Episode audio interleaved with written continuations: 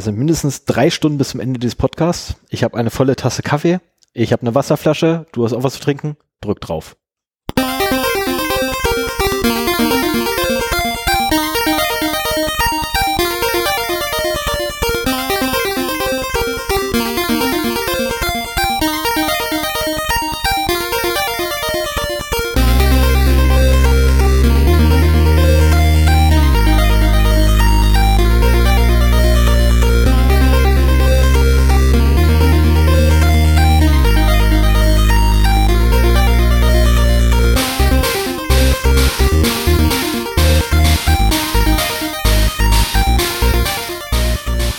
Day, der Podcast für IT-Sicherheit und Datenschutz.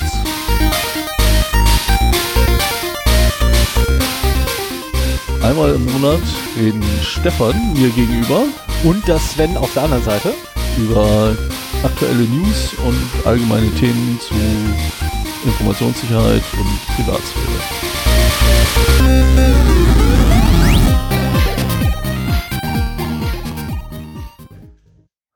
Mein Reihenbrüller des Tages fehlte eigentlich, ne? Normalerweise brülle ich immer ins, Mikro, äh, ins Intro noch irgendeinen blöden Spruch rein. Ja, das kannst du ja im Outro machen. Ja, stimmt. Also beim Intro bin ich ja. Ja, ich Nee, weiß, das, ist, weiß. das Nee, gefällt mir so gut, das muss nicht sein, dass da jemand rein und labert. Das muss nicht sein, dass einer brüllt, heute mit Hose. Noch. Ich brauche mal einen Sendungsplan. Wer weiß, wa? was du da in den nächsten drei Stunden unterm Tisch machst. Also hoppla, ich kann den Sendungsplan gar nicht aufmachen. Nee, ich schalte mal um. Hm, Moment. Vollshalber DDRW anmachen. Ah, wir haben ein. So, ich mache jetzt einfach mal, ich habe jetzt einfach mal weiter Recording aufgedrückt wieder. Wie? Hat die DRW wieder Ich Pause krieg eine gemacht? Macke, ey, ja. Ich krieg eine Krise. Liebe Damen und Herren, es war kein Schnitt im eigentlichen Sinne. Es fehlen zwar ungefähr zwei Sekunden, aber es war kein Schnitt im eigentlichen Sinne. Das zählt noch nicht. So, Wir müssen, wir müssen uns mal mit der Technik irgendwie auseinandersetzen, glaube ich. ja, irgendwie müssen wir da mal was anderes Ja. finden. Wir brauchen einen zweiten Beamer. Ganz klar, Fall, da muss Das wäre natürlich dann einfacher, ja, genau. Also, ja, dann ne, würde ich sagen, ähm, kommt fast schon der Part, der äh, dir obliegt. Intro mal durch, das ist immer unsere Sache. Der zweite Punkt ist meistens deins, nämlich die Begrüßung. Ne, dass du quasi den Leuten sagst, guten Morgen, guten Abend, gute Nacht. Je nachdem, wann man uns gerade hört. Wir sind und bla und Sabersülz, ne? So dieses typische, wir sind hier übrigens Zero Day, der Podcast für Informationssicherheit und bla und wir Ja, das habe ich ja schon versucht ins Intro mit einzubringen, dass wir hier uns einmal im Monat treffen. äh, uns einmal im Monat treffen und äh, über News reden und vor allen Dingen auch jeder sich ein Thema zu IT-Security-Themen oder Datenschutzthemen rauspickt und äh, da mal zu redet. Bei mir wird es diesmal ein bisschen was anderes geben als sonst. Ja, Bei, dir glaube ich auch. Bei mir auch. Ja, wir sind äh, geflasht, dass unsere letzte Folge so überdurchschnittlich äh, viel runtergeladen wurde, Ja, obwohl sie so wahnsinnig lang war. Ich glaube, das war die, das war Also haben die, wir uns heute mal fünf Stunden vorgenommen, um zu gucken, ob dieser Trend sich fortsetzt. Richtig, so frei nach dem Motto, ne, je länger die Folge, umso mehr Downloadzahlen, also ab sofort 24 Stunden am Stück. Das hatte ich sowieso mal überlegt, so einen 24-Stunden-Podcast irgendwie mal zu machen. Aber das können wir nicht alleine machen. Das da brauchst du ein Campingklo neben deinem Stuhl. Wieso ich? Wieso ich? Ich habe eine Flasche. Ich habe hier eine Flasche, die mache ich nur fast leer und wieder voll, glaub mal. Nee, aber das, ich meine, das wäre auch eine schöne Sache, um mal ins Guinness Buch der Rekorde zu kommen. Das ne? wäre eine coole- das wäre eine coole 24-Stunden-Episode. Da könnte man mal irgendwie befreundete Podcasts irgendwie ranholen oder Ja. so. Also mir würden so zwei einfallen, die würden mindestens definitiv, also die würden sofort mitmachen, keine Frage, wette ich drauf. Also zumindest, also mindestens ein. Ja, aber zwei reicht noch nicht. Denn wenn jeder irgendwie acht Stunden im Podcast machen muss und die beiden anderen sind teilweise mit den gleichen Personen bestückt, äh, wenn ich die richtigen im Sinne habe, dann Ja. äh, ist das auch ein bisschen viel. Also das Ja, müsste so zu sechst würde man das schaffen. Jeder vier Stunden labern. Ja, locker. Hm, da würden wir es sogar reißen. Da würden wir 24 Stunden sogar, also zumindest wir würden unseren Part definitiv reißen. Ich meine, wir nehmen uns zwei Stunden vor für eine Episode. Ähm, diesmal steht extra nur, ich habe schon Pferde kotzen sehen. Ähm, als Spruch des Tages. Ja, ich glaube, so, von, den, von den zwei Stunden Sendungsdauer werden wir uns mal offiziell verabschieden. Das macht irgendwie wenig Sinn. Nein, ich, ich lasse den weiter drin. Einfach nur, um dich daran zu erinnern, wie unakkurat grundsätzlich die erste Planung ist.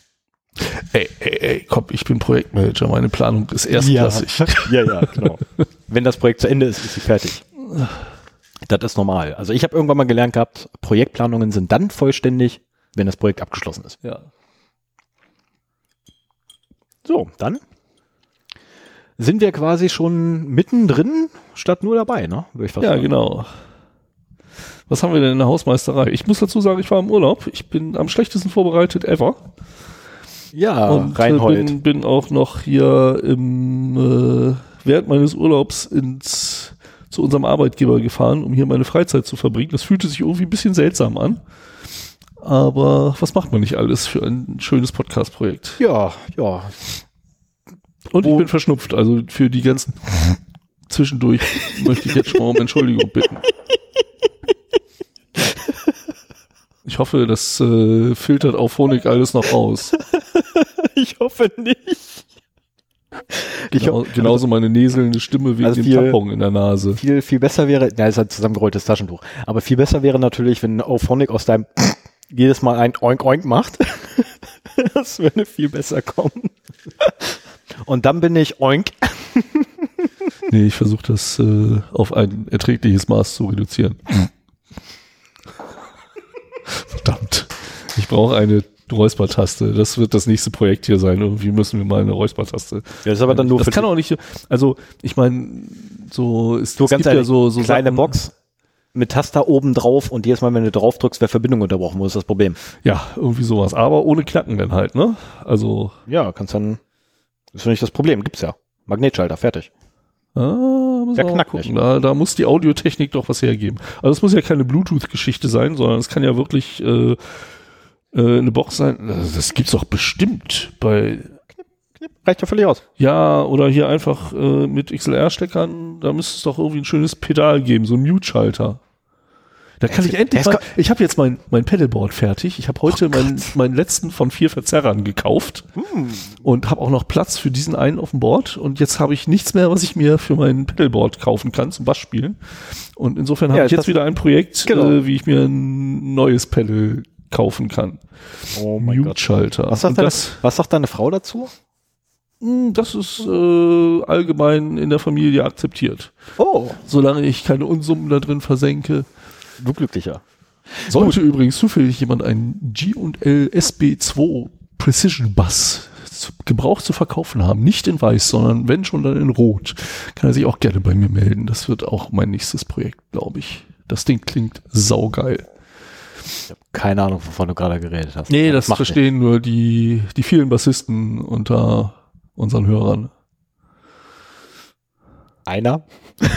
Einer, von dem wir wissen. Ja, genau. Vielleicht, vielleicht Der noch ein eine? zweiter. Also ich kenne da noch einen, dem ich das schon ein paar Mal angedient habe, der auch in IT-Security arbeitet Hm. und auch Bass spielt, neben anderen Sachen. Okay. Und, äh, also wir haben vielleicht auch zwei Bassisten unter den Hörern. Also sollten noch mehr dabei sein, meldet euch mal. Okay. So, ähm, nee, ich, ich drehe mal schnell die beiden Dinge, die beiden Punkte für die Hausmeisterei, die ich da aufgeschrieben habe, schnell um. Das erste ist, wir haben keine Kosten und Mühen heute gescheut. Also für die heutige Aufnahme sind wir, haben wir wirklich, wir haben null Kosten und Mühen gescheut. Wir haben einen HDMI-Splitter, wir haben zwei neue HDMI-Kabel, wir haben zwei neue Netzwerkkabel, wir haben einen WLAN-Router hier hingestellt, noch Oh ja, zusätzlich. Unsere eigene Netzwerkinfrastruktur, damit wir alle an der schönen, schnellen Leitung Richtig. saugen können. Also wir haben keine Kosten und Mühen heute gespart. Ähm, und ich habe den Zucker zu weit weggestellt. Aber das macht nichts, der kann da stehen bleiben. Ich habe ja hier meinen Kaffee. Und ich hole mir ja keinen neuen. Genau. Aber im Wasser wäre der Zucker cool. Na egal. Ähm, genau, wir haben extra, ich habe extra für Sven noch eine komplette Packung Lakritze, ungeöffnet, Ja, also das muss ich sagen, äh, die Vorbereitungen hier. im Kühlschrank gefunden. Echt, sind die kalt? Die waren heute Morgen noch kalt, als ich Ah ja, nee, eingepackt die habe. sind jetzt handwarm und sind auch weich, ja. Wie gesagt, als ich sie heute Morgen Gleich mal. eingepackt hatte, waren die kalt. Weil, Oh, Gummi. Lakritzbärchen, geil. ja. Also Da- ich, da ich muss den Mal- Stefan mal loben, ne? Da du beim letzten Mal auf die, Moment, da du beim letzten Mal auf die Dinge abgefahren bist, habe ich keine Kosten Mühen gescheut, noch eine Packung zu kaufen und noch eine Packung zu kaufen, weil ich ganz genau weiß, dass ich die Dinge ja auffresse.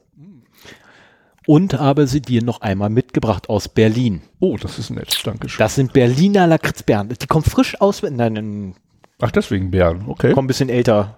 Ja, es gibt, es gibt Bärchen und äh, Seesterne. Ja, Von den Bärchen deutlich sympathischer. Also ich muss den Stefan mal loben. Normalerweise ist das eh schon so, dass ich, wenn ich hier irgendwann um fünf, halb sechs in den Meetingraum komme, die ganzen Tische zurechtgeräumt sind, äh, die Hälfte von unserer ganzen Technik schon steht und so weiter. Ich nur meinen Kram aufbauen muss anschließen und wir können loslegen. Heute lag dann zusätzlich noch diese Lakritzpackung schon fertig auf meinem Platz. Also ähm, besser kann der Service eigentlich kaum werden. Ja doch, es könnte noch einer kommen und mir Kaffee bringen. Nee, dein äh, Flüssigkeitskonsum ist äh, durchaus reglementiert, sonst müssen wir ständig Musik einblenden. Wäre jetzt, übrigens- nicht- wär jetzt nicht das Schlechteste. Äh, ich bin da kein Freund von. Es sei denn, man redet über Musik, der macht Sinn, aber so mal zwischendurch, ja, wir machen jetzt Pause, Musik, mag ich irgendwie nicht so gerne. Ja, aber ganz ehrlich, bei unseren Sendungsdauern wäre vielleicht eine Musik, eine Pingelpause echt gut. Nein, Doch. Wenn, wenn wir die Möglichkeit haben, zwischendurch aufs Klo zu gehen, dann dauern die Sendungen noch länger, weil erstens sie sich um die Pinkelpausen verlängern und wir dann nicht mehr nach irgendwie drei, vier, fünf Stunden den Druck verspüren, jetzt endlich mal aufzuhören, weil es schon weh tut. Ja, super. Weißt, bei mir tut's weh wie Sau. Ich, ich bin schon Ja, quasi am Loslaufen und du brüllst mich dann auch noch voll, der wieder zurückkommen muss. Dann muss ich mich doch durchs Outro quälen. Das fast jedes Mal. Das Gesicht war herrlich. Arsch. Ja. Kann ich verstehen. So, die, der zweite Punkt bei mir auf der Hausmeisterei. Ich habe übrigens drei Punkte, ich habe den dritten nur vergessen aufzuschreiben. Okay. Nee, Quatsch gar nicht. Nein, der dritte gehört zum, zum achten, also hier Fun and Other Things. Äh, da gehört der dritte Punkt hin. Und zwar, äh, ja, die Frage muss mal in den Raum gestellt werden, sind wir jetzt eigentlich Journalisten? Das ist eine, eine, eine Frage, die dringend mal beantwortet werden muss. Ähm, also wenn es nach den gängigen und verbreiteten und großen Journalismusverbänden geht, sind, sind wir ja keine Journalisten. Du es nicht hauptberuflich machen. Ne? Weil A machen wir es nicht hauptberuflich, wir machen das auch nicht freiberuflich oder so, sondern das ist halt Hobby. Und Hobby, Ho- komplett ohne kommerzielle Absicht. Genau, das kommt mit dazu, ne? das geht auch mal gar nicht, da bist du schon mal kein Journalist. Also bist in keinster Weise journalistisch tätig, auch wenn du natürlich dieselben Tätigkeiten vollführ, äh, vollziehst, wie äh, erbringst, wie ein normaler Journalist auch, nämlich dass dich hinsetzt, dich vorbereitest ordentlich, eine ordentliche Recherche zu machst zu einem Thema. Nein, wir sind keine Journalisten, laut denen. Ähm, wieso habe ich dann eigentlich jetzt die 6590 Fritzbox Cable bei mir zu Hause, das Topmodell, zum Journalistenrabatt? Hast du es gekriegt? Ja. also wenn wir keine Journalisten sind, lieber deutscher Journalistenverband, wenn wir keine Journalisten sind, warum zum Teufel kann ich dann sogar Hotels buchen mit Journalistenrabatt? Hast du gemacht? Ja, ich habe ein, ein Hotel gebucht, allerdings nicht in Deutschland. Okay. Also ich habe schon mal ein Hotel für, für Thailand gebucht, weil das will ich dann noch haben. Da bestehe ich drauf, auf das Hotel. Und das hat funktioniert. Das hat funktioniert.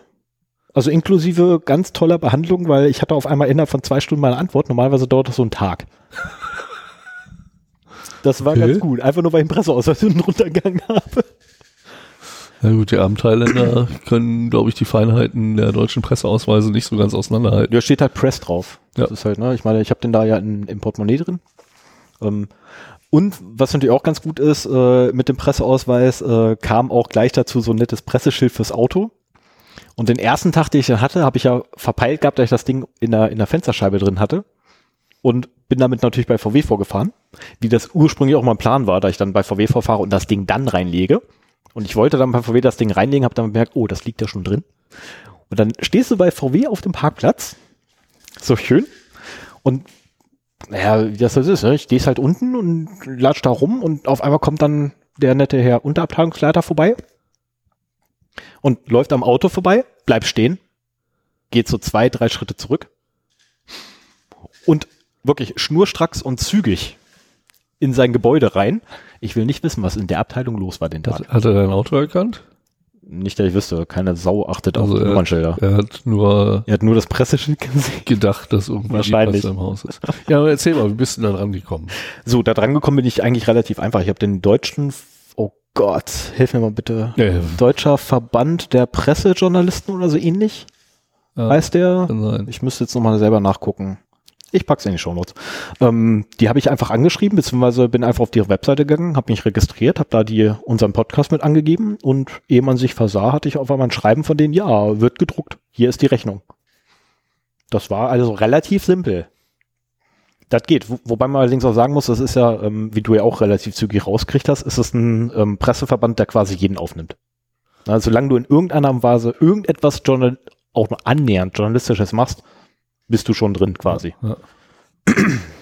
Ja, und dieser Presseausweis ist, so wie ich das auch nachgelesen habe, halt äh, auch nur bedingt Richtig. ein Presseausweis. Viele Leute, die in dem Metier arbeiten, wissen, wo der herkommt und wie man da dran kommt und so weiter. Und du hast halt dann nicht alle Möglichkeiten, die der hat. Aber also Ja, okay, um, aber um eine bei Ja, einer deutschen Routerfirma nach Pressekonditionen zu bestellen, scheint es zu funktionieren. Reicht. Ja. Aber, aber mal ganz ehrlich, will man, also wer, wer einen Presseausweis nur deswegen haben will, damit er die Pressekondition bekommt, der sollte sich am besten gar keinen Presseausweis holen, sondern erstmal sein Mindset irgendwie überdenken.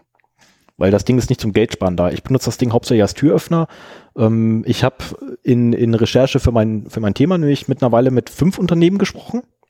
Und zwei davon haben letztendlich sich nur bereit erklärt, mit mir zu reden, äh, weil äh, ich habe da einfach mal aus Versehen das Ding auf den Tisch fallen lassen. Okay. Ups, hoppla. Na, also während der Audiorekorder lief, logischerweise, ähm, war ganz witzig. Ich habe da nicht Hast du Audio schon au- eine Aufnahme gemacht? Hast du schon ein Interview geführt? nee, ein Interview geführt noch nicht. Hm? Kommt noch, aber ich habe einen netten kleinen Autoschnipsel zu Hause ähm, von einer Bediensteten, die halt sehr unfreundlich war und dann auf einmal das Ding gesehen und gesagt, ähm, ja, natürlich, äh, das tut mir natürlich furchtbar leid gerade, äh, das war ein Versehen, ähm, war jetzt nicht so gemeint. Und ich hab mir so, ja, ja, schon klar, nette Dame, liebe Frau, das war natürlich nicht so gemeint. Nein. Sie Der, sind nicht arrogant. der- Überhaupt nicht, Sie Arsch. der Stefan ist ja sowieso, was Social Engineering angeht, durchaus ein wenig fortgeschritten. Und das ist jetzt quasi ein, ein weiteres Werkzeug in Ja. deiner Toolbox.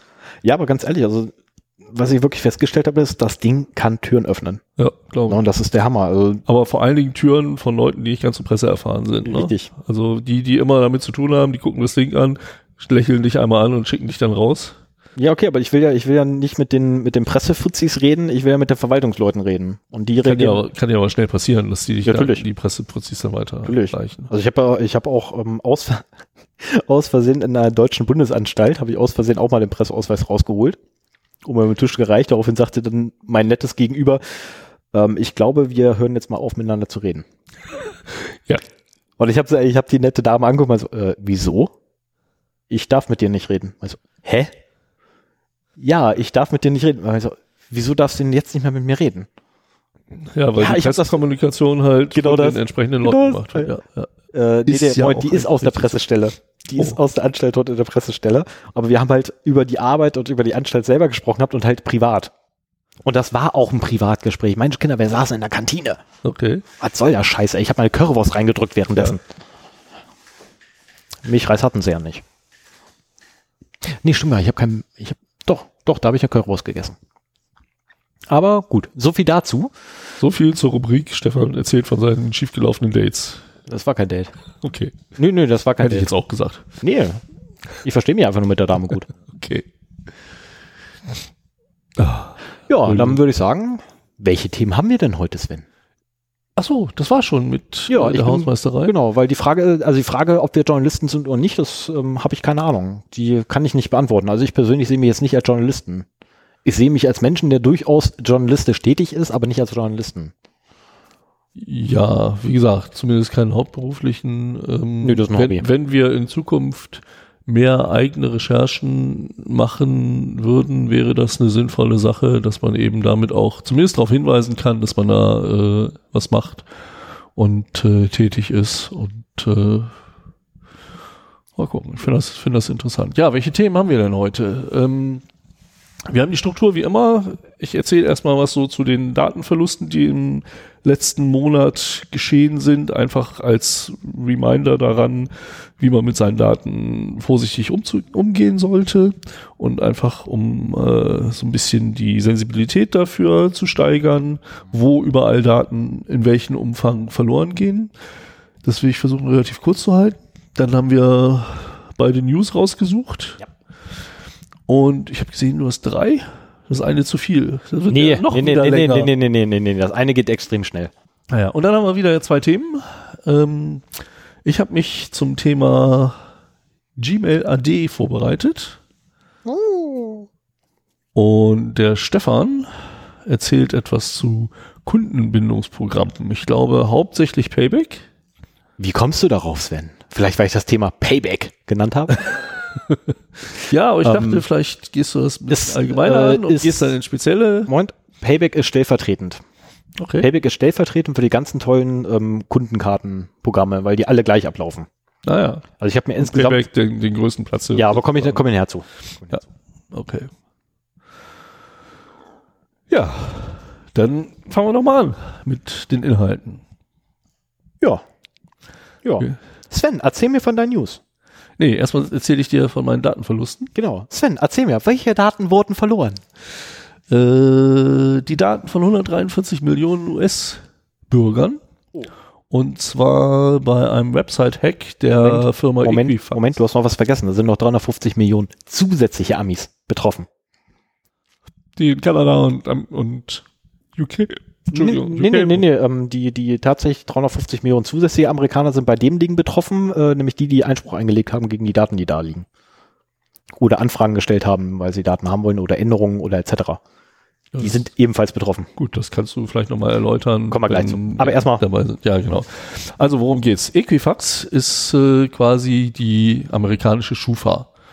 Und nicht die amerikanische Schufa, sondern eine amerikanische Schufa. Die haben da anscheinend drei Firmen, die die gleiche Funktion übernehmen wie hier. Kreditwürdigkeit prüfen anhand merkwürdiger Korrelationen äh, und einer Datensammelwut, die auch in Deutschland komischerweise legal ist. Und äh, wenn man jetzt ein Auto auf Kredit kaufen will, generell einen Kredit haben will oder äh, was mieten will oder generell irgendwie im Finanzwesen was machen will, dann werden halt sehr gerne da Informationen eingeholt, ob derjenige kreditwürdig ist. Da in, ich kenne mich in Amerika nicht aus. Äh, hier in Deutschland ist es auch so, dass zum Teil die Wohngegend, wo du bist, da einfließt. So nach dem Motto, wenn du irgendwie im Berliner Ghetto wohnst, dann bist du halt nicht so kreditwürdig, als wenn du irgendwo ein Häuschen im Grünen hast oder so. Ja, also in Marzahn hast du schwere, äh, in- wenn du eine Adresse in Marzahn hast, in Berlin-Marzahn hast, hast du das, hast es definitiv schwerer, einen Kredit zu bekommen, als wenn du im, äh, im, im, im Gott, wie heißt er, Baden, Baden, Baden-Württembergische Prenzlberg, ähm, genau, im Baden-Prenzlberg wohnst. Baden-Prenzlberg. Also Prenzlauer Württemberg, ja. Okay. Prenzlauer Berg heißt hier, heißt es, also der Kiez heißt eigentlich original Prenzlauer Berg. Ja, genau. Ist okay. Ähm, genau. Ist allerdings von Schwaben überrannt und deswegen halt wird es immer spaßhalber ähm, Prenzlauer Württemberg genannt. Ja, und äh, diese Firma Equifax, äh, dort ist die Webseite gehackt worden Mhm. und darüber auf äh, die Daten von 143 Millionen US-Konsumenten äh, zugegriffen worden. Richtig. Und hast du, hast du im Kopf oder gerade vorliegt, was für, welche Daten abhandengekommen sind? Das war sehr schwammig formuliert alles. Also ähm, äh, ich habe es nicht im Kopf und es war auch sehr, sehr unterschiedlich. Es waren dann auch ein paar äh, Leute in UK und Kanada betroffen. Ja. Es sind auf jeden Fall so Informationen wie Social Security Number, Adresse, teilweise Driver License und so weiter. Also durchaus Geburtsdatum, durchaus Mhm. auch Dinge, die man sich zunutze machen kann, wenn man irgendwo anruft Richtig. und sich als derjenige ausgibt und die dann halt anhand fragwürdiger Sicherheitsrichtlinien nachfragen, so nach dem Motto, okay, welche Postleitzahl und welches Geburtsdatum, das habe ich halt auch schon mal gesehen, dass man sich halt so dann am Telefon identifizieren. Mache ich regelmäßig. Wo denn? Ähm, ich habe das gemacht gehabt beim äh, bei Vodafone beispielsweise, weil ich mich als mein Vater ausgeben musste. Ich habe das jetzt letztens gemacht gehabt bei T-Blöd, weil ich mich als mein Vater ausgegeben habe, weil, Ah ja, okay. weil er halt gerade nicht anrufen konnte, Mhm. ähm, weil der halt gerade wieder Stimmt. in der Welt unterwegs war. Ich habe letztes Jahr ja auch zwei äh, DSL-Verträge in der Familie geändert und äh, die saßen halt immer dabei und dann habe ich halt da mit den Providern gesprochen und dann kam irgendwann so von wegen, ja, dann müssen wir jetzt aber mal, holen Sie mal den Herrn sowieso an, ans Telefon und dann hörte ich nur Name, Geburtsdatum, Postleitzahl und dann konnte ich weiterreden. So, dann war halt klar, dass der irgendwie dabei sitzt. Also ähm, durchaus sensible Daten, würde ich sagen. Und äh, diese 143 Millionen US-Consumers sind ungefähr 44 Prozent der gesamten US-Population. Also Richtig. das ist schon keine Kleinigkeit, die Richtig. da verloren gegangen ist. Und da kann man auch relativ wenig gegen machen. Also ich, ich frage mich immer wieder, wie gesagt, amerikanische Datenschutzgesetze sind ja den Namen eigentlich nicht wert. Äh, aber auch hier in Deutschland ist die Schufa erlaubt. Die sammeln Daten ohne Ende. Man muss diese Abfrage ermöglichen. Man muss zustimmen, dass Kreditdaten und so weiter an die weitergegeben werden, sonst kriegt man nichts. Im Prinzip eine Monopolsituation, die ausgenutzt wird. Und es ist mir eigentlich ein absolutes Rätsel unter Datenschutzgesichtspunkten, dass sowas erlaubt ist. Ja. Ne, ich meine, gut, keine Bank ist irgendwie verpflichtet, dir einen Kredit zu geben. Insofern äh, berufen sich wahrscheinlich darauf, so von wegen, na, wenn sie das nicht machen wollen, dann kriegen sie halt keinen. Und so diese Erpressung ist halt immer möglich. Ja. Und keiner weiß, wie die Schufa dieses Ranking macht. Ja, das ist Und- ein sehr undurchsichtiger Prozess, ja. Da müsste man eigentlich mal sich ein bisschen reintauchen. Das wäre eigentlich mal eine schöne Sache für eine Datenspende, ne? Irgendwie so versuchen zu rekonstruieren, wie das aussieht. Anhand von freiwillig gespendeten Schufa-Berichten oder so. Das wäre auch nicht schlecht, ja. Ich meine, ich hatte, ich hatte äh, mir letztens ähm, im Vorbereitung auf mein Thema bin ich mich auch auf die Schufa gestoßen. Ähm, aber da komme ich dann auch gleich noch zu. Äh, Wird die, um alles, zu seiner, alles zu seiner Zeit. Alles zu, alles zu seiner Zeit. Ich Okay. noch nichts. Alles zu seiner Zeit. Ähm, und da habe ich mir gedacht, so, eigentlich wäre das ja auch ein schöner Angriffspunkt. Ich meine, nachdem du jetzt quasi das eine Unternehmen schon ein bisschen aufgeschreckt hast, könntest du jetzt gleich noch im Anschluss dann das andere machen. Ich glaube, die sind Das aber Problem ziemlich hartgesottene Profis. Ja, das mag sein, aber das Problem ist Zeit. Ja, das ist immer das Das Problem. ist, ähm, aber wie gesagt, können wir im Nachgang dann nochmal. Ja. Wir ähm, sollten mal bei zusehen, den- dass ein bedingungsloses Grundeinkommen kommt und dann haben wir nämlich die Zeit. Richtig, dann habe ich definitiv die Zeit, mich drum zu kümmern, ja. Ähm, nee, bei Equifax gibt es übrigens noch 350 Millionen weitere betroffene Personen, nämlich die Leute, die ähnlich be- wie bei uns bei Schufa auch, du kannst da Änderungsanträge stellen oder äh, Einspruch einlegen gegen, gegen Bewertungen etc. Äh, dafür allerdings musst du noch mehr Daten angeben, als sie ja sowieso schon von dir haben. Ja, das hatten sie auch hier äh, in dem Text beschrieben. Da waren dann so, so ein paar hunderttausend, wo noch ein paar zusätzliche Daten Es sind 350 geflossen Millionen. Also, also es, es gab verschiedene Gruppen von, äh, was sind das hier, äh, 209.000 US-Consumers, äh, Dispute Documents with Personal Identifying Information for about, ja, Mhm. keine Ahnung. Also, Und äh, was das Ganze noch zusätzlich erschwert oder, oder tragischer macht, ist eigentlich, dass in Amerika es so ist, dass du, wenn ich deine, Sozi- wenn ich an deinen Namen und an deine Sozialversicherungsnummer rankomme, also Vorname, Nachname und Sozialversicherungsnummer, das ist alles, was ich brauche, um alles von dir zu erhalten. Oh. Das ist wirklich alles. Ich kann deine Rentenkasse abgreifen.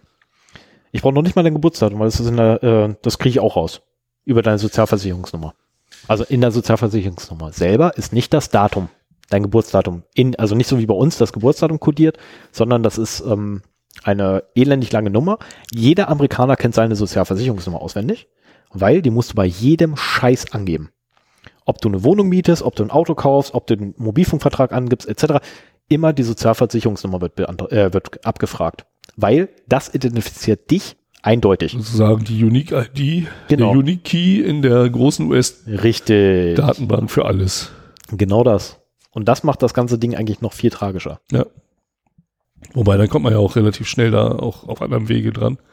Wenn du das immer angeben musst und das auch die Informationen sind, äh, die du brauchst, um alles zu bekommen, äh, ist es ja kein Problem, diese Nummern irgendwie rauszufinden. Und, und wenn du irgendwie mal ein bisschen länger einen Papierkorb durchsuchst oder so. Ja, definitiv. Ja, das war der erste. Es ist eine ganze Menge passiert diesmal. Ähm, dann haben wir noch den Taringa Data Breach. Das sind 28 Millionen User. Das ist, also man speist ja hier mit, mit Umfängen um sich rum, wo man sich denkt, so ah, 28 Millionen Datensätze von äh, Benutzern ist ja schon gar nicht mehr so wild.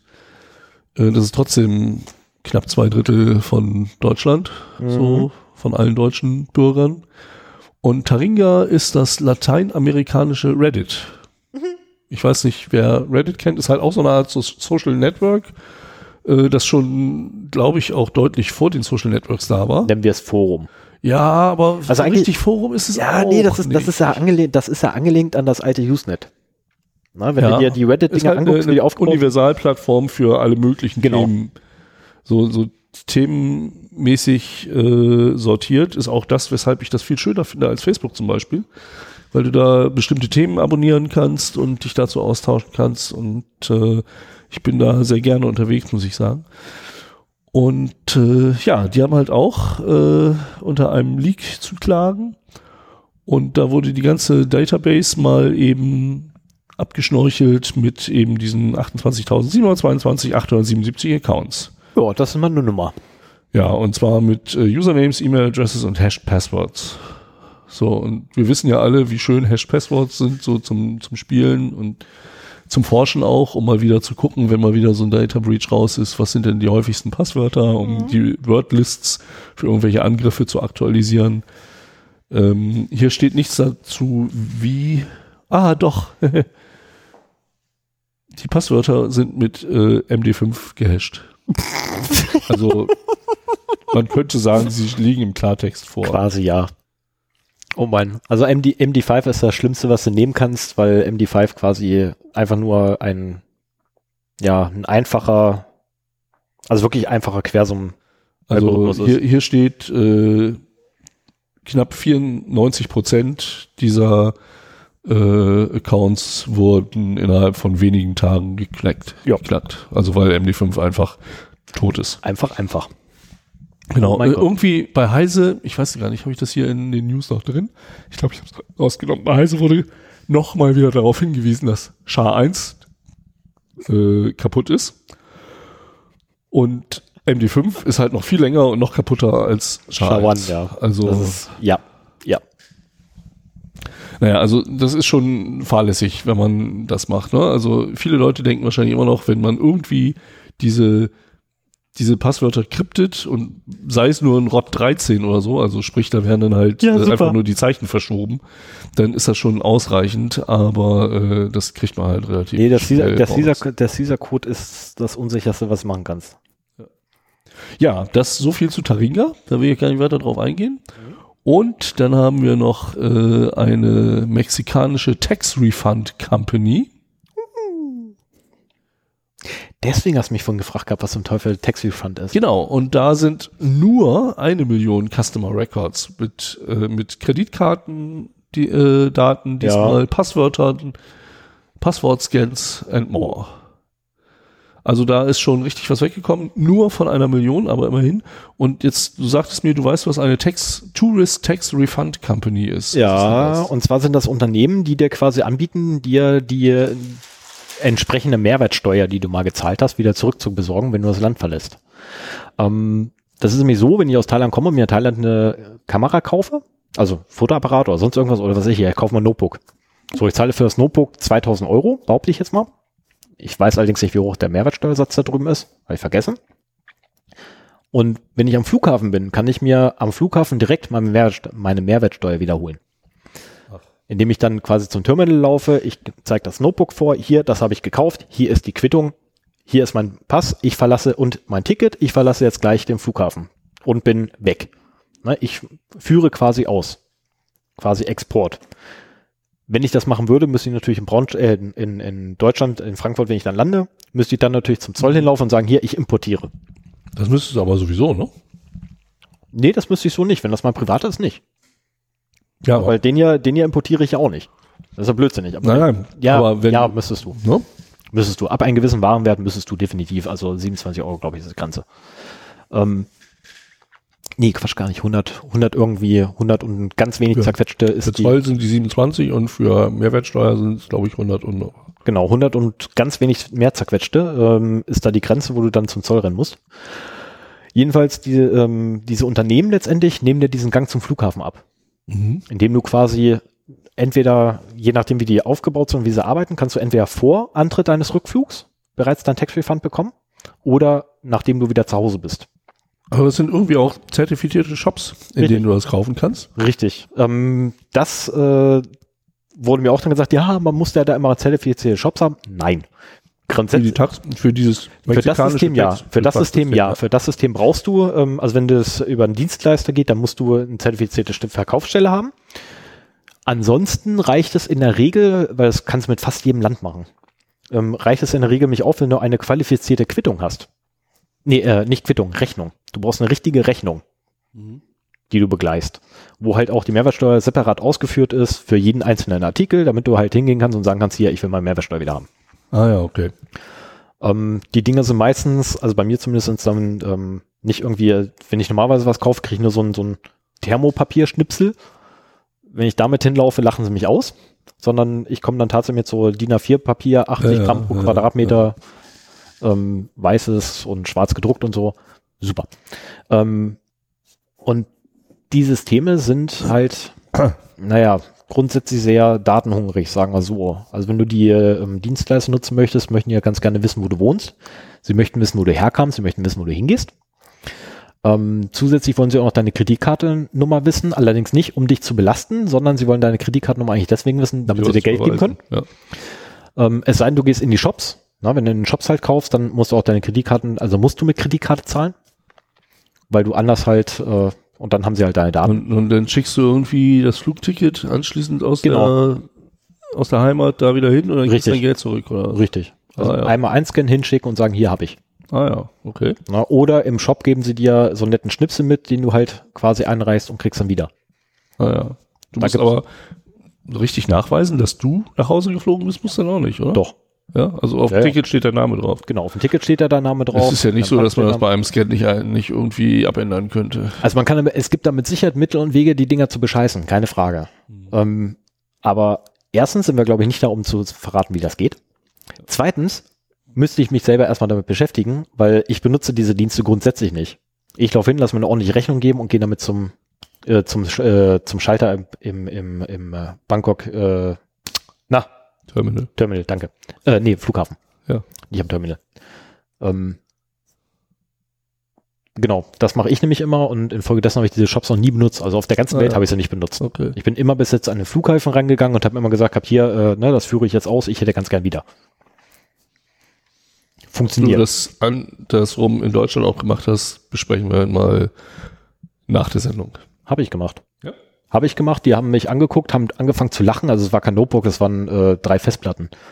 Ähm, die haben die Rechnung gesehen, haben angefangen zu lachen und haben gesagt, ey komm, verzieh dich. Wir haben gerade Besseres zu tun. Okay.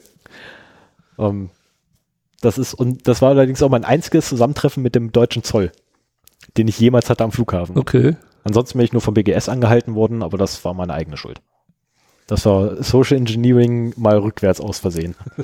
ja, normalerweise versucht man ja mit Social Engineering die Leute davon zu überzeugen, dass man etwas ist, was man nicht sein möchte. Nein, nein, nein, ist verkehrt, dass man etwas. Hä? Was zum Teufel? Tief durchatmen. Normalerweise versuchst du ja durch Social Engineering jemanden davon zu überzeugen, dass du etwas seist, was du eigentlich nicht bist. Ja. So, und dort war es halt so, dass ich halt mich verhalten habe, als wenn ich etwas wäre, was ich halt auch nicht bin, keine Frage, aber halt genau die verkehrte Richtung. Also normalerweise versuchst du ja der Gute zu sein. Und es gibt halt Verhaltensweisen, die man nicht an den Tag legen sollte, grundsätzlich vor allem nicht auf dem Flughafen, weil man halt sehr schnell ähm, dann als die falsche Person identifiziert werden könnte Okay. oder verdächtigt, verdächtigt werden kann. Ja, das klingt auch nach einer guten Darüber- Geschichte für die Aftershow-Party. Da können wir uns gerne in der Aftershow-Party dann drüber unterhalten, keine Frage. Ähm, Äh, hier zurück mal zu der äh, Tax Refund Company. Äh, hier war das Problem eine schlecht konfigurierte CouchDB und äh, die eben dann Public Access äh, zu den Daten über den Browser erlaubte. Und das ist nochmal so eine Sache, es, es klingt trivial, aber man sieht an solchen Beispielen und an dem folgenden gleich noch, äh, dass einfach Datenbanken nicht ins Internet gehören.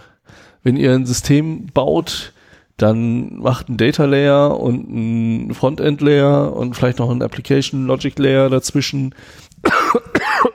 Schön mit Firewalls getrennt und nur Zugriffen von den jeweils anderen Layern möglich, so dass nicht um Himmels Willen und schon gar nicht die Couch oder irgendwelche MongoDBs frei im Internet zur Verfügung stehen. Das ist keine gute Idee. Was ist das? Wenn du dann Zeit hast, musst du den essen.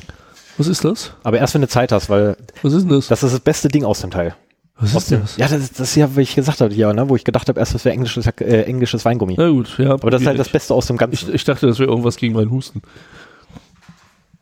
Ja, ähm, Dagegen hilft das.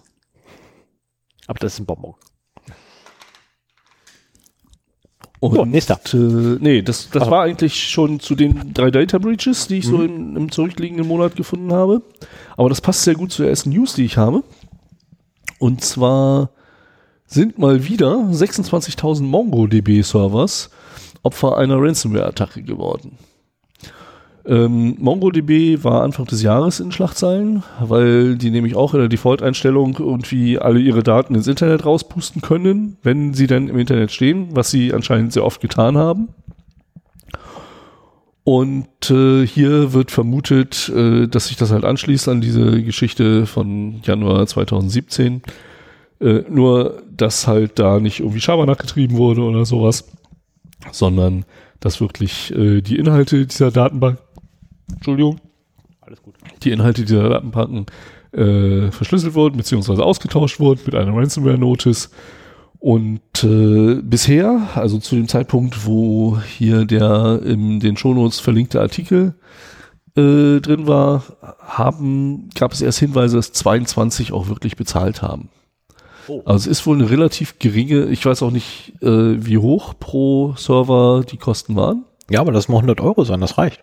Ja, Das sind ich glaube, da 2020 waren andere Ransomware-Geschichten schon deutlich äh, erfolgreicher, keine Frage. Aber allein, da gehen wir mal von 100 Euro aus. Ne? Ich meine, so eine Ransomware zu schreiben ist jetzt relativ banal. Ja, Wenn es MongoDB 200 Euro. Genau, Moment, aber ne? so eine Ransomware selber zu schreiben, also eine Software, die das Ding verschlüsselt etc., das ist relativ einfach. Weil du kriegst ja die ähm, Libraries, die du dafür brauchst, für die Verschlüsselung beispielsweise, die kriegst du halt frei Haus geliefert. Die kannst du einfach runterziehen, bei dir im Projekt einbinden, alles gut. Die Verbindung zu den MongoDBs, ja okay, das ist dann schon eher so ähm, der Knackpunkt.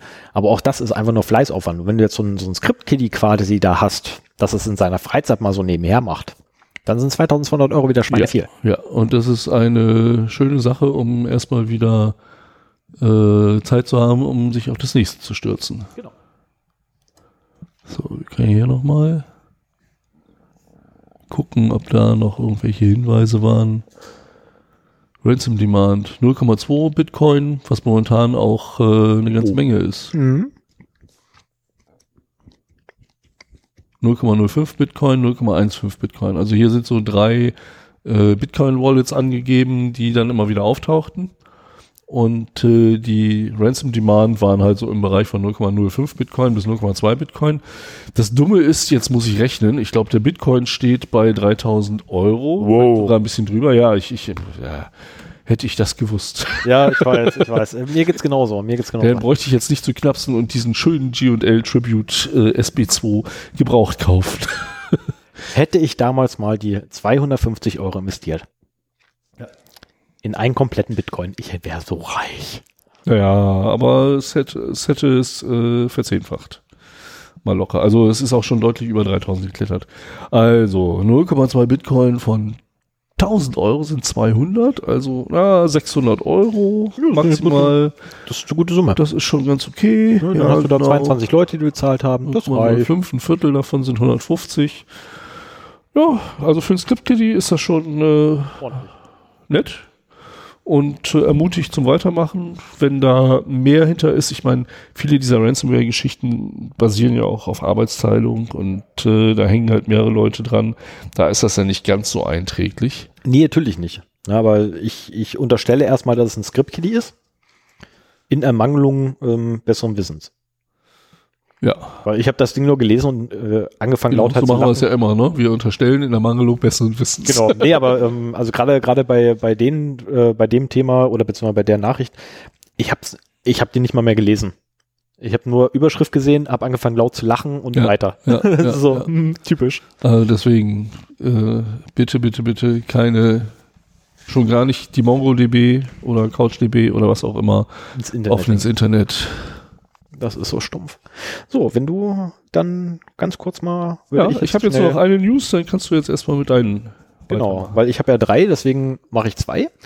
Ähm, wobei das eine keine richtige News von uns normalerweise ist, aber das macht nichts. So, das erste, was ich habe, ist Blueborn. All your Bluetooth are belong to us. Yeah, weil es, wo, es hat sich eine, eine Truppe mal, ähm, und zwar die Armis, ich hoffe, ich spreche es richtig aus, wahrscheinlich Hm. nicht. Ist geil, oder? Was ist denn das? Wie gesagt, Steinberg. Das ist halt dieses, dieses dämliche englische Ding und das ist das letzte Ding, was ich dann noch hatte und habe das extra für dich aufgehoben. Hm, lecker. Das Ding ist der Hammer. Ich habe alle davon leider schon Sieht nicht so ganz ansehnlich aus, aber entwickelt sich gut im Mund. Ähm, so, jedenfalls die Gruppe heißt Armis, also A-R-M-I-S, Link in Show Notes. Und äh, die haben sich mal ähm, Bluetooth angeguckt. Und zwar nicht den Standard, ne, also jetzt den Bluetooth-Standard selber, so das Paper, sondern die Implementierung davon in den einzelnen Umgebungen. Sowas wie Auto, Telefon, Betriebssysteme beim Rechner, also macOS, Linux, Windows, ähm, Android, iOS und so weiter und so fort, so ziemlich einmal kurz Rundumschlag. Und sie haben erstaunlich viele Sicherheitslücken gefunden und so ziemlich jedes Gerät, was Bluetooth-fähig ist, ähm, Stand heute, äh, ist quasi angreif, nee, Stand letzte Woche, ist angreifbar. Weil ähm, der Bluetooth-Treiber meistens falsch implementiert wurde oder beziehungsweise die, die Bluetooth-Implementierung in dem Betriebssystem meistens ein wenig, ja, der Standard lässt halt da Spekulation leider zu oder beziehungsweise Interpretation. Und dementsprechend schwammig ähm, wurde dann auch die Implementierung gemacht, weshalb einige Sicherheitsmechanismen, die eigentlich vorgesehen waren, nicht umgesetzt wurden und dadurch wiederum ein kompletter Zugriff äh, auf die Geräte möglich war, weil der Bluetooth-Treiber nämlich grundsätzlich mit Systemrechten lief. Ähm, jetzt haben wir ja schon mal so ein Thema gehabt irgendwo, wo wir dann sagten, so Treiber, Systemrechte vielleicht nicht ganz so intelligent, die im Kernel-Space laufen zu lassen. Weil wenn ich erstmal im Kernel-Space bin, habe ich volle Kontrolle über den Rechner. Dann kann ich, dann kann ich alles, dann darf ich alles, dann bin ich alles. Ähm, dementsprechend gravierend ist das eigentlich. Und das, was das Ganze halt sehr berichtenswert macht, ist übrigens vom 11.9.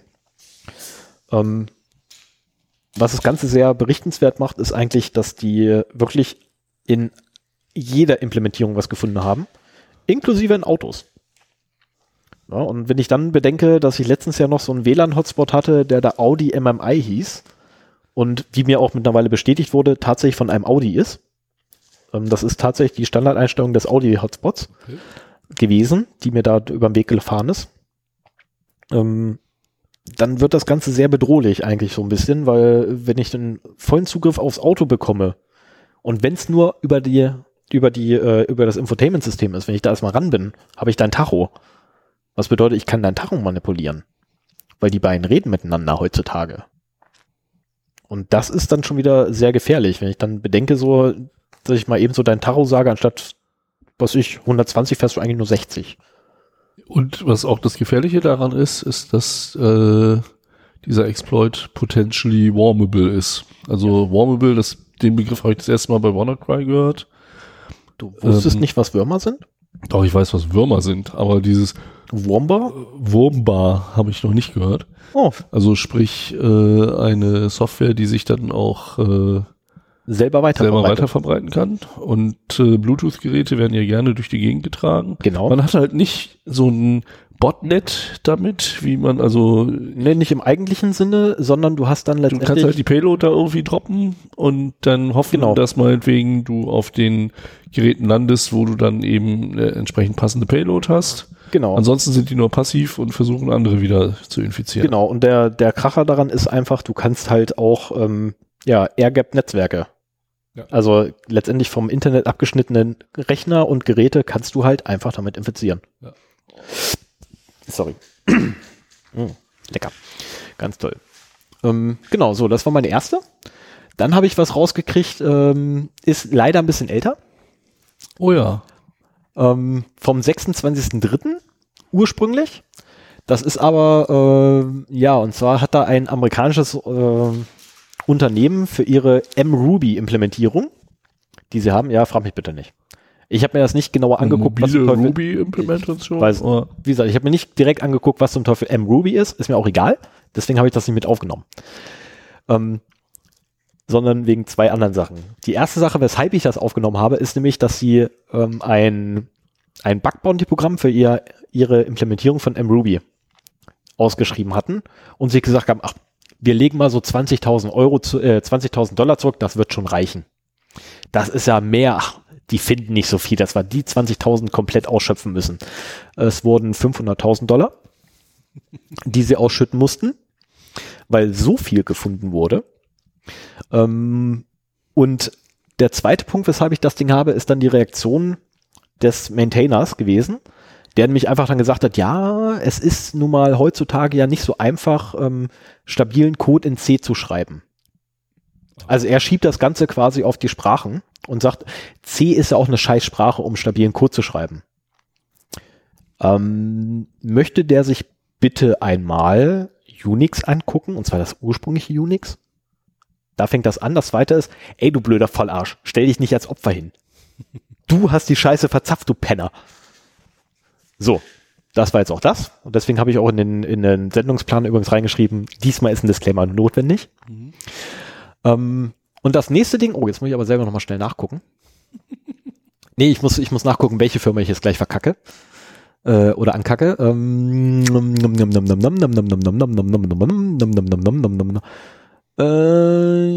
und zwar ist das, danke. So, und zwar die Stadtwerke Welbert. Na, die sind ähm, bekannt geworden am 7. September durch eine ganz tolle Nachricht, nämlich dadurch, dass sie ihren Kunden, die weniger als 6000 Kilowattstunden im Jahr verbrauchen, angeschrieben haben und gesagt haben, ihr kriegt jetzt einen digitalen Stromzähler. Das klingt an sich erstmal so, ja, ist okay, weiß, habe ich halt eine Digitalanzeige. Nee, nee. Nee, nee, viel, viel cooler, viel cooler. Ähm, also diese Stromzähler laufen dann quasi am Zähler mit äh, nein, der normale Zähler kommt raus, der alte, analoge, ne, der wunderbar funktioniert, wo noch nie irgendwelche Probleme auftreten, wo die Technik so alt ist, dass da keine Fehler mehr drin sind. Wo aber immer manuell abgelesen werden. Genau, wo immer manuell abgelesen werden muss, die kommen raus, um natürlich dann durch bequemere Geräte zu, ersetzt zu werden. Ja, so ein digitaler Stromzähler, ähm, der übrigens nicht den Zählerstand irgendwo hinschickt, eigenständig, sondern wo weiterhin jemand an den Zähler ran muss und ablesen muss. Er hat ein Digitaldisplay. Dieses Digitaldisplay zeigt allerdings die Information nicht immer an, sondern um an die Information zu kommen, musst du erst einen PIN eingeben. Ähm, diese PIN-Eingabe ist der Grund, warum das Ding bei uns in den News gelandet ist. Die PIN-Eingabe, äh, wie würdest du einen PIN eingeben wollen? Mit Tastenfeld, oder? Ja. Nein. Mit einer Taschenlampe. Ist kein Witz, das Ding hat einen Helligkeitssensor und mit einer Taschenlampe indem du zweimal lang, äh, quasi, quasi zweimal lang das Ding anleuchtest, wird die PIN-Eingabe aktiviert. Das ist noch nicht mal irgendwie eine LED, die nur der Nein. Ableser hat, die einen bestimmten Code Nein, eine Taschenlampe. Und jetzt möchte man ja meinen, also damit wird die PIN-Eingabe aktiviert und dann quasi mit der Taschenlampe, mit durchs Anleuchten, gibst du dann die einzelnen Ziffern ein. So, jetzt möchte man natürlich mal, okay, die sind vielleicht so intelligent bei einem also gehen wir mal davon aus, dass das Ding vierstellig ist. Ähm, die werden so intelligent zu sagen, okay, dann nehmen wir halt Morsecode. Ne, dann kommen wir für, jedes Zahl, für jede Zahl mit fünf Zeichen aus. Nein. Du machst dann nämlich eins, zwei, drei, vier, fünf, sechs, sieben, acht. Für eine acht. Da musst du kurz warten. Und dann geht der nächste los. So, jetzt möchte man natürlich meinen, okay, okay, okay. Mag ja sein. Ich meine, Thema Sicherheit ist heutzutage in der Digitalisierung ganz wichtig. Ne? Ähm, das ist damit Sicherheit ja, geschützt, sodass du halt. Force-Attacke dauert auch länger, als wenn du ein Touchpad Genau, ne? Äh, ne? da haben sie mal mitgedacht. Da werden sie mit Sicherheit, ja, aber da werden sie auch mit Sicherheit auch irgendwas gegen, gegen Brute Force haben. Äh, nein, wenn du den PIN falsch eingibst, dort, äh, ich glaube, fünf Sekunden sind das, die du warten musst, bevor du wieder von vorne anfangen darfst. Okay. Unbegrenzte Anzahl. Und wahrscheinlich eh nur ein PIN, oder? Ja, es gibt nur ein PIN. Das ist so. Deswegen ist das Ding bei uns. Lest es euch durch, lacht euch, lacht euch kaputt. Es sind übrigens in dem äh, in dem äh, betroffenen Bereich, wo das jetzt eingeführt wird, sind übrigens 89 Prozent aller Haushalte betroffen. Ähm, also nicht gerade ein kleiner Teil. Die Jungs gehören erschossen. Also ganz ehrlich, die Stadtwerke Welbert gehören einfach für so eine Scheiße an den Pranger. Weil der ganze Blödsinn soll nämlich die Kunden 20 Euro extra kosten im Jahr. Ich glaube, es waren 20 Euro im Jahr anstatt im Monat. Oh, also ich habe vorher gelesen gehabt, dass es 20 Euro im Monat gewesen wären. Ähm, es sind, nee, das glaube ich nicht. Es sind wohl 20 Euro im Jahr. Ähm, ne, da ist übrigens, äh, ja, Ja, eigentlich, ohne dach, Worte. Das eigentlich dachte ich ja, dass diese Smart Meter auch äh, ein Problem sind, weil sie eben Rückkanal haben und man damit relativ ja, äh, haben halt feingliedrig, Ja, sie haben mitgedacht, da gibt's keinen Rückkanal. weil man da sehr feingliedrig auch ablesen kann, wie viele Leute gerade zu Hause sind, beziehungsweise äh, wie viel Strom verbraucht wird, ob jemand im Urlaub ist oder nicht und so weiter. Ähm, gut, das so, so richtig smart finde ich diese Smart Meter nicht, muss ich sagen. Ich habe das auch überhaupt nicht gesehen, diese News. Finde das sehr faszinierend. Ja, ich habe das auch nur durch Zufall mitgekriegt. Mit einer Taschenlampe. Es wurde mir Meine zugespielt. Herren. Also das ist wirklich das erste Mal, dass mir Nachrichten zugespielt werden. Ich habe mich, ich habe mich weggelacht. Okay, Ich habe mich echt verklappt. ja, allerdings. Vor allem Ja. dann noch den Kunden 20 Euro abzuknüpfen dafür. Das finde ich eine absolute Frechheit für so eine Scheiße. Ja. Also sorry, jeder Raspberry Pi kann mehr. Ja, vor allen Dingen, also wenn sowieso noch jemand da rauskommen muss, dann macht es doch keinen. Ja. Also heutzutage ist es so, wenn bei uns die Abzählungen sind, dann kriegen wir eine Mail Ja. und äh, Bitte einer von uns rennt los, schreibt die Zahl auf, tippert die in ein Webinterface ein und gut ist. So, das passiert einmal im Jahr und es wird halt, wenn man irgendwann auszieht, in unserem Fall, weil wir Eigentum haben, wahrscheinlich eher, wenn sie uns dann irgendwann raustragen in den letzten Kombi, äh, dann wird halt irgendwann mal so ein Abgleich gemacht. Also gerade bei Mietwohnungen ist das halt so, da fliegt's halt auf, wenn der Vormieter äh, falsche Angaben gemacht hat, dann würde da eine Diskrepanz festgestellt Richtig. werden und dann kriegen sie halt den Vormieter ran. Ja, das ist aber meistens schon bei deinem Auszug, weil nämlich dann dein, Verm dein Vermieter, nämlich den, äh, den betreffenden Betreiber, äh, Anbieter, Anbieter nämlich den aktuellen Stand meldet. Und dann würde es schon auffallen, dass du da Genau, Schindel getrieben ja. hast. Genau. Und insofern hat man noch nie mal was gewonnen dabei. Die Wasserflasche sieht so weit weg aus. Die ist fast leer. Ja, noch ist sie nicht leer. Zum Glück. Du hast auch noch Kaffee, oder? Nee, der ist auch schon leer. Aber das ist, hat ja auch alles seinen Grund und seine Richtigkeit. So, mein, mein letzter Newsbeitrag ist eigentlich eher eine Hörempfehlung. Oh. Denn ähm, es, ist, Sven es gibt empfiehlt die Welt. es gibt ein Thema, das, äh, als ich im Urlaub war, gerade hochkochte. Und zwar war das äh, die Analyse der Bundestagswahlsoftware PC-Wahl. Hast du das Mhm. mitbekommen? Habe ich mitgekriegt? Da haben sich, äh, ich, ich glaube, da haben sich zwei Leute dran gemacht, Martin Schirisch und Thorsten Schröder, äh, die dann irgendwann mit Linus Neumann äh, einen Abschlussbericht da geschrieben haben. Und äh, haben sich einfach mal angeguckt, so, wenn jetzt die Leute ihr Kreuzchen machen, das wird ja bestimmt nicht alles nachvollziehbar auf Papier und so weiter äh, weitergegeben, sondern da gibt es bestimmt Software, die dafür da ist, dass diese Ergebnisse dann aggregiert werden, an die nächsthöhere Stelle gemeldet werden, da wieder aggregiert werden, ins Internet gestellt werden und so weiter. Und ja, da gibt es eine und die haben sich halt diese Software PC-Wahl angeschaut in einem Bundesland. Äh, laut Hersteller sind 33 Millionen äh, Bundesbürger er, erfasst sozusagen. Nein, also nicht die Bundesbürger, weil das ist ja alles. Nee, die Wahlergebnisse. Aber die Wahlergebnisse Mhm. von 33 Millionen Bundesbürgern. Und was die da an Sicherheitslücken hervorgepult haben, geht auf keine Kuhhaut. Es ist unbeschreiblich. Ähm, ich habe mich auch nicht darauf vorbereitet, das alles nochmal wiederzugeben, Schade. weil es gibt eine schöne äh, Folge von Logbuch Netzpolitik, die 228, das ist jetzt zur Aufnahme. Ach ja, genau, wir haben heute übrigens den 14.09. Da war was. Ah, Mann, wir müssen mal für den Anfang doch, schreibt das mal in den Plan rein, dass wir da das, das äh, Aufnahmedatum dazu nehmen. Ähm, die ist vom 7. September, diese Folge. Und äh, Linus Neumann ist ja auch jemand, der äh, gewohnt ist, Dinge im Podcast zu erklären. Der Mhm. macht das sehr schön. Äh, es macht Spaß, dem zuzuhören, wenn es nicht so traurig wäre. Also in, in diesem Fall. Wobei auch da sind Tim Püttroff und Linus Neumann ja gewohnt, dass sie irgendwie traurige News verbreiten. ähm, aber da wird nochmal im Detail erklärt, was die so alles gefunden haben und äh, wie simpel es ist, da Manipulationen vorzunehmen und wie wenig da auf Security geachtet wurde. Also man muss sich nur irgendwie ein Thema suchen, ist so mein Eindruck, ein Thema, das bisher noch nicht so im Fokus, im, im Blicklicht war.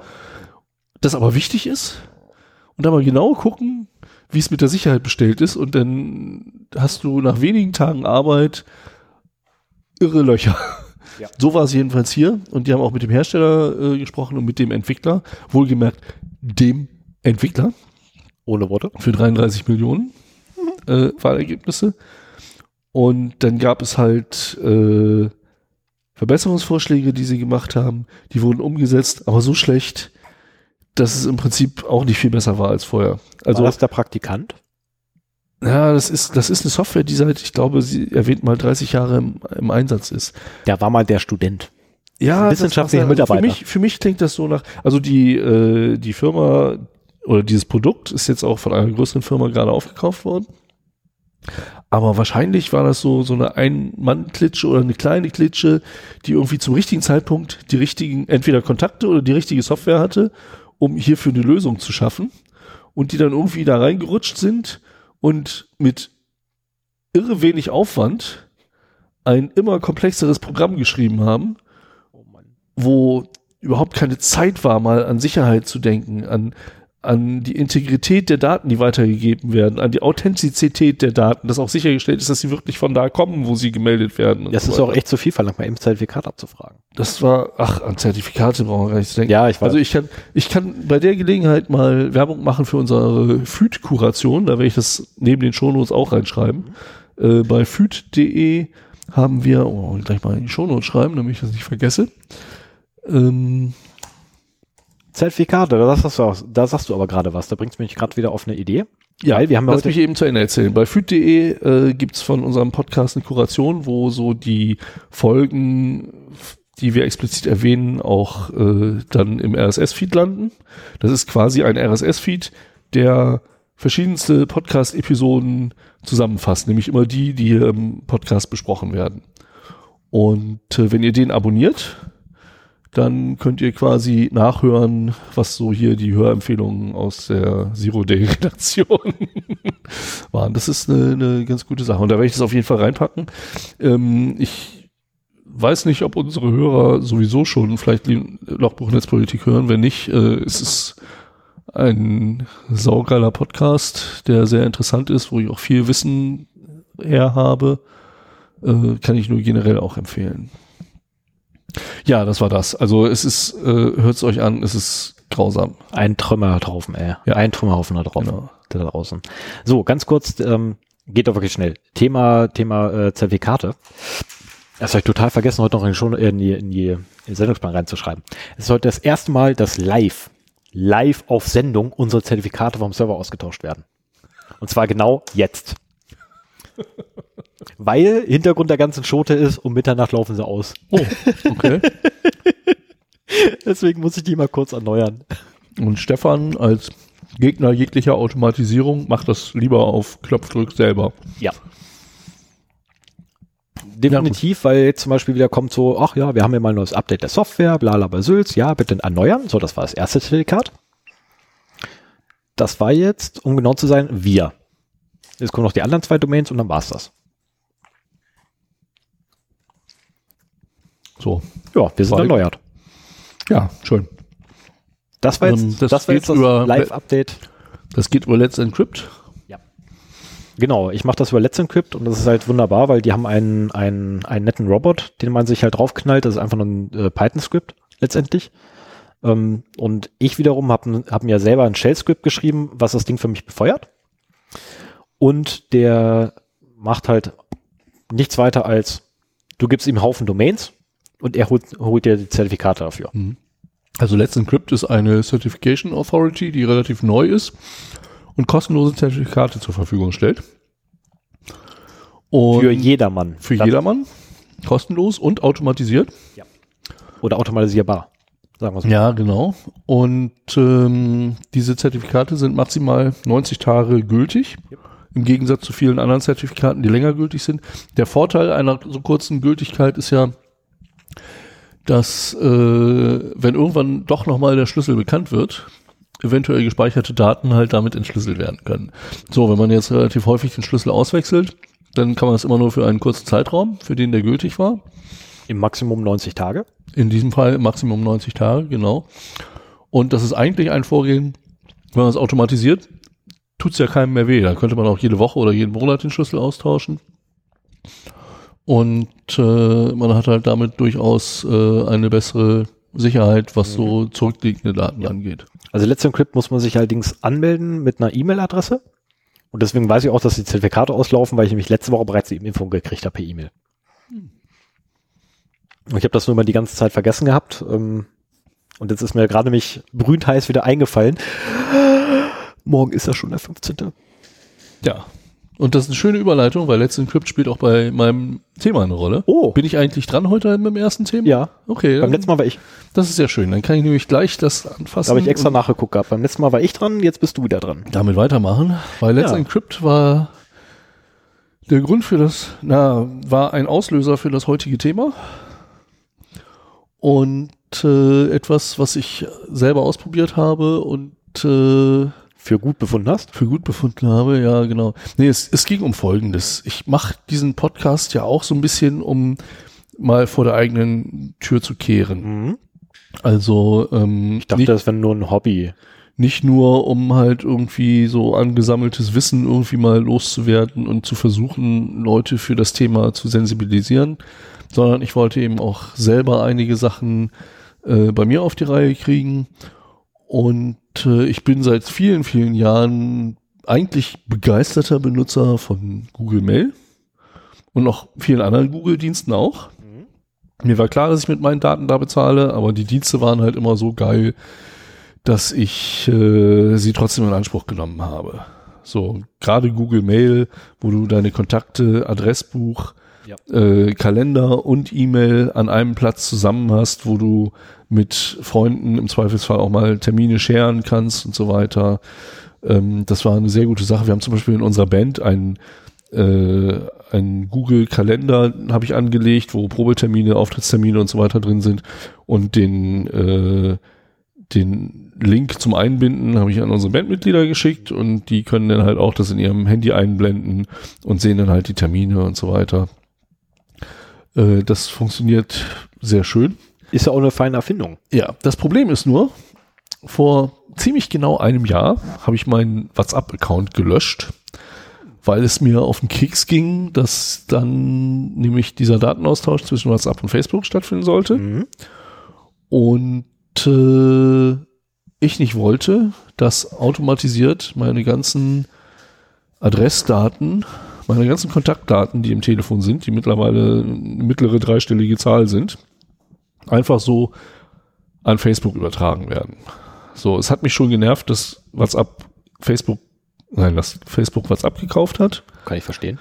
Zu dem Zeitpunkt hieß es noch, nein, wir übertragen keine Daten. Und ja, die Adressbuchsynchronisation war mir immer ein Dorn im Auge, aber äh, ist halt für den Service, so wie er gestrickt ist, notwendig, leider. Komme ich noch zu. Okay. Ähm, aber dann, als Facebook dann eben diesen Datenaustausch an, äh, oder beim ersten Mal habe ich schon versucht, für andere Messenger Werbung zu machen und versucht, Leute äh, dazu zu bewegen, andere zu benutzen. Das hat nichts gebracht. Und jetzt dachte ich mir so, da musst du halt irgendwie die Schmerzen erhöhen und dafür sorgen, dass halt weniger Leute über WhatsApp zu erreichen sind, weil das ist mittlerweile so ein quasi Standard als SMS-Ersatz. Äh, Und dann habe ich mir halt gesagt, okay, jetzt reicht's. Ich will nicht, dass mein Adressbuch bei Facebook landet. Die haben schon genug Daten, vor- auch von Leuten außerhalb ihres Netzwerkes. Da habe ich schon mal was zu erzählt. Und äh, ich habe, das weiß ich, in meinem Adressbuch Leute, die wollen nicht, dass ihre Kontaktdaten zu Facebook kommen. Ist, in der Zwischenzeit wurde ja auch mehrfach diskutiert, dass es eben einen erheblichen Datenschutzverstoß darstellt. Und Das- abmahnungswürdig ist. Ja, genau. Und ähm, dann kam so der Gedanke auf, na ja, gut, aber Google gibst du deine Kontaktdaten alle freiwillig. Ja. So viel besser sind die auch nicht. Und sie haben ja auch, äh, wie war das, ihr, Lo ihr Leitspruch von äh, Don't be evil zu Do the right thing vor einiger Zeit geändert, Ja. was sehr interpretierungsbedürftig ist. Definitiv. Naja, und seitdem hat's mich halt irgendwie genervt. So, äh, ich wusste nicht ganz, wie ich das auflösen sollte, aber äh, wenn ich da schon konsequent sein will und Facebook nicht die Kontaktdaten geben will, dann darf ich sie Google eigentlich auch nicht geben. So, was machst du jetzt? Und äh, es gibt auch einer der, der Auslöser war eine Chaos-Radio-Folge, die ich gehört habe. Da ging es um Self-Hosting. Äh, da wurden ja Vor- und Nachteile davon besprochen, wie es denn ist, seinen eigenen Server zu betreiben, Oh, äh, diese Dienste selber aufzusetzen und selber zu betreiben. Damit ist das natürlich durchaus möglich, dass man sich jetzt sagt, okay, ich äh, setze alles selber auf, betreue das selber, kümmere mich darum, dass das sicher ist und bin dann halt nicht in der großen Wolke irgendeines US-Konzerns, sondern habe das alles unter meiner eigenen Kontrolle. Und die Leute, die das da in dieser Sendung, äh, das war die, haben wir es denn, äh, CR 199. Eigenhosting, Elend oder Erlösung. Kommt auch in Chaos die Radio Show- Chaos, Chaos Radio Express? Chaos Radio. Oh. Und ähm, du machst das ja? Du hast ja deinen eigenen Server, wo auch unsere Webseiten drauf sind. Richtig, mittlerweile auch ein Haufen E-Mail-Adressen mit drauf sind. Äh, mein Cloud-Speicher liegt da auch in der Nähe. Genau. Und äh, das ist mir aber zu viel Arbeit gewesen, weil ich auch nicht gewillt bin, mich um die Sicherheit meines Servers selber zu kümmern. So, das ist etwas, wo nicht meine Kompetenz liegt und wenn ich das mache, dann mache ich das eher falsch. Äh, insofern möchte ich das eigentlich lieber schon in die Hände ge von jemandem geben, der hoffentlich weiß, was er tut. Und äh, die, die Chance, dass er, dass ein Provider es besser macht als ich, ist schon recht hoch. Ja, der bezahlt immerhin externe Kräfte dafür, dass sie es besser können. Ja. Und äh, deswegen habe ich halt nach einer Möglichkeit gesucht, mir einen quasi einen privaten Google-Mail-Ersatz, also Mail, Adressbuch und Terminkalender zu schaffen, ohne dass ich meinen eigenen Server aufsetzen muss und trotzdem unabhängig bin von nicht nur Google Mail, sondern dann auch gleich GMX, Web.de und so weiter. Also so irgendeine äh, fer einen fertigen Dienst wollte ich halt nicht nehmen. Mhm. Äh, ich habe äh, ein Webhosting-Angebot bei einem Anbieter. Achso, und was mir natürlich auch wichtig war, war, dass das Ganze halt auch sauer verschlüsselt abgeht. Also, ähm, dass sämtliche Kommunikation mit dem Server eben verschlüsselt ist, dass das über ein äh, Zertifikat abgesichert wird und so weiter. Minimum, ja. Ja, jetzt habe ich bei meinem Provider, wo halt auch zum Beispiel meine Band-Webseite liegt und noch so ein paar andere Sachen aus, aus älterer Zeit, wo ich mal so ein regionales äh, Motorradforum hier für Braunschweig betrieben habe, äh, mal geguckt. Ja, der bietet halt SSL-Zertifikate an, aber Let's Encrypt unterstützt er zum Beispiel nicht. Ähm, das Ganze ist sehr kryptisch da gemacht und das erste, also die, die kleinste Lösung kostet irgendwie 2,50 im Monat. Dafür, dass man dann halt irgendwie, ich glaube, eine Domain äh, mit dem Zertifikat abgesichert hat. Das ist blöd, weil ähm, allein schon der E-Mail-Account eine zweite Domain ist. Ja, Weil nämlich das Mail. war halt auch so mein Gedanke. Ich habe da mal so gezählt, wie viele Domains ich da habe. Das ist ein gutes halbes Dutzend. Und äh, nee, für etwas, was woanders umsonst gibt, ist irgendwie nichts. Ähm, ich will übrigens keine Provider-Namen nennen. Das ist schade. Ich hätte jetzt einen reingeschmissen gehabt, in der Hoffnung, dass du dann sagst ja oder nein. Nee, nee, das können wir hinterher machen. Okay, dann Ähm, machen wir es offline. Für, für die Lösung, die ich gleich noch habe, werde ich es auch nicht machen. Aber sollte jemand an der Lösung interessiert sein, kurze E-Mail schicken und äh, ich schicke alles zurück, was da für nötig ist. Naja, also wie gesagt, so der naheliegende Weg, irgendwas auf meinem Server zu machen, wo meine Domain auch gehostet ist und auch schon Webmail-Interface äh, existiert, ähm, war halt da nicht so die richtige Lösung. Außerdem kann ich mit diesem Webmail-Interface, das ich da habe, äh, nichts synchronisieren mit meinem Handy, Das ist mit anderen Rechnern. Das muss ja heutzutage schon sein. Ja, genau. Und du kannst halt Mails, ne? also der hat halt einen IMAP-Server da laufen und SMTP. Du kannst mit einem externen Mail-Programm da alles machen. Aber Kontakte und äh, Termine sind halt nicht synchronisierbar. Und das wollte ich auf jeden Fall halt auch haben, damit ich auf meinem auf meinem Smartphone oder auf meinen Smartphones mittlerweile äh, die Sachen eben auch zur Verfügung habe, ohne dass sie durch die Google Cloud gehen. Und äh, man kann es natürlich machen, aber dann kann man wieder äh, gegen Einwurf kleiner Münzen irgendwie so ein Hosted Exchange nehmen. Da hast du dann wieder alles. Aber da musst du dann für jeden Account wieder Geld abdrücken und sowas. Und da habe ich mir irgendwie gedacht, so, nee, das, ich hätte da gerne eine Lösung, die besser funktioniert, ja. die vielleicht weniger kostet. Und habe mich da mal so ein bisschen auf die Suche gemacht und habe dann einen anderen Provider gefunden, der ein sehr vielversprechendes Angebot hatte, der auch durchaus renommiert ist, soweit ich das rausfinden konnte.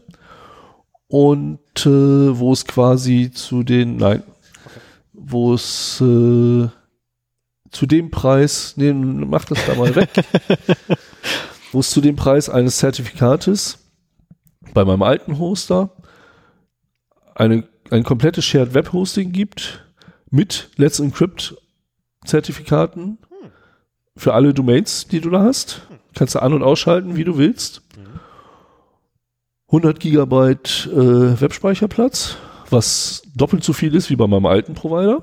Das ist sogar für E-Mails extrem viel. Ja, es ist ja nicht nur für E-Mails, es ist ein ja, das ist für alles, Hosting, ne? du, du packst mhm. halt eine Domain dazu und ähm, dann kannst du halt Subdomains definieren und so weiter, Webdienste installieren und äh, wo haben wir das denn hier? Um mal kurz die Größenordnung mitzuteilen, was so 100 Gigabyte heutzutage sind. Das ist echt schweineviel. Also das gesamte Backup von meinem Server hat gerade mal 40 Gigabyte. Ja, damit kann man schon was anfangen. Das ist richtig. Ja, das ist wirklich ein komplett Backup meines Servers. Ja. Und äh, ich bin ja schon länger ein Freund von der OwnCloud. Wir tauschen ja auch Dateien ja. über die OwnCloud miteinander aus. Und das ist halt eine schöne Lösung, um eben auch einen Cloud-Dienst zu haben, der unter der eigenen Kontrolle ist mhm. und nicht irgendwie in, in großen äh, ja, Diensten gehostet ist, die dann auch eben eventuell Interesse daran haben, mal reinzugucken. Ja, angegriffen werden können. Ne? Mhm. Also Dropbox hatte ja schon auch einen Daten-Data Breach zu verzeichnen und ich kriege auch jetzt immer wieder Mails da dran. Also diese, diese Mailadressen geistern halt irgendwo rum und äh, werden halt zum Spam und Phishing sehr viel benutzt. Ja. Und äh, dann habe ich mir halt mal zum Ausprobieren so, eine, so ein Angebot geschossen, eine Domain registriert, die ist auch das erste Jahr kostenlos. Im zweiten kostet es dann irgendwie, ich weiß nicht, Zehner pro Jahr oder sowas. Also eine Domain kostet nicht mehr viel. Vor allen Dingen eine DE-Domain. Wenn wir eine FM-Domain haben wollten, das haben wir gemerkt. Ich wollte gerade sagen, dreistellig im Jahr. Aber eine DE-Domain kriegt man halt für einen Apfel und ein Ei überall ja, hinterhergeschmissen. Die DE-Domain kostet in der Regel 12 Euro im Jahr. Ja, so um den Dreh. Die Registrierung, weil da ist ja einmal die Gebühr für die DENIC drin, hm. die ja letztendlich der wirkliche Registrar ist und dann noch der Dienstleister mit drin. Ja. Äh, hängt da noch hinten dran, den du da hast, der für dich die Registrierungsaufgaben übernimmt und Verwaltungsaufgaben. Und da kommen die ungefähr immer in der Regel so um die 12 Euro. Ja, ja, ja. Solltet ihr irgendwie einen Anbieter haben, der mehr als 12 Euro haben wollt, geht weg. Ja, und äh, ich habe schon mal mir sagen lassen, dass OwnCloud auch äh, Kontakte und Adressbuch, nein, und äh, Terminkalender kann. Wer sagt denn dir nur sowas? Und habe dann halt zugesehen, dass ich mir das Ding mal installiere. Mhm. Die, die Registrierung ging super schnell und wie gesagt, 2,50 im Monat ist echt nicht viel. Das ist ein Witz. Ich habe mir auch überlegt, wenn ich zukünftig zum Beispiel mal so eine Band-Webseite mache. So bisher habe ich die halt immer Domain auf meine, mein Webhosting beim alten Anbieter registriert. Nicht mit HTTPS betrieben, weil ich konnte ja kein Zertifikat bekommen, also Anmeldedaten immer im Klartext übers Internet jo. geschickt. Ja, total blöd. Und äh, jetzt würde ich das so machen, dass ich mir dafür ein eigenes Paket kaufe. Mhm. Äh, und wenn es dann nämlich, wie in diesem Fall jetzt mal dazu kommt, dass ich aus meiner Band austrete und der Webadmin bin, dann brauche ich nur die Zugangsdaten und jemand anders zu geben und der kümmert sich dann darum. Jetzt hätten wir eine mhm. Migration der Domain machen müssen ja, ich kann auch einen Eigner ändern, das ist auch nicht so das Problem. Okay, dann, dann ist es. Äh, aber jetzt hätte man halt wirklich eine äh, Migration der Domain machen müssen, eine Migration der Inhalte weg aus meinem ja. Paket in irgendein anderes Paket rein. Ähm, das hätte keiner aus der Band irgendwie so problemlos hingekriegt. Ich habe das auch noch nicht so oft gemacht. Und äh, dann hast du halt da ganz andere Möglichkeiten, das mal eben schnell jemand anderes in die Hand zu geben, so nach dem Motto, hier ist fertig, mach und gut ist. Und auch das SSL-Zertifikat von Let's Encrypt einmal eingerichtet und das ist auf Knopfdruck, wird halt immer rechtzeitig erneuert und so weiter, funktioniert prächtig. Mhm. So, dann habe ich jetzt äh, die OwnCloud installiert, mhm. Hab damit schon mal den Vorteil, dass ich jetzt, wenn ich alleine da drauf bin, 100 Gigabyte äh, Cloud-Speicher habe, so in etwa, plus minus ein paar Gigabyte oder minus ein paar Gigabyte für E-Mail. Wobei die E-Mail immer noch bei meinem alten Provider liegt und das nicht belastet. Und äh, wenn man in der im OwnCloud eigenen Market die Kalender und Kontakte Erweiterung installiert, mhm. dann hat man halt auch gleich äh, in der OwnCloud einen Kalender und eine Kontaktdatenbank. Richtig. Und das Schöne ist, die verfügen beide über CalDAV bzw. CardDAV Protokoll. Und das ist wirklich die angenehme Sache. Also CalDAV und CardDAV äh, ist ein Protokoll, eine, eine Ableitung von WebDAV, ja. worüber man Dateien halt äh, übers Internet verschieben kann. Und die sind halt dazu da, äh, ja, Termin- und Kontaktdaten zu synchronisieren. Mhm. Also nicht nur zu lesen, sondern auch wirklich zu aktualisieren. Und äh, darüber habe ich halt jetzt die Möglichkeit zusammen mit dem IMAP-Server, IMAP ist ein E-Mail-Protokoll, das äh, eine Verwaltung der E-Mails auf dem Server ermöglicht. Nicht wie bei POP3, wo man sich Kopien runterzieht und entweder die E-Mails auf dem Server lässt oder dort löscht, ähm, aber immer nur quasi mit Kopien arbeitet und bei IMAP arbeitet man halt wirklich mit den Daten auf dem Server, so dass man halt, egal ob man jetzt vom iPhone oder von einem anderen Gerät drauf zugreift oder über ein Webinterface, man hat halt immer den, den gleichen Stand da. Ja. Äh, wenn ich kurz einschmeißen darf, IMAP hat aber, hat aber auch einen Nachteil. Also einen sogar ziemlich, ziemlich großen Nachteil. Du brauchst die Verbindung zum Server. Ja, das ist richtig. Aber die hat man heutzutage äh, Ich komme ja, nachher, komm nachher noch drauf. Ja, es gibt, na, es gibt auch Clients, die äh, zumindest mit dem Cache arbeiten. Und äh, ach so, willst du doch deine ja, muss ich, muss ich, muss ich dann kurz erzählen, weil du mich gerade drauf gebracht hast. Naja, auf jeden Fall was habe ich jetzt? Ich habe die OwnCloud, ich habe Kontakte da drin, ich habe Adressbuch drin. Der Import von Google Mail ging problemlos. Kann man halt beides exportieren und dann wieder in die OwnCloud importieren. Die Bildchen gehen verloren, die an den Kontakten hängen. Ansonsten äh, funktioniert das sehr gut. Was ich damit noch nicht habe, ist irgendwie eine gemeinsame Oberfläche, mit der ich dann halt alles verwalten kann. Mhm. Aber auch dafür gibt's Lösungen unter Windows oder unter Linux. Äh, habe ich mir nach langer Zeit, also ich war halt gewohnt, mit dem Webinterface von Google Mail zu arbeiten, weil es einfach so gut ist. Du musst nirgends was einrichten, du bist an einem anderen Rechner, kannst dich einloggen mit Two-Factor-Authentication, äh, so dass halt äh, sichergestellt ist, dass dir keinen Account hackt und so weiter. Äh, jetzt musste ich erstmal in den sauren Apfel beißen und mir wieder ein Thunderbird installieren. Ich mag ihn. Ja, ich, ich gewöhne mich gerade wieder daran. Thunderbird hat Lightning als Add-on für Kalender, Kalender und mhm. Cardbook. Richtig. Äh, für eine alternative Kontaktverwaltung, die auch CardDAV kann. Richtig. So, und damit habe ich jetzt quasi auf meinem Notebook, auf meinem Linux-Notebook, auf meinem Windows-Rechner zu Hause äh, jeweils ein Thunderbird installiert. Mhm.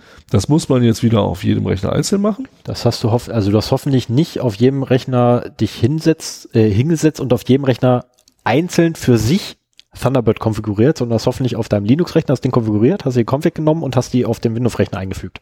Siehst du, und wegen solchen Tipps Erwähnst du das mir das gegenüber? Hier. Okay, dann zeige ich dir das bei Gelegenheit. Ähm, hinter, jetzt habe ich schon alle durch. Weil, ja, aber für fürs nächste Mal, weil ich ja. habe ähm, ich habe nämlich dieselbe Sache, da ich ja oben auf meinem dienstlichen Notebook mein Thunderbird laufen habe und irgendwann auf meinem dienstlichen Notebook mehr E-Mail-Accounts registriert hatte auf, äh, als auf meinem privaten. Und was du dann halt machst, ist, du gehst einfach in dein Profil rein, nimmst den ganzen Profilordner, schiebst den rüber auf den anderen Rechner, packst ihn hin und änderst die Config so um, dass er den neuen Profilordner quasi als Standardprofil nimmt. Okay. Und den alten kannst du wegwerfen. Ah ja, okay. Ja, schön. Das ist jetzt allerdings nur eine Lösung unter Windows und Linux bisher. Das mhm. wird auch, ich weiß gar nicht, gibt es Thunderbird für Mac? Ja. Da gibt es wahrscheinlich auch andere Programme. Ich glaube, der durchschnittliche Mac-User kriegt Pickel an den Händen, wenn er ein Thunderbird benutzen muss. Keine Ahnung. weil die das aber anders der, gewohnt sind. Ja, aber ganz ehrlich, komm, der durchschnittliche Mac-Nutzer ist auch ein Idiot. es könnte sein, dass ich von dieser Idee meine Frau begeistern kann und dann werde ich das auch noch auf zwei Macs einrichten müssen. Äh, dann kann ich berichten, wie das da lief. Äh, aber ich glaube, die, die unterstützen da sowieso alle CardDAV und CalDAV. Ähm, jetzt ist es halt so, beim, äh, bei dem iPhone, das ich habe, geht das Ganze mit äh, Bordmitteln. Das ist sehr schön. Also der spricht schon CalDAV und CardDAV. Da musst du halt nur zwei Accounts einrichten. Ähnlich wie man dann halt auch einen Gmail-Account halt einrichtet. Und dann funktioniert das, den IMAP-Server halt sowieso einrichten. Bei Android ist das leider nicht ganz so einfach. Richtig, weil Android nämlich von Hause aus erstmal keinen CardDAV unterstützt und auch keinen CalDAV, wenn Genau. ich das richtig mitgekriegt habe. Ja, da gibt's aber die Apps CardDAV Sync und CalDAV Sync. Nein, Ja, Stefan. Ehrlich, Sven. Übrigens, ich wurde von demjenigen, der da, der für dieses Hi Sven, wie geht es dir? verantwortlich ist, wurde ich tierisch angeranzt, weil wir sie ja angeblich verarschen würden. Ein, Nein. Der kompletten Podcast über habt ihr mich nur verarscht. Nein, das Nein. ist verkehrt. Wir haben dich verhohnepiepelt. Großer Unterschied. Nein, das war auch, also ich, ich fand das äh, wichtig, auch wenn wir vielleicht ein bisschen übertrieben haben, Stefan. Äh. Ich fand, das war ein wichtiger Hinweis. Definitiv, Äh, Sven, definitiv. das sollten wir auch mal öfter nochmal so einfließen lassen. Ja, das Problem ist- vielleicht nicht ganz so übersteigert. Richtig. Ja, und äh, es gibt auch eine Anleitung, die ich hier verlinken kann, äh, von Kashis Blog auf stadtbremerhaven.de, wo halt äh, diese Synchronisation halt Schritt für Schritt erklärt wird, so dass man, wenn man halt kein iPhone hat, sondern ein Android-Telefon, das damit auch einrichten kann.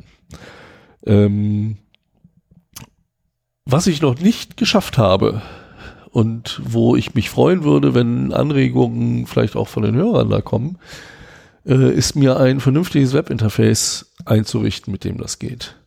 Also letztendlich brauche ich ja wie den Thunderbird nur ein Webinterface, das eben E-Mail über IMAP, Kontakte über CardDAV, Termine über CalDAV dann synchronisiert, um das dann auch noch auf der äh, OwnCloud-Instanz zu installieren, also auf dem auf dem Hosting-Paket. Äh, was für eine Zukunft hast du auf einem Server? Hast du da quasi Root-Zugriff drauf? Nee. Das heißt, ich habe irgendwo was von SSH-Zugriff gesehen, aber das, das konnte ich mir nicht vorstellen bei so einem Shared Web Hosting, dass du da SSH. Ja. Also es gibt, es gibt ein paar äh, Web-Interfaces, da habe ich bisher noch nicht rausfinden können. Es gibt sogar Mail-Interfaces, die in OwnCloud integriert, integriert sind, aber da die aktuelle Version 10 von OwnCloud anscheinend recht neu ist, die hängen noch alle in der Version 9 und du kriegst sie halt nicht installiert, wenn die für eine ältere Version sind.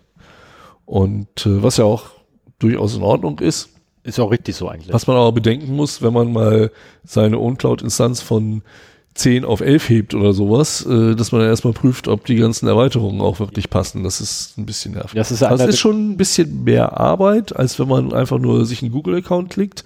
Aber du hast das schöne, flauschige Gefühl, dass du halt wieder deine Daten unter Kontrolle hast. Ja. Und ich bin auch noch nicht so weit, dass ich meinen Google-Account abgemeldet habe. Werde ich auch nicht machen, aber Nee, noch hast du ja das Nexus. Da brauchst du eine eh.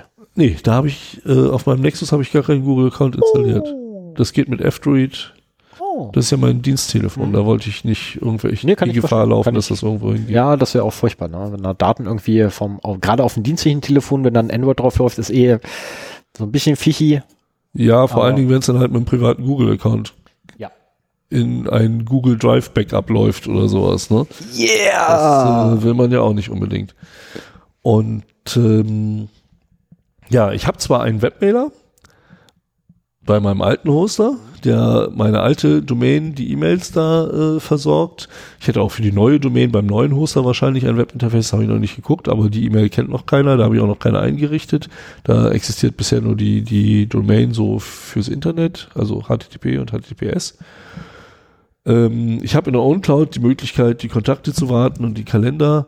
Äh, ich hätte gerne ein Webinterface und das wird wahrscheinlich dann nochmal Grund für ein Update der ganzen Geschichte sein, wenn ich ein bisschen mehr Erfahrung gesammelt habe, womit ich dann eben von jedem Rechner aus darauf zugreifen kann.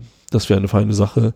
Und äh, wenn ich das habe, dann bin ich so weit, dass ich mit meiner Lösung wirklich abschließend zufrieden bin Mhm. und das auch quasi äh, nahen Verwandten anbieten könnte. Also äh, auch wenn man nur 50 Gigabyte Platz hat auf seiner OwnCloud, könnte ich da aber noch meine Frau mit versorgen, zum Beispiel, dass sie, wenn sie Bedarf hat, auch da ihr E-Mail-Konto drauflegt und äh, dann die gleichen Vorteile hat. Das ist halt, das skaliert nicht so richtig. Ich meine, wenn man dann zehn Leute drauf hat, hat man quasi noch einen Quota von zehn Gigabyte für jeden, was Dropbox und E-Mails angeht. Meine Mailbox hat schon sechs Gigabyte äh, aufgrund der letzten, also die nicht bei Google und die bleibt da wahrscheinlich auch die alten Mails. Aber ähm, insofern ist das dann nicht mehr so üppig. Aber so alleine oder zu zweit 100 Gigabyte auch für eine Uncloud, also für eine Dateiablage, ist eine feine Sache. Damit kann man schon eine ganze Menge machen. Man kann natürlich auch was zukaufen, aber dann wird auch das wieder teurer. Yep. Ähm, zur, zum, zur OwnCloud und der Größe. Äh, ich habe mal schnell nämlich nachgeguckt. Mein persönlicher Ordner, also mein persönlicher OwnCloud-Ordner hat gerade eine Größe von 34 Gigabyte und ein paar zerquetschen. Okay. Und da sind Podcast-Dateien drin. Und Da ist von mir alles drin. Mhm. So, ähm, jetzt habe ich gesagt, 40 Gigabyte ist ungefähr 40 Gigabyte ist das Gesamtbackup vom Server. Ähm, zusätzlich dazu äh, hat noch jeder, der bei mir einen OwnCloud-Account hat, 25 Gigabyte zur Verfügung für sich. Ähm, wie gesagt, 40 Gigabyte ist das Gesamtbackup. Also so viel liegt da nicht mal. Ja. Und die Sache ist halt, ähm, also auch mit E-Mails oder so, wenn man ein wenig wie viele Leute hast du noch drauf? äh, ich glaube fünf oder sechs oder so. Ich müsste nachgucken. Ich weiß aus dem Kopf nicht. Wie viele, also die Anzahl weiß ich aus dem Kopf nicht. Ich könnte es anfangen durchzuzählen, aber es dauert ein bisschen. Ähm, und bei den E-Mails habe ich irgendwann mal bei meinen äh, Google-Accounts ein bisschen aufgeräumt, weil irgendwie habe ich festgestellt, gehabt, wenn ich so mein Thunderbird das erstmal wieder einrichte, weil mir irgendwie alles abgeschossen wurde, das hat ewig und 13 Tage gedauert, weil, naja, der hat halt 120.000 E-Mails synchronisiert. Nee, der macht, der macht doch nicht Ähm, alle auf einmal. Nee, nee, aber da holt sich ja die Header von 120.000 E-Mails. Und was ich dann gemacht habe, ist, naja, komm, dann sortierst du einmal alles aus, was du da weggeschmissen hast. Jetzt bin ich noch bei, ich glaube, 10.000 oder so pro Account, die Okay. ich ungefähr noch habe. Also, wenn man da ein bisschen aufräumt, dann kommt man da auch sehr schnell wieder unten, äh, nach unten. Ja, auch da suche ich noch einen IMAP-Utility. Ich hatte sowas mal, womit du so Bulk-Operationen machen kannst. So nach dem Motto, suche alle E-Mails mit Newsletter im Subject Mhm. und lösche sie vom Server. Kann Thunderbird mit Hausmitteln. Echt? Ja. Sehr schön. Gut, weil Also viele, genau zwei Schritte, die du machen musst, nämlich einmal die Suche definieren Mhm. und dann hinterher nur sagen, markier mir alles und werf's weg. okay, und der sucht auf dem ganzen Server dann. Ja. Also der hat, hat er das indiziert? Also ich habe auch bei Thunderbird mein Gmail-Konto ein, eingerichtet, aber das hat jetzt nicht so ewig lange gedauert. Ich kann mir nicht vorstellen, dass er da schon alles äh, ja, synchronisiert hat. Aha, sehr interessant. So, dann reden Also wir wenn du- weiter. ich bin jetzt beschäftigt. Also wenn du, also wenn du Thunderbird nicht so konfiguriert hast, dass er nur die neuesten Nachrichten holt, sondern einmal komplett alles synchronisiert, ja, das will dann, ich ja eigentlich dann kriegst nicht. du alles. Ja, okay, dann, dann muss ich das wohl einmal machen, aber das Ja, aber ist das eigentlich nicht das, was ich machen will. Das ist halt eine einmalige Angelegenheit. Die Header selber sind echt nicht groß. Wir reden hier von nicht mal einem Kilobyte pro Header. Ja, ja, das ist so, meh. Ja. Ne, weil die Header sind ja nichts. Was steht in einem Header drin? Im Header steht nur drin, von wem nach wem. Ja. Mehr nicht und eine Zeit äh, und ein Timestamp. Mehr ist da gar nicht drin. Und Subject. Gut, das Subject könnte auch. Oh, da fällt mir, oh, da fällt mir eine neue Möglichkeit ein, jemanden zu ärgern. Man kann den, man kann den Subject auch einfach größer machen. Und auf einmal hat man eine 2 Gigabyte E-Mail und weiß nicht, wo die herkommt. Ja, der Header sind halt 2 Milliarden, 2 Milliarden, das Milliarden nicht, Zeichen. wird das nicht irgendwo äh, abgeschnitten? Nee. Ich kann mir gut vorstellen, dass es da Ärger gibt. Also, Wie gesagt, das ist nur was, was mir gerade eingefallen ist. Ich müsste selber erstmal prüfen, wie lang so ein Subject überhaupt sein darf. ja, Per also ich glaube, wenn du, wenn du so ein Standard web.de, GMX oder Gmail-Account hast, die werden schon irgendwie eine. Begrenzung definiert haben. Das will ich hoffen, aber ich sende ja von meinem Äh, Server. wenn du von deinem Server sendest, dann geht's da wenigstens raus, wenn du es ihm sagst, aber unter Umständen ärgerst du dann nicht den anderen, Nee, unter Umständen, sondern deinen eigenen Server. ich wollte sagen, unter Umständen ärgere ich sogar unsere Hörer, weil die mich auf einmal nur noch mit, mit 10 Mbit durch die, durch die Gegend laden müssen, unsere Folgen. Ja, Wäre ja, ja. furchtbar. Und das, wo sie normalerweise mit einem Gigabit ziehen können. Ja. Aber das könntest du mit einer ZIP-Bomb machen, wenn du die verschlüsselt, äh, wenn du die Ja, ZIP ich schon versucht. verschickst. Habe ich schon versucht, ähm, ging hier an die Firmenadresse äh, und hat Also nicht, nicht die ZIP-Bomb im Attachment, sondern äh, du kannst ja generell Oh. E-Mails äh, gesippt verschicken. Die werden meistens komprimiert Ja. verschickt. Dann ist das nämlich erst Okay, da, wo das es ist- ausgepackt wird. Okay, das ist Problem. auch wieder sehr geil. Da, verdammt, siehst du, das ist eine Idee gewesen, auf die bin ich gar nicht gekommen. Ja, dafür machen wir es ja hier. Ja, ne? genau, dafür macht man sowas. Ja, genau. So, jetzt mach ich Ja, und das war, ich glaube, diesmal ein relativ kurzes Thema, weil ich bin schon durch. Ja, ich bin noch kürzer. Oh, was machen wir denn mit dem Rest des Abends? Oh, wir haben ja, wir haben noch Fun and Other Things. Okay. Ja, das ist- nee, ganz so, Es gibt noch genug zu erzählen. ganz, ganz so noch nicht. Also letztendlich noch habe nicht. ich, habe ich hier nochmal so kurz die, die Vor- und Nachteile. Ne? Du hast halt die Daten wirklich mit dieser Methode unter deiner Kontrolle. Du gibst sie nicht in irgendeine US-amerikanische Cloud. Du gibst vor allen Dingen nicht, es wäre mein Terminkalender, den würde ich ja sogar noch bei Google hosten. Das finde ich jetzt nicht so, das ist halt eigenes Risiko. Bei den Kontakten geht's halt daran, du gibst die Daten anderer Leute weg. Richtig. Und das ist das Problem. Wenn du für deine eigenen Sachen dir sagst, okay, das kann da sein, die können das auswerten, dafür kriege ich einen geilen Service, meinetwegen, habe ich auch immer so gemacht. Ich war mir der Tatsache bewusst, aber ähm, habe das halt in Kauf genommen dafür, dass ich halt äh, nicht zu Zeiten, wo das noch viel teurer war, mir sowas selber einrichten musste. Äh, mittlerweile kostet das ja eh nicht mehr so viel. Aber äh, bei mir ging es in erster Linie darum, die Kontaktdaten von Google wegzuholen, um eben nicht mehr, wenn ich jetzt neue hinzufüge, die alten kennen sie eh, wenn ich jetzt neue hinzufüge, dass sie eben nicht mehr bei Google landen, Mhm. sondern woanders. Ja, Letztendlich könnte man da eigentlich genauso abmahnen, wenn man, ne? Ja, aber da, da sprichst du aber gerade einen schönen Punkt an, weil ich habe letztens mich auch wieder eine Diskussion geführt gehabt, wo dann auch das Argument natürlich von meinem Gegenüber kommt, ja, aber die haben da eh schon alle Daten. Da kann ich doch WhatsApp weiter nutzen, die haben ja eh schon alle Daten, wo ich dann gesagt habe, ja, das ist traurig genug. Das ist, also A, ist es traurig genug und B, sie haben nicht nur deine Daten. Das wäre, ne, ich habe kein Problem mit, wenn einer WhatsApp nutzt und seine Daten dahin gibt, aber er gibt meine mit hin. Ja. Und damit habe ich ein Problem. Und das ist halt genau der Punkt. Ähm, ich würde auch WhatsApp wieder benutzen und es fehlt mir auch, muss ich sagen, jetzt nach einem Jahr. Ähm, ich vermisse es immer noch nicht. wenn ich eine Lösung finden würde auf einem Telefon, sei es iOS, sei es äh, Android, sei es Firefox OS, da wollte ich nochmal gucken, ob das vielleicht eine Lösung gibt. Da habe ich ja durch eine äh, Spende von einem Kollegen, bin ich in den Besitz von so einem Ding gekommen. Ja, ich auch. Und äh, wenn es die Möglichkeit gibt, dass die Kontakte entweder nicht mehr global im Telefon zur Verfügung stehen, so dass man, also dass man quasi eine zweite Kontakte-App drauf haben könnte, auf die WhatsApp keinen Zugriff hat, Das wäre super, ja, aber oder wenn man granular die Rechte vergeben könnte. Und jetzt meinetwegen nur sagen könnte, hier, von dem und dem und dem, von dem ich weiß, dass er auch WhatsApp hat, äh, der darf drauf zugreifen und der auf jeden Fall nicht und die auch nicht. Das wäre halt auch so eine Möglichkeit, also wenn man das hinbekommen könnte, wären meine Probleme mit, mit WhatsApp äh, die, die wichtigsten auf jeden Fall behoben und ich könnte das Ding auch wieder benutzen. nee, ich hätte immer noch das Problem, dass die quasi ähm, die Penisbilder, die ich verschicke, sehen würden. Da hätte ich echt ein Problem mit. Also die Frage, ja, also jetzt war jetzt mal, Also aber okay, die, das, kann- da, die Inhalte sind doch gar nicht mehr von Belang. Das Argument ist es total krank, keine Frage. Aber die Frage, ne, die sich wirklich jeder stellen sollte, der halt WhatsApp, äh, WhatsApp, Hangout, Signal, whatever benutzt, ist scheißegal, was ihr für Messenger benutzt oder wie ihr kommuniziert. Ist es nicht. Da wollen wir auch noch eine Sendung zu machen. Ja, kommt das ist eben kommt- nicht egal. Kommt Ist, auch noch. Aber ne, trotz allem, bei allen serverbasierten Kommunikationslösungen muss nicht immer darüber klar sein, der Server sieht die Inhalte. es sei denn, es ist Ende zu Ende verschlüsselt. Und wenn ihr eben, ja, selbst, äh, machen wir noch. Ähm, und selbst da ist es halt so, wenn ihr, oder, ne, wie gesagt, wenn ihr Penisbilder, wenn ihr, wenn ihr Bilder von, von euren Brüsten, wenn ihr Bilder von euren Hinterteilen, wenn ihr von sonstigen Geschlechtsmerkmalen, ähm, sämtlichen Geschle äh, sonstiger Geschlechter irgendwie Bilder verschickt, die sehen das. Und wenn ihr dann auch da drunter schreibt, guck mal, mein neues Brusttattoo, dann ist das ganz toll. Und dann bin ich mir auch ziemlich sicher, dass da mindestens einer sitzen wird. Mindestens einer macht's immer. Es gibt immer einen, der es macht. Das ist das Problem bei solchen Sachen. Und mindestens einer wird dann da sitzen und dazu sich richtig gut einen runterholen. ja, Und das ist das, da, der Punkt, wo ich dann immer nicht verstehe, warum zum Teufel die Leute freiwillig die Daten anderer Leute weggeben. Wie gesagt, mit den eigenen Daten kann man das gerne, macht was ihr wollt. Bitte, keine Frage, aber nicht mit meinen.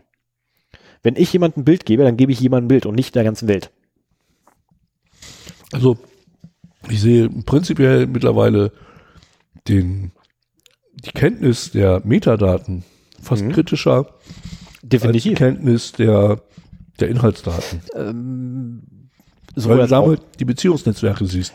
Ja, sicher, keine Frage. Aber du kannst diese Beziehungsnetzwerke, kannst du sogar noch weiter aufschlüsseln, wenn du zusätzlich noch die Inhalte mit dazu äh, quasi packst, Ja, wo es dann wirklich gefährlich wird.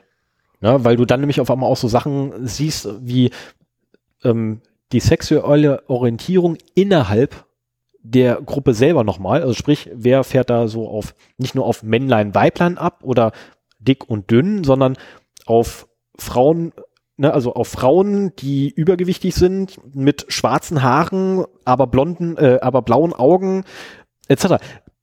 Das ist schon nicht ganz so ohne. Also ja, vor allen Dingen anhand solcher Sachen, das sind ja auch teilweise jetzt bei Facebook Gruppenzugehörigkeiten oder sowas, ne? Auch gar nicht das, was sie schreiben, sondern einfach nur, welche Gruppen sie geliked haben. Daran kannst du auch, äh, da gab es auch eine Studie zu, dass man aus einer gewissen Anzahl von Attributen dann äh, auf Dinge wieder Rückschlüsse ziehen kann, Mhm.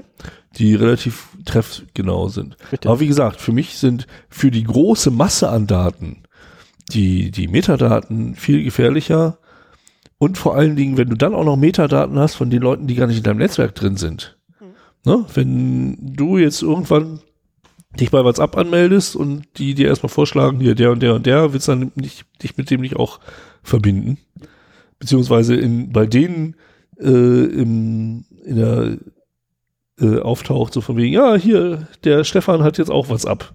Schick ihm doch mal eine Nachricht. Ähm, das finde ich noch, noch kritischer als die Tatsache, dass sie in meine Inhalte gucken können. Ich würde über WhatsApp sowieso nichts Kritisches verschicken. Ähm, da gibt's bessere Messenger. Und das ist, ich hoffe, ich muss mal wieder gucken, wie es mit der EFF aussieht, ob sie ihre Scorecard aktualisiert haben. Sobald das passiert ist, werde ich da auf jeden Fall Mhm. mal ein Thema zu machen. Das Mach brennt das. mir auf der Seele.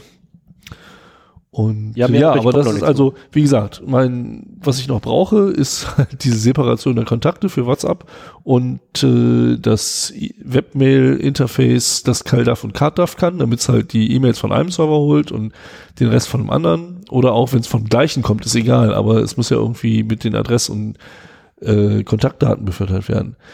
Und ich, ich war gerade bei den Vorteilen, ne? Also hier Daten unter eigener Kontrolle äh, mit moderatem Aufwand zu machen. Also das stimmt, ich, ja. ich bin schon lange nicht mehr der äh, Drei Tage Durchfrickler. ja, genau. Ich habe einfach keine Zeit mehr. Ich bin mittlerweile Familienpapa, ich habe einen Hund, ich habe einen Job. Äh, ich kann nicht mehr tagelang mich mit Computerproblemen beschäftigen, wie Also ich das um den Hund 20 beneide ich dich. ja, Den Rest kannst du gerne behalten. wie ich, ja, will ich auch. Wie ich das vor 20 Jahren oder 30 Jahren gemacht habe. Ähm, aber das war wirklich, auch ohne großartig sich vorher damit beschäftigt zu haben, innerhalb von zwei Stunden alles eingerichtet. Das war eine gute Sache. Und es, äh, es ist moderater Aufwand und auch kostengünstig. Also in einer Größenordnung, wo man sich sagen kann, ich brauche eine neue Domain, das benutze ich mit anderen Leuten. Ähm, ich mache einfach, äh, ich hole mir nochmal ein neues Paket für 2,50 im Monat und äh, habe damit auch den Komfort, dass ich es einfach weggeben kann, wenn das irgendwie jemand anders betreuen soll. Also was weiß ich, eine Fanseite, äh, eine Bandseite, irgendwie, wenn man, wenn man sowas aufbaut. Und es ist halt für kleine Gruppen skalierbar. Ne? Also man könnte auch, wenn man jetzt dieses Beispiel Band-Website nimmt, äh, da haben wir halt über Dropbox-Daten ausgetauscht. Aber da könnte man sich eben auch vorstellen, dass man eben die Webseite darauf hostet, eine OwnCloud noch dazu macht, darüber die Band, den Bandkalender synchronisierbar äh, verwaltet und eben auch so Schmutzspuren von Aufnahmen aus dem Proberaum Mhm. äh, oder andere Daten, die man halt austauscht, wo mittlerweile viel anf anfällt, auch so Entwürfe für Logos und so weiter. Die kannst du alle in die Dropbox schmeißen und da kommen alle ran. Ähm, das wäre auch dafür eine schöne Sache und dann eben auch noch mit der äh, mit der Möglichkeit dann eben, naja, für sagen wir mal fünf bis maximal 20 Leute da was zur Verfügung zu stellen. Ja, vor allem das Schöne ist halt, das skaliert wunderbar, ne? Ja, wie gesagt, Das es, in also, nee, also diesem kleinen kostengünstigen Paket skaliert es halt nur bis zu einer bestimmten Größenordnung. Richtig, keine Frage, aber du Kleine kannst ja, Gruppen. ja, aber du kannst halt jederzeit quasi, also ich wette drauf, dass du jederzeit quasi noch aufstocken kannst. Da möchte ich fast drauf wetten. Ja, du kannst Speicher dazu kaufen. Ne? Genau, und damit, aber irgendwann damit wiederum hast du lohnt sich dann eher ein größeres Paket zu nehmen oder sowas. Aber die Möglichkeit gibt's ja auch. Aber hier, ist, das war halt wirklich so als, als Low-Cost-Lösung, wie, wie man das dann machen kann. Nachteile äh, habe ich schon gesagt, so äh, die Verbindung zwischen Kontakten, Kalender und Mail muss immer auf der jeweiligen Plattform erstellt werden. Das ist nicht ein einheitliches. Und genauso gibt's halt noch, habe ich noch nicht gefunden, ich hoffe, ich finde es noch, ein universelles Webinterface, möglichst Open Source natürlich, äh, das dann die Gmail-Oberfläche ersetzt und wieder alles auf jedem Rechner ohne Installation von irgendwas äh, zur Verfügung stellt. Und auf mobilen Endgeräten wie Tablets und Smartphones äh, gibt es die Lösung halt schon. Also da brauche ich dann auch nichts mehr. Ja, das war das. Wenn ihr da Anregungen zu habt und äh, Vorschläge, wäre ich dankbar, Tipps zu bekommen. Ich werde das weiter austesten. Ich bin auf jeden Fall ganz froh, dass der Schritt schon mal gemacht wurde. Und jetzt können wir eigentlich zu deinem Thema kommen. Ich platze schon vor Neugier, weil ich habe immer so ein bisschen was gehört zwischendurch. Gut. Wo Ja. ist das her? Ja, du hast ja immer schon so ein bisschen was erzählt. Ach Quatsch. Und, Du hast doch nicht äh, etwa meinen Blog gelesen. Nein. Da bin ich Steht ja was drin? Nein, ja, nein. Doch, da steht was zu drin. Echt? Ja. Oh, hast du Da den Feed aktualisiert?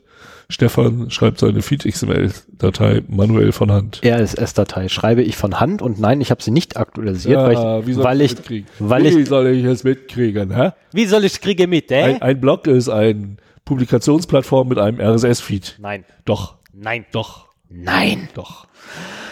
Dann ist es nur eine Webseite. Komm, wir streiten uns jetzt nicht erstmal drüber. So, und solange das Tool noch nicht fertig ist, Ich weiß baue ich mir noch nichts für den RSS. Wie bitte? blog.unity. Äh, Ja, blog.unitycom.net. Ah ja, danke. Bitte. Das war einfach. So, und zwar habe ich mir angeguckt, Kundenbindungsprogramme. Was sind Kundenbindungsprogramme? Oh ja, da ist ein bisschen was passiert. Was sind Kundenbindungsprogramme? Kundenbindungsprogramme sind die, sind der Versuch der verkaufenden Industrie, uns noch mehr Kohle aus der Tasche zu ziehen, als wir eigentlich ausgeben müssten. Und das ganz wiederum mit, ähm, ja, letztendlich Psychotricks. Ähm, wenn man es komplett runterbricht. Gamification. Und ja, Gamification auch, ja, aber das sind, ist letztendlich auch noch ein Psychotrick. Ähm, so, erstmal grundsätzlich Kundenbindung, wo, wo, wo begegnet das denn so den Otto-Normalverbraucher? Ähm, es gab mal ein ganz tolles Browser-Game, das hat Kudos verteilt. Na, meldest du dich zweimal am Tag an, dann hast du zwei Kudos gekriegt. Hast du dich dann den nächsten Tag wieder angemeldet, auch wieder zweimal, hast du vier gekriegt und so weiter und so fort. Das ist quasi ein Kundenbindungsprogramm. Ähm, das Ganze jetzt auf die echte Welt übertragen, weil das ganze Thema eigentlich in der echten Welt spielt. Das erste Echtwelt-Thema übrigens. Oh. Oder vollständige Echtwelt-Thema, was wir haben. Ui. Ja, Premiere, Premiere. Nur Premieren heute. Du hast noch dazu einjähriges Jubiläum. Ey, das ist eine super Folge heute. Einjähriges Jubiläum, einjähriges What's, kein WhatsApp-Jubiläum. Ja, sag ich ja. Einjähriges Jubiläum. Ist doch super. Also eigentlich müsste das jetzt quasi Jubiläumsfolge sein, aber das wird dann im Dezember.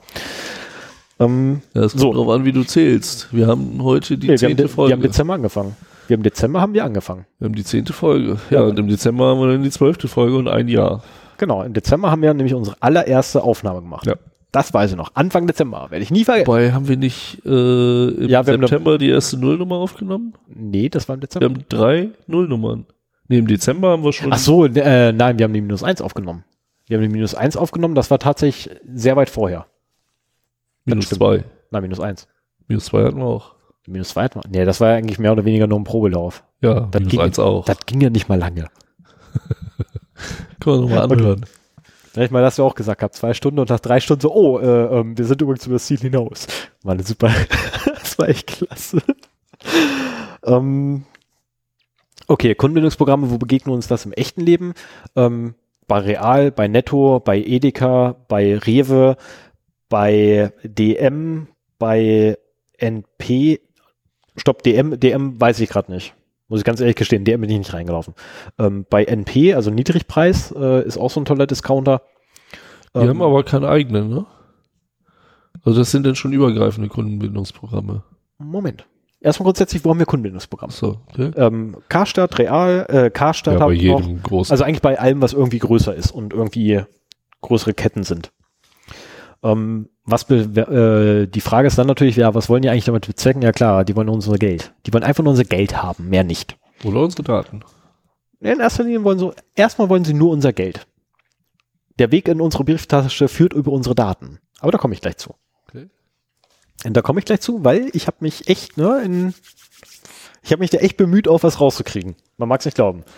Ähm, so, ich habe mir letztendlich habe ich mir zwei Dinger sehr genau angeguckt, nämlich das System, was äh, Real und andere Größen haben und Netto und andere Größen.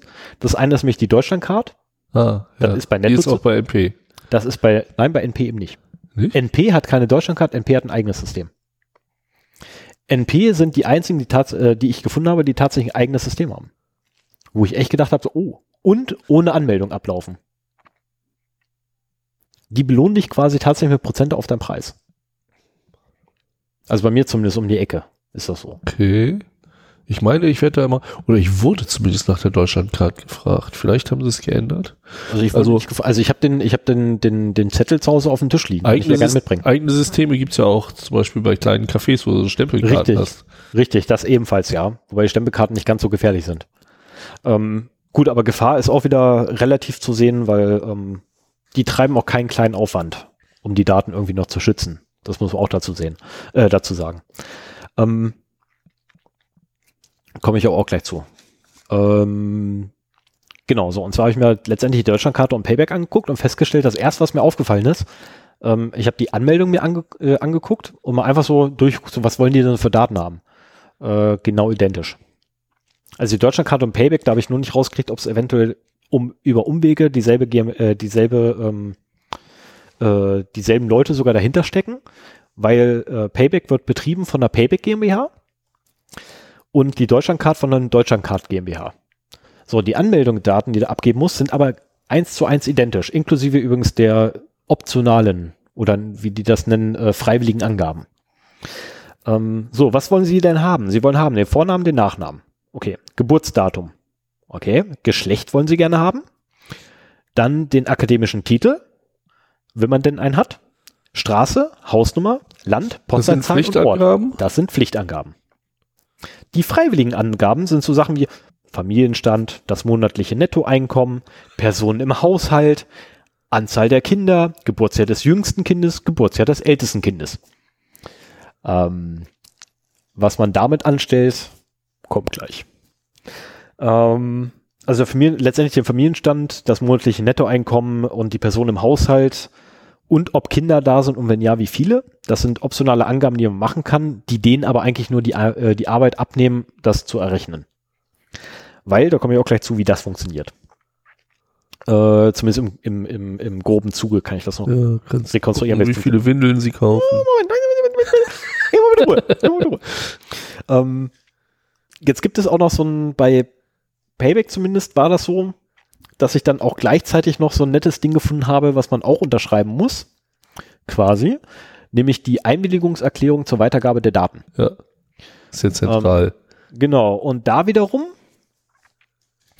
ähm, steht unter anderem äh, drin zum Beispiel, dass die erhobenen Daten weiter, äh, weitergegeben und verwendet werden dürfen, was okay ist. Ne? Ähm, die Frage ist natürlich dann, welche Daten denn? Naja, persönliche und freiwillige Angaben, E-Mail-Adressen, die eventuell angegeben wurden, der Zeitpunkt der letzten An- und Abmeldung auf der Webseite beispielsweise. Ja. Ähm, dann die Rabattdaten werden übrigens auch weitergegeben. Also welche Waren oder Dienstleistungen wurden wann, zu welchem Preis, zu welchem Rabatt, an welchem Ort und zu welchem Zeitpunkt erworben oder halt bezogen.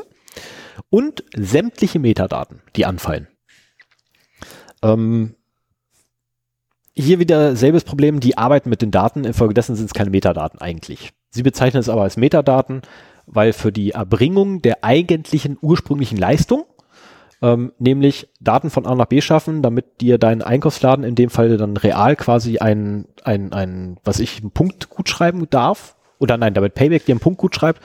Ähm, da fallen halt Daten an, so was wie, ähm, wo hast du das Ding denn eingescannt? An der Kasse direkt oder an diesem tollen Terminal? Ähm, das sind halt dann in dem Falle quasi Metadaten. Ja, ausnahmsweise. In dem Moment allerdings, wenn sie bei Payback angekommen sind, sind es Arbeitsdaten, äh, Nutzdaten. Und keine Metadaten mehr. Geht das bis hin zur Kassiererin? Ja. Also ist das der Grund, warum die Kassiererinnen immer so penetrant nach den Karten fragen? Nein. Weil sie da irgendwie auch noch irgendwie. Nein, die verdienen nichts dran. Ähm, Oder also aus, Malus aus kriegen, wenn sie zu wenig Umsatz machen? Aus einschlägigen Quellen, äh, nein, aus gut informierten Kreisen, ähm, weiß ich, dass die Verkäuferinnen von der Geschäftsführung angehalten werden, explizit jeden Kunden nach diesen Scheißkarten zu fragen. Ja, ist mir auch schon aufgefallen. Ist aber nicht so, dass die irgendwie einen Vorteil davon hätten, sondern die sind einfach nur angehalten durch die Geschäftsführung. Okay, hat die Geschäftsführung einen Vorteil davon? Kann ich noch keine Aussage zu machen, weil leider die netten Damen im Urlaub waren. Bis vor kurzem, also zumindest die bei Real, waren bis vor kurzem im Urlaub und da werde ich dann spätestens nächste Woche nochmal äh, vorbeilaufen und wieder vorstellig werden. Ähm, weil ich habe haufenweise Fragen mittlerweile zu diesem ganzen System. Ähm, äh, also bei, wie gesagt, bei Deutschlandcard und Payback sind wirklich eins zu eins identisch. Also selbst die, diese dämliche ähm, Freigabeerklärung für die Weitergabe der Daten ist eins zu eins identisch. Das ist fast schon wortgleich, Ui. die Dinger.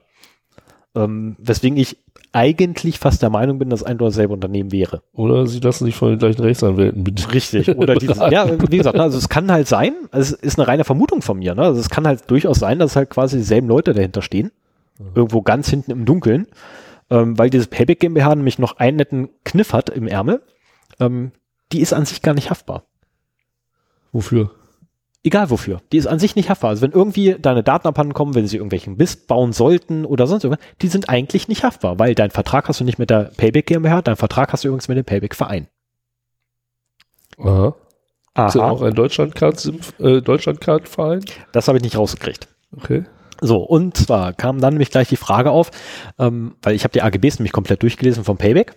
Bei Deutschlandcard habe ich mir das nicht mehr angetan. Aber bei Payback zumindest habe ich mir die gesamten AGBs durchgelesen. Und da ist immer wieder die Rede vom Payback-Verein, aber nie von der Payback GmbH. Ähm, lustigerweise, die Webseite wird betrieben von der Payback GmbH. Du schließt deinen Vertrag mit der Payback GmbH. Du guckst nee, in die denke, du schließt den Vertrag mit dem Verein. Du guckst in die, in die AGBs rein und da steht dann erst, du hast mit der, mit dem Payback-Verein deinen Vertrag. Aber wenn du den Vertrag ähm, mit der GmbH schließt, Genau, warum zum Teufel taucht dann bitte in den AGBs der Payback GmbH nur noch der Payback Verein auf? Mhm. Ist ein irgendwie ein bisschen fishy. Aber okay, lassen wir das mal durchgehen und behaupten mal, das wäre irgendwie rechtens, muss ich noch selber prüfen lassen. Na, ich habe die AGBs noch nicht geschafft, meinem Anwalt zu geben, dass der mal drüber gucken kann. Ähm, zusätzlich natürlich äh, schreiben sie auch in den AGBs rein, äh, ich glaube, das Punkt 1 Punkt 4 müsste das, glaube ich, sein, wenn meine Angaben hier stimmen. Schreiben Sie auch rein, dass die ähm, Verstöße gegen die, äh, den, nein, dass sie bei unerlaubter Erfassung von Daten ihrer Kunden, also uns, ähm, durch Partner, real in dem Fall jetzt stellvertretend, ähm, dass sie da ahnden würden, vorgehen würden, rechtliche Schritte einleiten würden, etc. Äh, da wirft man mir sofort die Frage auf, gab es denn bereits irgendwie mal einen Fall, wo die da irgendwie rechtlich vorgehen mussten? Ähm, das ist so eine Frage, die ich auch tatsächlich an, an Payback hingeschickt habe. Ich habe noch keine Antwort drauf, aber auch dazu komme ich gleich.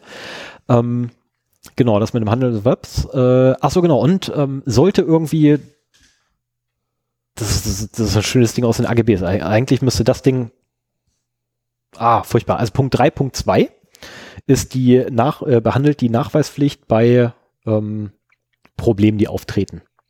Ja, also sollten irgendwie Punkte dir nicht anerkannt worden sein ähm, oder solltest du feststellen, dass irgendwelche Fehler sind in der Daten etc., musst du nachweisen und den Beweis erbringen, dass die Daten falsch sind. Payback hat immer recht. Du musst erstmal beweisen, dass die Unrecht haben. Okay, also Umkehr der Beweislast. Richtig. Und zwar vollständig. Durch AGBs. Also wie gesagt, mein Anwalt muss da auch nochmal drauf gucken. Aber das hat zum Glück demnächst seine, seine Geburtstagsfeier Revival quasi. Ähm, ja, der hat noch nicht gefeiert dieses Jahr und dann bei der Gelegenheit werde ich ihm die Dinge auch mal vollknallen und mal sagen, hier, guck doch mal kurz rein. Ähm, genau, die Einwilligungserklärung hatte ich. Äh, wie gesagt, ich habe einen Haufen Fragen, die werde ich jetzt nicht alle durchgehen. Ne, weil da werden so äh, Anzahl der aktuellen Partnerunternehmen, aktuelle Zahl der Nutzer, bla bla. Nee, das ist. Ne, das geht dann eher in die Richtung, wo die sich da melden müssen ähm, und es auch angeblich tun werden. Scheint dem nicht ein bisschen aufgeschreckt zu haben. Ähm, so, dann, äh, was auch immer wieder auftritt, ist, dass äh, jedes Mal speichern Sie oder erfassen Sie, was hast du wann, wo, womit gekauft oder erworben. Ja? außer bei Banken und Apotheken. Da darf man das nicht, oder wie? Das weiß ich nicht. Das habe ich nicht rausgekriegt. Warum nicht bei Banken und Apotheken? Ich gehe davon aus, dass man das einfach aus rechtlichen Gründen nicht darf. Ja, also Apotheken kann ich mir Ja, das das vorstellen, noch eher als Banken. Genau, also es, es, es leuchtet zumindest definitiv ein, keine Frage. Ich habe mir das extra als Frage sogar dickfett markiert, weil das nämlich ein paar Mal auftaucht. So, dann kannst du gleich dazu schreiben, ich habe eine Payback-Kreditkarte. Wieso machst du sowas? Wieso holst du dir die Kreditkarte von denen? Jetzt habe ich keinen Stift. Doch, habe ich. Und äh, wenn ich damit jetzt in einer Apotheke bezahle, was passiert denn dann? Dann wird der Artikel, den du erwirbst, also nein, äh, in der Apotheke passiert nur, ähm, dass du in dieser Apotheke etwas zum Preis X erworben hast, Ah ja, okay. aber nicht was. Na, ich meine, den Preis sehen sie halt, offiziell erheben sie den Preis nicht, aber den sehen sie halt, weil die Kreditkarte von denen hast. Die kriegen ja die Abrechnung.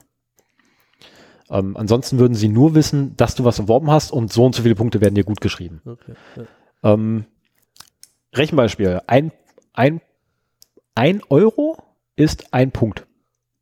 Ein Punkt, nee, 1000 Punkte sind ein Euro. Wichtig. Also wenn du etwas für ein Euro kaufst, kriegst du bei Payback einen Punkt. Das ist erstmal okay, ne? 50 Euro ein Punkt, Einkauf, 50 Punkte. Du brauchst aber 1000 Punkte, um ein Euro zusammenzukriegen. Nee, 100. 1000. 1000. Ich hatte schon mal, also 10.000 Punkte sind ungefähr 100 Euro. Nee, Doch. Laut den Angaben auf, auf der Seite von Payback nicht. Aber das liegt dann wieder in Ermessen des ähm, Partnerunternehmens, wie viel sie dir quasi dann Rabatt gewähren. Weil Also, letztlich, die- letztlich ist es wirklich so ein, so ein ich bin als komplettes... Kunde bei, bei Mhm. Payback, ich wollte mal eine Actioncam da haben. Mhm. Und äh, die gab es für 7000 Punkte und die hat so 70 Euro gekostet, normalerweise. Mhm. Und äh, das heißt, ich habe für mich den Umrechnungskurs 100 Punkte, also äh, 100 Punkte sind 1 Euro. Das würde quasi bedeuten, dass ein, ein, Du kriegst 1% Rabatt. genau, ja. Ähm, oh, es kann sogar sein, dass ich mich verrechnet habe. Siehst du, Ja, so kann es manchmal laufen. jetzt ja. hast du nämlich auch den Kopfhörer, den ich auch benutze und hast Genau. den gleichen Druck auf dem Schädel. ja, ich merke das schon. Und jetzt Ich kannst du auch nicht mehr rechnen. Nee, ich hatte ihn zu dem Zeitpunkt nicht auf. Okay. Ich habe zu dem Ich Zeitpunkt wollte morgens dir jetzt eine gute Ausrede Ich liefern. weiß, ähm, ich habe eine bessere. Ich habe eine bessere Er kann Ausrede. einfach nicht rechnen. Ich habe morgens um drei unter dem Einfluss von sehr, sehr viel Kaffee an meinem Rechner den Lüfter ausgetauscht, während ich Notizen geschrieben habe. Da sollte er nicht machen. Aber auf der anderen Seite hat sich gelohnt, der Lüfter ist super. So, aber wieder zurück zum Thema. Ähm, aber selbst wenn er, ja, gehen wir mal von 100 Punkten gleich einen Euro aus. Was ja quasi bedeuten würde, ein Punkt wäre ein Cent. Ja. So. Um einen Punkt aber zu bekommen, brauchst du ein Euro. Ja. Ja, ein- Ungleichgewicht. 1% Rabatt. Ne, un, irgendwie ein bisschen ungleichgemäß, aber egal. Ähm, würde ja quasi ein Prozent entsprechen, ja, wenn nicht die meisten Artikel, also wie gesagt, ne, real ist nur stellvertretend. Bei einem Partnerunternehmen, die du da günstig kriegst, ähm, im Netz viel günstiger werden und die dich eigentlich voll über den Tisch ziehen. Ähm, die arbeiten nämlich dann hauptsächlich mit Mondpreisen meistens, ähm, aber das ist ein ganz anderes Thema. Äh, Preismanipulation, Mondpreise etc. Gibt es eine schöne Reportage bei YouTube, könnt ihr mal gucken. Ähm, die arbeiten meistens mit Mondpreisen, also mit, mit fiktiven Preisen, die sie sich sonst woher geholt haben, dass dann auf einmal, was ich, der Koffer, den du dann für 80 Euro erwerben darfst, weil du dann 5.500 Punkte noch hast, äh, der kostet eigentlich draußen gerade mal 80 Euro. Und du hast 5.500 Punkte plus 80 Euro bezahlt.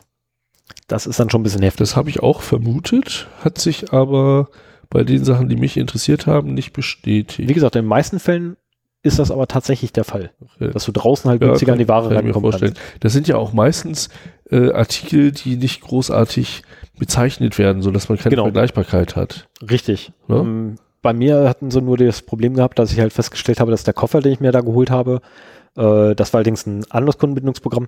Und zwar hat Real selber ja noch so hier diese, diese Klebestempel da, diese Aufkleber. Dingsbums da, Marken, die da dann irgendwie ins Heftding reinklebst und wenn du so ein Heft voll hast, kriegst du dann ne, den Artikel, der da gerade beworben wird, mit ähm, günstiger und naja, es hat sich halt ergeben, dass ich da irgendwie für, ah, ich glaube, für 200 Euro oder so bei Real eingekauft hatte und dann natürlich sehr schnell diese Hefte voll hatte und dann stand ich mit so einem Haufen Hefte und dachte so, da hinten steht der Koffer dieser sehr noblen Schweizer Firma. für 50 Euro, wenn ich denn zwei Hefte voll habe. Nehme ich doch mal mit, weil der kostet draußen 400 Euro. Äh, nee, 300, 300, 300, 350 Also Euro. diese, diese Klebedinger sind, du musst da glaube ich auch deine Adresse hinterlassen, wenn du das zurückgibst. Nee? Nö. Okay, haben sie ja wahrscheinlich über deine Kreditkarte dann eh oder also in dem Fall, in dem Fall war es eine EC-Karte, mit der ich bezahlen muss, Ja. aber 200 Euro habe ich mal nicht mal eben so in der Tasche. Aber das war wirklich, Und äh, aber die sind das sind teilweise ganz faire Sachen. Ich habe mir da ein paar Zwillingsmesser für die, Kü für die Küche halt mal organisiert. Ich sage auch nicht, dass sie Da habe ich halt auch vorher verglichen, ob Ich das möchte auch nicht- sinnvoll macht. Ja, ich möchte aber auch nicht verstanden haben, dass es jetzt per se scheiße ist. Ne? Also um Gottes Willen. Na, aber man sollte sich einfach nur im Klaren darüber sein, was man eigentlich über sich verrät. Weil, damit kommen wir nämlich dann zum, Moment, das muss ich auch blättern, ob ich da noch was habe. Ähm, genau, weil dann kommen wir nämlich zu dem, was wir eigentlich da an Daten abgeben. Nämlich, welchen Artikel habe ich erworben? Welche Menge des Artikels habe ich erworben? Wann? Womit habe ich bezahlt? Wo habe ich be äh, bezahlt, beziehungsweise wo habe ich den Artikel erworben? Den Zeitpunkt des Kaufes und wer hat den Artikel gekauft? Was also bedeutet, ich kann dir das Paket Wan äh, Windeln zuschieben. Und zwar direkt. Ich weiß ganz genau, du hast diesen Artikel Windel gekauft. Ja. Ähm, ich weiß sogar, wie viele Windeln du gekauft hast. Und weil du es schon gesagt hast, ähm, habe ich auch die fette Frage, ne? was kann man mit den Daten anfangen? Was wird mit den Daten an, angefangen? Das ist eine schöne also, Frage. was man damit anfangen kann, finde ich, ist relativ klar, weil genau. äh, ähm, du kannst halt sehen, wenn jemand äh, Ja, das ist gut, dass du die Frage aufwirst, ähm, was damit gemacht wird, weil was damit gemacht wird, ist offiziell zu, Markt, zu Marktforschungszwecken werden sie verwendet. ja, das kann ja alles heißen. Ähm, genau, das kann alles heißen. Jetzt brauche ich doch nochmal schnell einen anderen Zettel, weil ich sonst nämlich die Marktforschung wieder vergesse. Aber fangen wir erstmal bei dem an, ähm, warum denn die Erhebung dieser Daten eventuell problematisch sein kann. Ähm, und zwar gehen wir mal davon aus, äh, dass der Mensch jetzt nicht wirklich großartig von zu Hause weit weg einkaufen würde. Was übrigens der Realität entspricht. Gehen wir des Weiteren davon aus, dass der Mensch eigentlich meistens, wenn er dann einkaufen geht, so immer in innerhalb derselben Radius einkaufen geht. Und zwar von zwei ganz bestimmten Punkten aus gesehen. Nämlich dem Arbeitsplatz und der Heimat. Also dem Zuhause. Weil das sind die Orte, an denen er am meisten Zeit verbringt. Also ist er da meistens im Umkreis auch unterwegs. Ähm, der Radius dafür ist noch nicht mal so sonderlich groß. Es sei denn, du wohnst auf dem Dorf. Das ist eine andere Thematik. Wenn man natürlich vier, vier Dörfer weiterfahren muss, dann ist der Radius ein bisschen größer. Aber in der Stadt zum Beispiel ist es so, dass du meistens innerhalb deines eigenen Stadtteils einkaufen gehst. Ähm, jetzt gehe ich in der Weststadt einkaufen, ne, zeig mal, zieh mal Payback-Karte drüber, da wissen die schon mal, okay, Weststadt. Erster Punkt. Jetzt mache ich das ein paar Mal öfter und immer irgendwie so, was ich, 18, 19 Uhr rum. Ich werde wohl in der Weststadt wohnen. Ohne denen meine echte Adresse zu geben. Ähm, jetzt kommt es aber mal vor, dass irgendwie, was ich, ne, meine, meine Frau mich anruft und sagt, du musst unbedingt, wenn du von der Arbeit kommst, musst du unbedingt noch Windeln mitbringen. Weil das Kind hat schon wieder hier, ne, volles Fund in die Ecke und geht gar nicht. Ich habe keine Ahnung von Kindern, kein Message, kein man den Alltag als, als Eltern vorstellt. Genau, ne, so wie man sich das halt vorstellt, wenn man keine Kinder hat. Ähm, so, jetzt düse ich also von der Arbeit los. Wie gesagt, ne, 19, 18, 19 Uhr rum gehe ich normalerweise zu Hause einkaufen. Jetzt düse ich bei der Arbeit los, 15 Uhr. Fahre natürlich zum nächstbesten Laden, der auf dem Weg liegt. Ähm, so, damit wissen wir schon mal, in welchem Gebiet ich denn arbeite. Ähm, jetzt in meinem speziellen Fall, ne, da ich ja gerade da drüben sitze, äh, in einem netten Dorf, ähm, kann man dann auch sehr genau sogar sagen, bei wem ich arbeite gerade. Oder für wen in dem Fall bei mir jetzt. Ähm, könnte man theoretisch sagen, weil ich würde zum Aldi dahin laufen und ne, mal schnell holen. Ähm, damit haben wir schon mal zwei markante Sachen. Nämlich erstens, wo wohnst du und zweitens, wo arbeitest du? Wo du wohnst, wissen ja eh. Nicht zwangsläufig, du kannst ja falsche Angaben machen. Okay. Aber dann wissen sie, dass du falsche Angaben gemacht hast dadurch. Weil wenn du immer im selben Laden einkaufen gehst und der überhaupt nicht mit deinem Wohnort zusammenpasst, und zwar gar nicht, dann könnte es passieren, nämlich, dass sie irgendwann bei dir vor der Tür stehen und sagen, äh, gib mal deine Karte wieder her. Dann könnte es auch sein, dass du einen Zweitwohnsitz hast. Könnte auch durchaus sein. Oder eine Freundin. Nee, das eher weniger, weil es ist ja deine Karte, die auf deinen Namen läuft. Ja, aber wenn du eine Freundin, also ähm, Ja, es gibt die zwei Karten. Die gibt's. nein. Äh, ich meine einfach, dass du halt zwar deine Wohnung noch hast, aber eigentlich immer bei deiner Freundin wohnst. So Ja, eine Zeit hatte ich auch hinter mir. Ja, aber du gibst ja erstmal noch deinen, also die meisten Leute sind da so blöd und geben ihren Familienstand an. Single Ja, Freundin Oder- ja, gut. vergeben oder Familienstand ist für mich äh, das ist eine Angabe. ledig oder verheiratet oder geschieden oder verwitwet. Die vier kenne Ja, es gibt Deppen, die geben Single an. Na gut, das ist kein Familienstand. Die gibt's tatsächlich. Also ich, ich habe extra nachgefragt, die gibt's tatsächlich, solche Deppen. Ähm, da gibt's sogar welche, die da hinschreiben, Ja, in aber- Beziehung. Also, hallo, nach Das ist so- einer Payback-Anmeldung kann es trotzdem dazu kommen, dass du Ja, natürlich, ein- keine Frage. eine Freundin bekommst. Keine Frage. Aber, Soll Moment, sogar schon Moment. in IT-Kreisen passiert sein. Jetzt- Was? Ich melde mich bei Payback an. Nein, ähm, also, folge, folge, gehen wir davon aus, ne, wirklich, du bist Single. Ähm, jetzt behaupten wir einfach mal, ne, ich, ich würde quasi losziehen und immer mit der Payback-Karte, immer mit der Payback-Karte. Und irgendwann auf einmal ändert sich mein Muster. Na, einfach nur das Muster, wann ich wo kaufe, Mhm. ändert sich. Wir, wir reden noch nicht hier von Artikeln. Da sind wir noch gar nicht hin runter, nur vom Ort. Und der Zeit sind wir gerade. Ähm, dann würde quasi Payback sofort wissen, mein Leben ändert sich. Und zwar genau mit dem ersten Kauf wissen, merken die, mein Leben. Ja, beim ersten noch nicht. Das kann auch ein Urlaub oder eine Dienstreise sein oder so. Das ja, muss schon, irgendwas passiert. das Muster muss sich ändern. Ja, aber irgendwas passiert. So, und dann ändert sich so nach und nach das Muster komplett. Und dann wissen sie, uh, da, da ist was. So, was kauft er denn jetzt? Und auf einmal kaufe ich, kaufe ich haufenweise Grünzeug. Ich habe vorhin noch nie Grünzeug gekauft. Auf einmal fange ich an, Grünzeug mitzukaufen jedes Mal. Da ist echt eine Veränderung in seinem Leben. Gibt zwei Möglichkeiten, Gesundheit oder Frau. Oder beides. Also in meinem Fall wäre es wahrscheinlich eher die Gesundheit, weshalb ich dann Grünzeug hole. Wegen der Frau niemals. Ähm, die müssen sich das selber bringen. Äh, Moment, habe ich das noch hier? Genau, Marktforschung habe ich erwähnt. Das heißt, der Zettel ist endgültig abgearbeitet. Kommen wir zu dem spaßigen Teil. Dafür wollte ich meine Notizen haben, nämlich was die alles haben. Ähm, so, jetzt haben wir den Punkt schon geklärt. Das nächste Ding ist natürlich, naja, die wissen halt auch, was ich kaufe. Dadurch, dass sie wissen, was ich kaufe, ähm, fange ich auch einmal zum Beispiel an, Windeln zu kaufen. Oh, der hat ein Kind gekriegt. Ja, oder kaufe ich auf einmal, ähm, ich habe eine elektrische Zahnbürste zu Hause, kaufe ich auf einmal so ein, so ein, so ein Zehnerpack da irgendwie so manuelle Zahnbürsten. Uh, der wird wahrscheinlich Besuch kriegen. Und braucht da vielleicht, ne, für den Besuch dann irgendwie eine Zahnbürste hingestellt. Das ist also Dauerbesuch, quasi. Ähm, oder wie jetzt in meinem Fall, kauft eine zweite elektrische Zahnbürste, der hat auch gestern erst eine gekauft. Die alte hat er aber nicht zurückgebracht, weil das sehen die ja auch. Das sehen die auch? Das kriegen die auch, weil dann werden die ja Punkte wieder weggenommen. nee. Ja, dir können Punkte aberkannt werden. Ja, wenn du, was weiß ich, wenn du was stornierst oder sowas Genau. natürlich, aber wenn du deine alte Zahnbürste zu, warum solltest du deine Zahnbürste zurückbringen? Genau, warum soll, ich mal, genau, warum soll ich mal Zahnbürste zurückbringen, wenn ich eine neue kaufe? Genau. Ich habe sie nicht zurückgebracht, meine. Die ich gestern gekauft habe, ich ja nicht zurückgebracht. Du hast gestern eine gekauft und kaufst heute nochmal eine. Genau, und heute nochmal eine. Okay, das ist aber sehr konstruiert jetzt. Ja, natürlich, das konstruiert, aber das macht ja nichts. Ist ja nur, ne?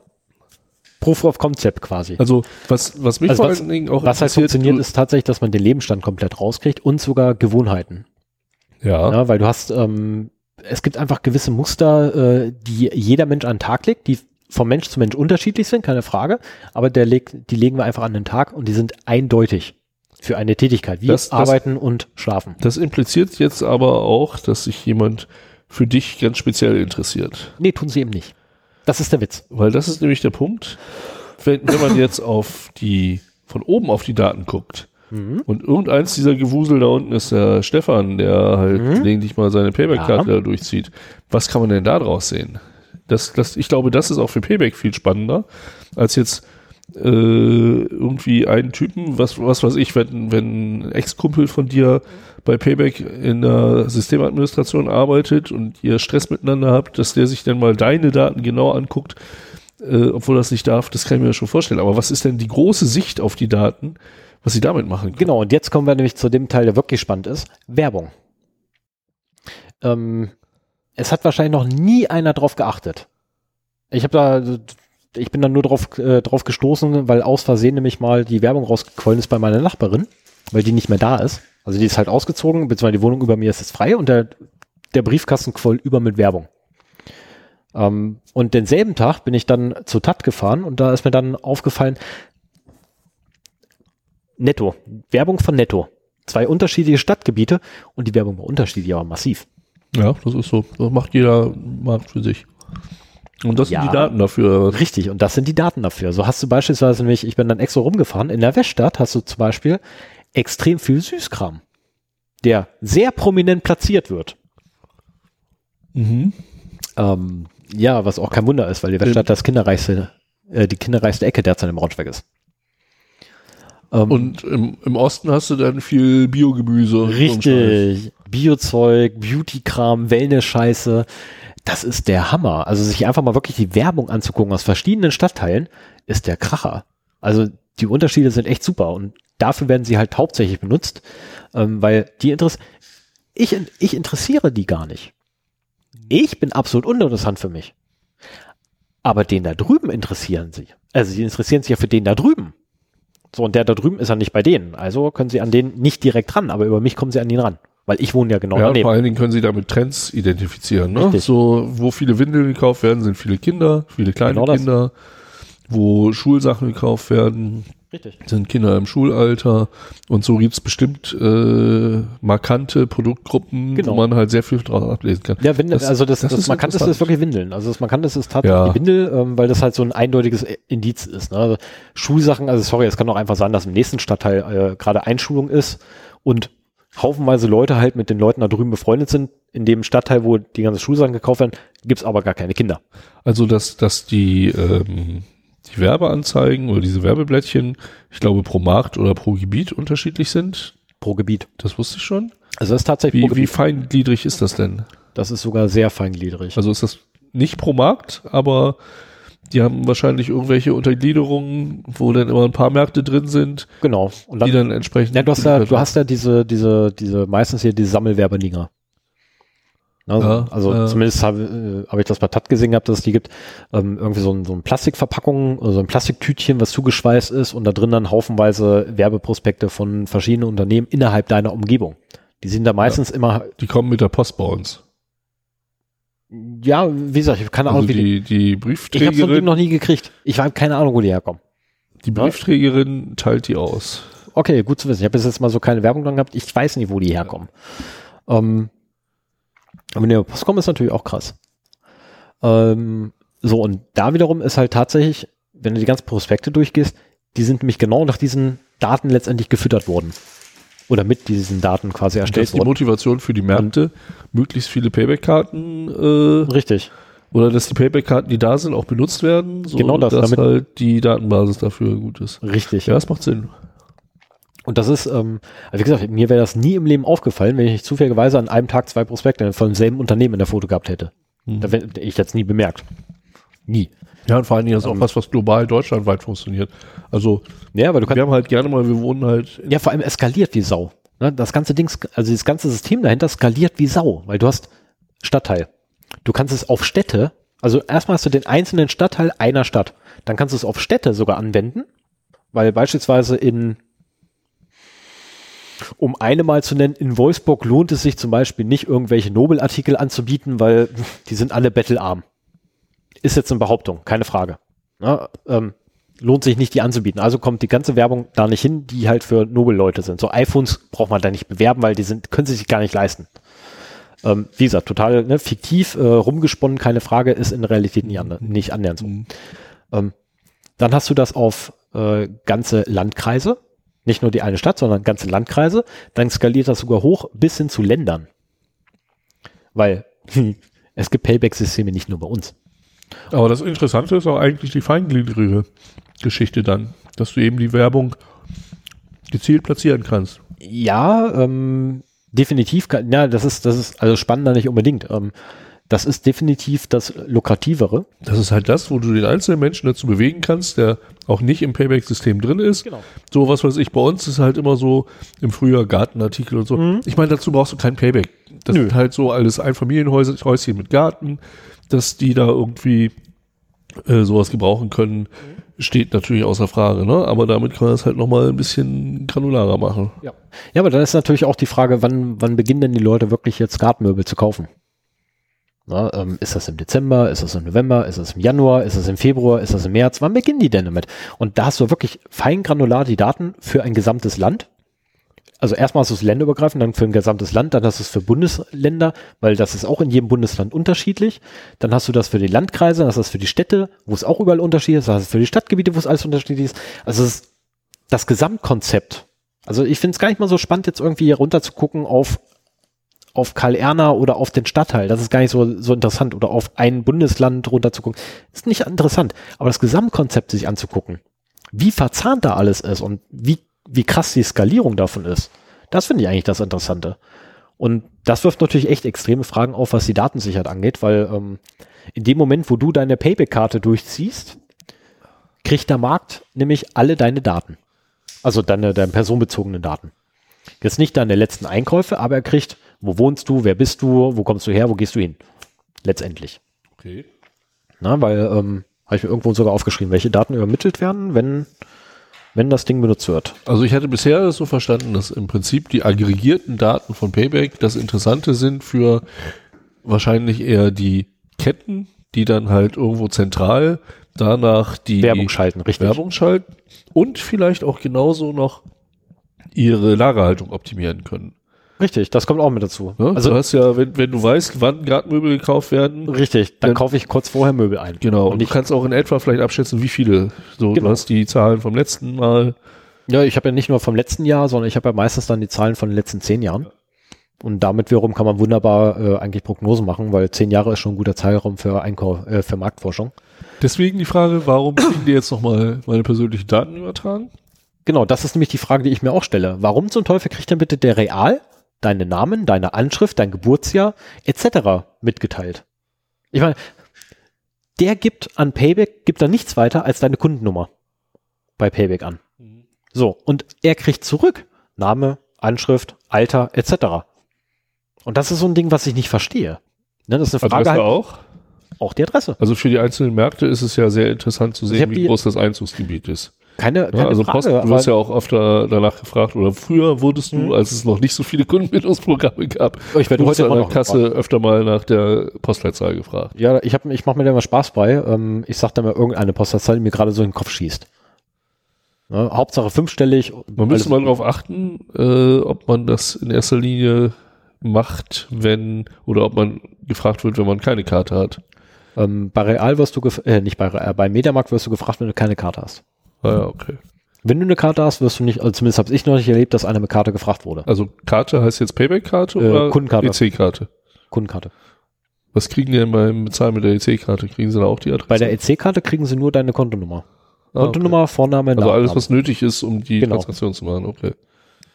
Genau, da kriegen sie tatsächlich nur das, was notwendig ist. Und bei Payback komischerweise kriegen sie halt viel, viel mehr als das, was notwendig wäre. Weil das Einzige, was notwendig ist, ist die scheiß Nummer auf deiner Karte. Das ist das Einzige, was wirklich notwendig ist. Mehr braucht man nicht, um dieses ganze Ding laufen zu lassen. Ja gut, aber ist halt die Frage, was sie mit den Daten noch machen. Ne? Das Genau, wär, wär das ist- eine, eine gute Frage an den äh, An den netten Markt. Richtig. Genau. Na, das ist also der Fragenkatalog letztendlich, den ich habe, der gilt mittlerweile schon für beide Parteien. Ja, also sowie den, äh, den, den Marktführer sowie auch das anbietende Unternehmen. Da willst du eigentlich mal erzählen, was du mit dem Fragenkatalog vorhast. Genau. Und zwar, der Fragenkatalog ist mittlerweile zur Hälfte zumindest, ist der Fragenkatalog bei Payback gelandet.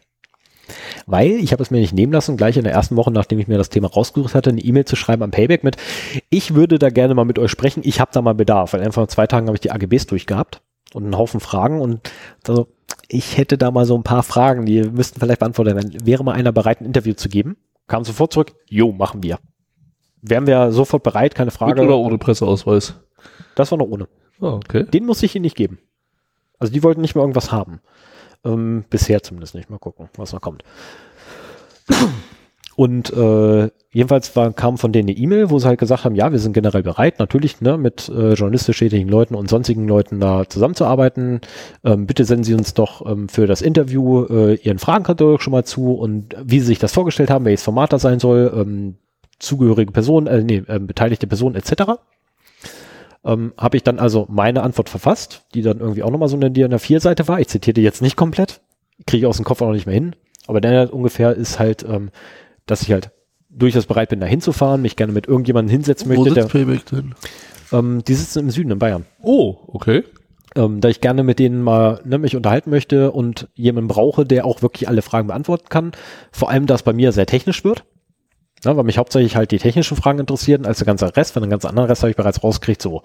Ne, das ist so, ich weiß, wer welche Daten kriegt.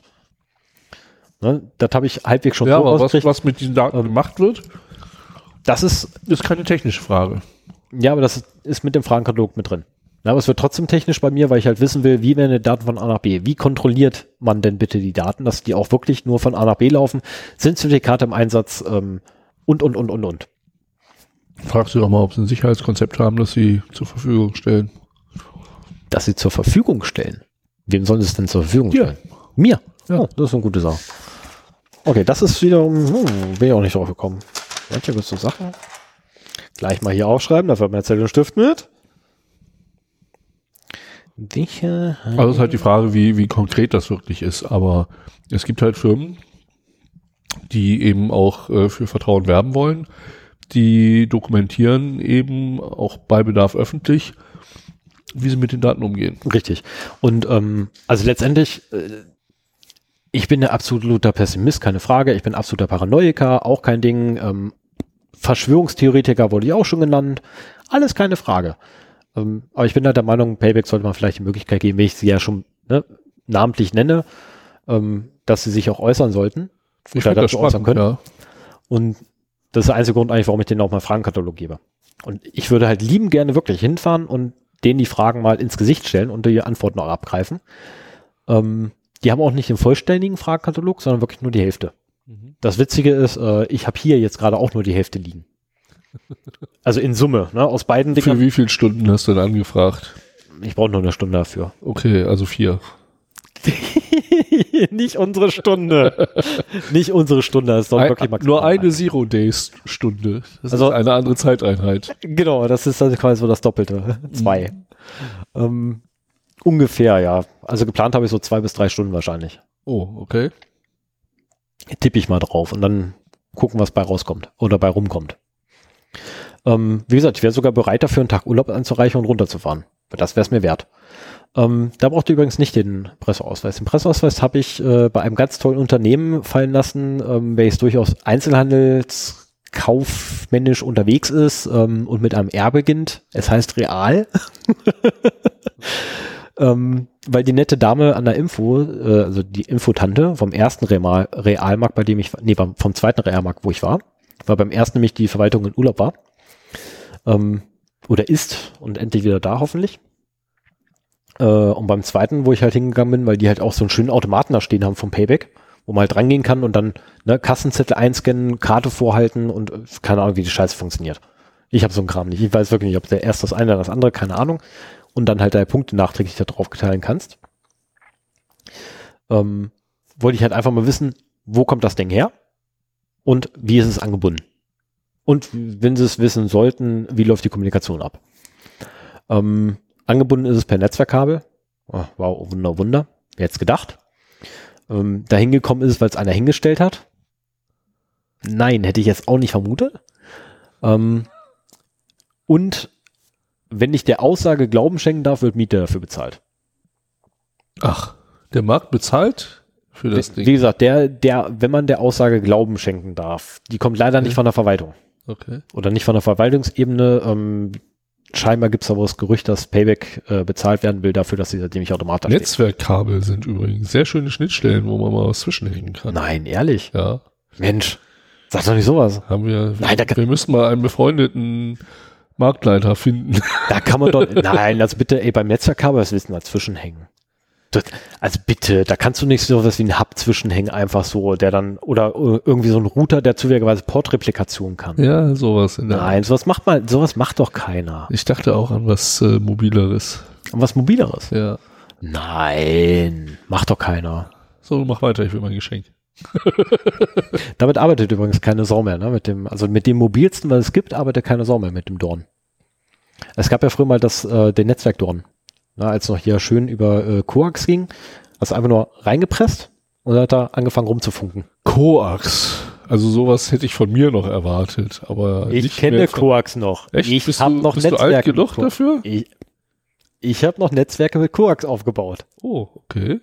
Ja, Warst das, aber sehr jung. ja, sagen wir mal, ich war jünger. also wahrscheinlich jünger als du, definitiv. Ja. Aber ja, ich habe noch Netzwerke mit Koax gebaut.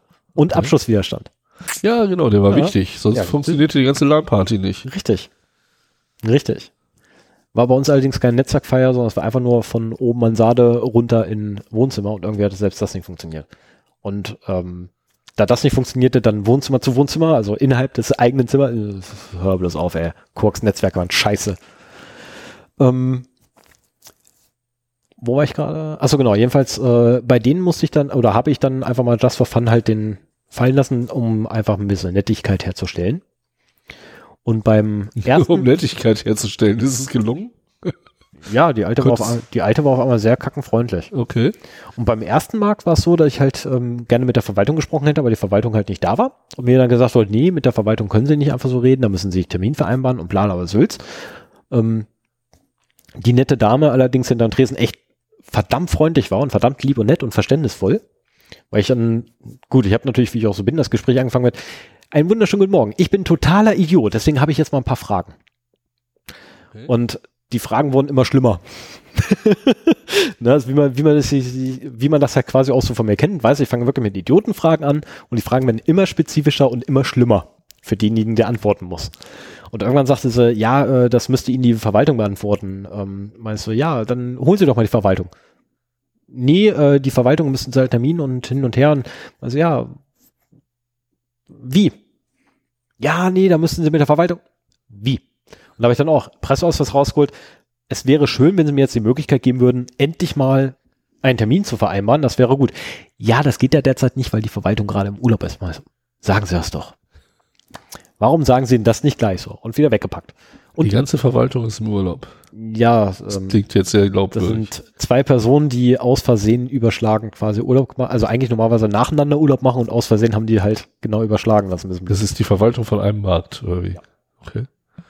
Das sind auch nur zwei Personen oben quasi, also ne, diejenigen halt, die für das Kundenbindungsprogramm da verwaltungstechnisch zuständig sind.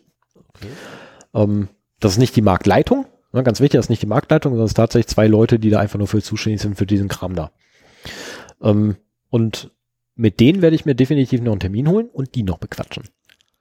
Das ist sowieso nicht uninteressant, ne? Also, wie ist der Overhead bei so einem Realmarkt? Ich meine, das sind ja mittlerweile auch keine kleinen Unternehmen mehr. Wenn ich Nee. mir so in Braunschweig die Nee, nee. Realmärkte ansehe. Davon abgesehen aber, wenn ich einen Marktleiter haben wollen würde, ähm, das wären so drei Telefonate.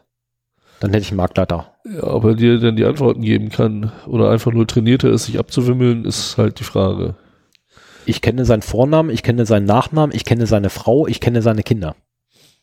Ach so, kennst privat? Ja. Ach so. Deswegen drei Anrufe. Es ist so einfach nur drei Anrufe. ähm, Der erste ist, um die Nummer rauszukriegen von der Frau. Der, der zweite ist dann, um seine Nummer im Geschäft rauszukriegen und dann bei ihm direkt anrufen. Und dann sagen, hey, wie schaut's? Ich hab da mal eine Frage. Sag mal, Ja. du kennst dich doch mit sowas aus. Wäre auch was. Ja, könnte man auch machen. Ähm, den Joker wollte ich allerdings noch nicht ziehen, Okay. das ist dann, nee, falsche Stadt. Ja, aber es, also ich glaube, so die Marktleitung äh, ist ja derjenige, der da am ehesten den Überblick über die generellen Vorteile dieses Programms für seinen Markt hat, äh, Definitiv. Also was auch nicht uninteressant würde mich wäre. auch mal interessieren, also ne, welche Vorteile die sich quasi da rausziehen letztendlich. Also mit anderen Worten, es wird ein Follow-up geben mit den definitiv. Gesprächen. Willst, willst du die als Interviews veröffentlichen oder willst du die rezitieren? und Nee, die ich wollte, Erkenntnisse ich daraus wollte erzählen? eigentlich, also wenn ich, die- wenn ich die Leute dazu kriege, dass die ähm, audiomäßig Aufnahme zulassen, dann kommen die Audioaufnahmen unbearbeitet ins Netz. Ja, cool.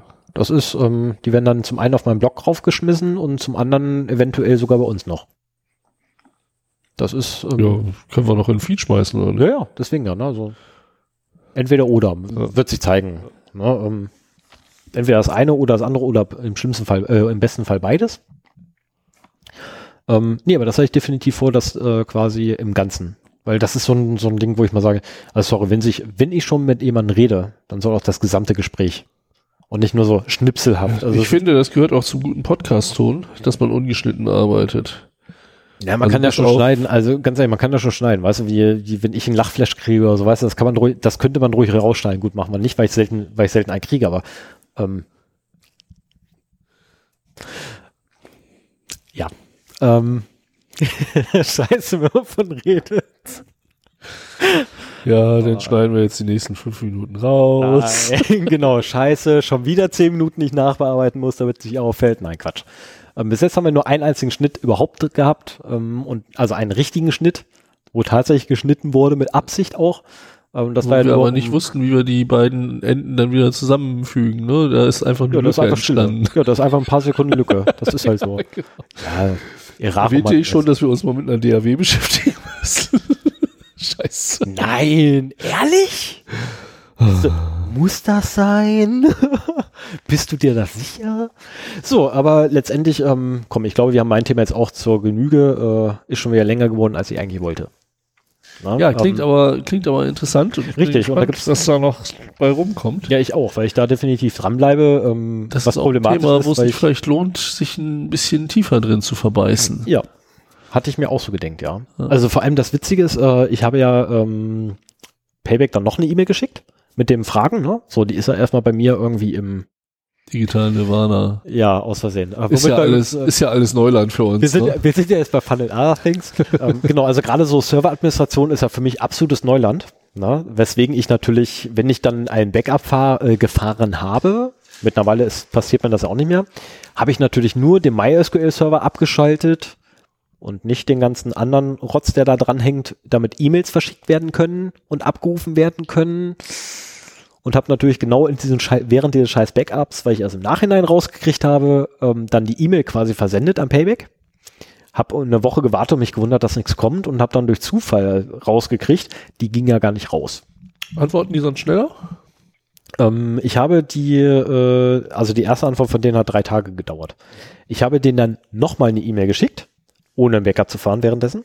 Ganz wichtig. Die ging auch raus und äh, kriegte dann noch am selben Tag, also ich habe morgens die E-Mails weggeschickt, äh, E-Mail weggeschickt und habe noch am selben Tag, da war die ursprüngliche E-Mail, die ich geschickt hatte, rangehangen.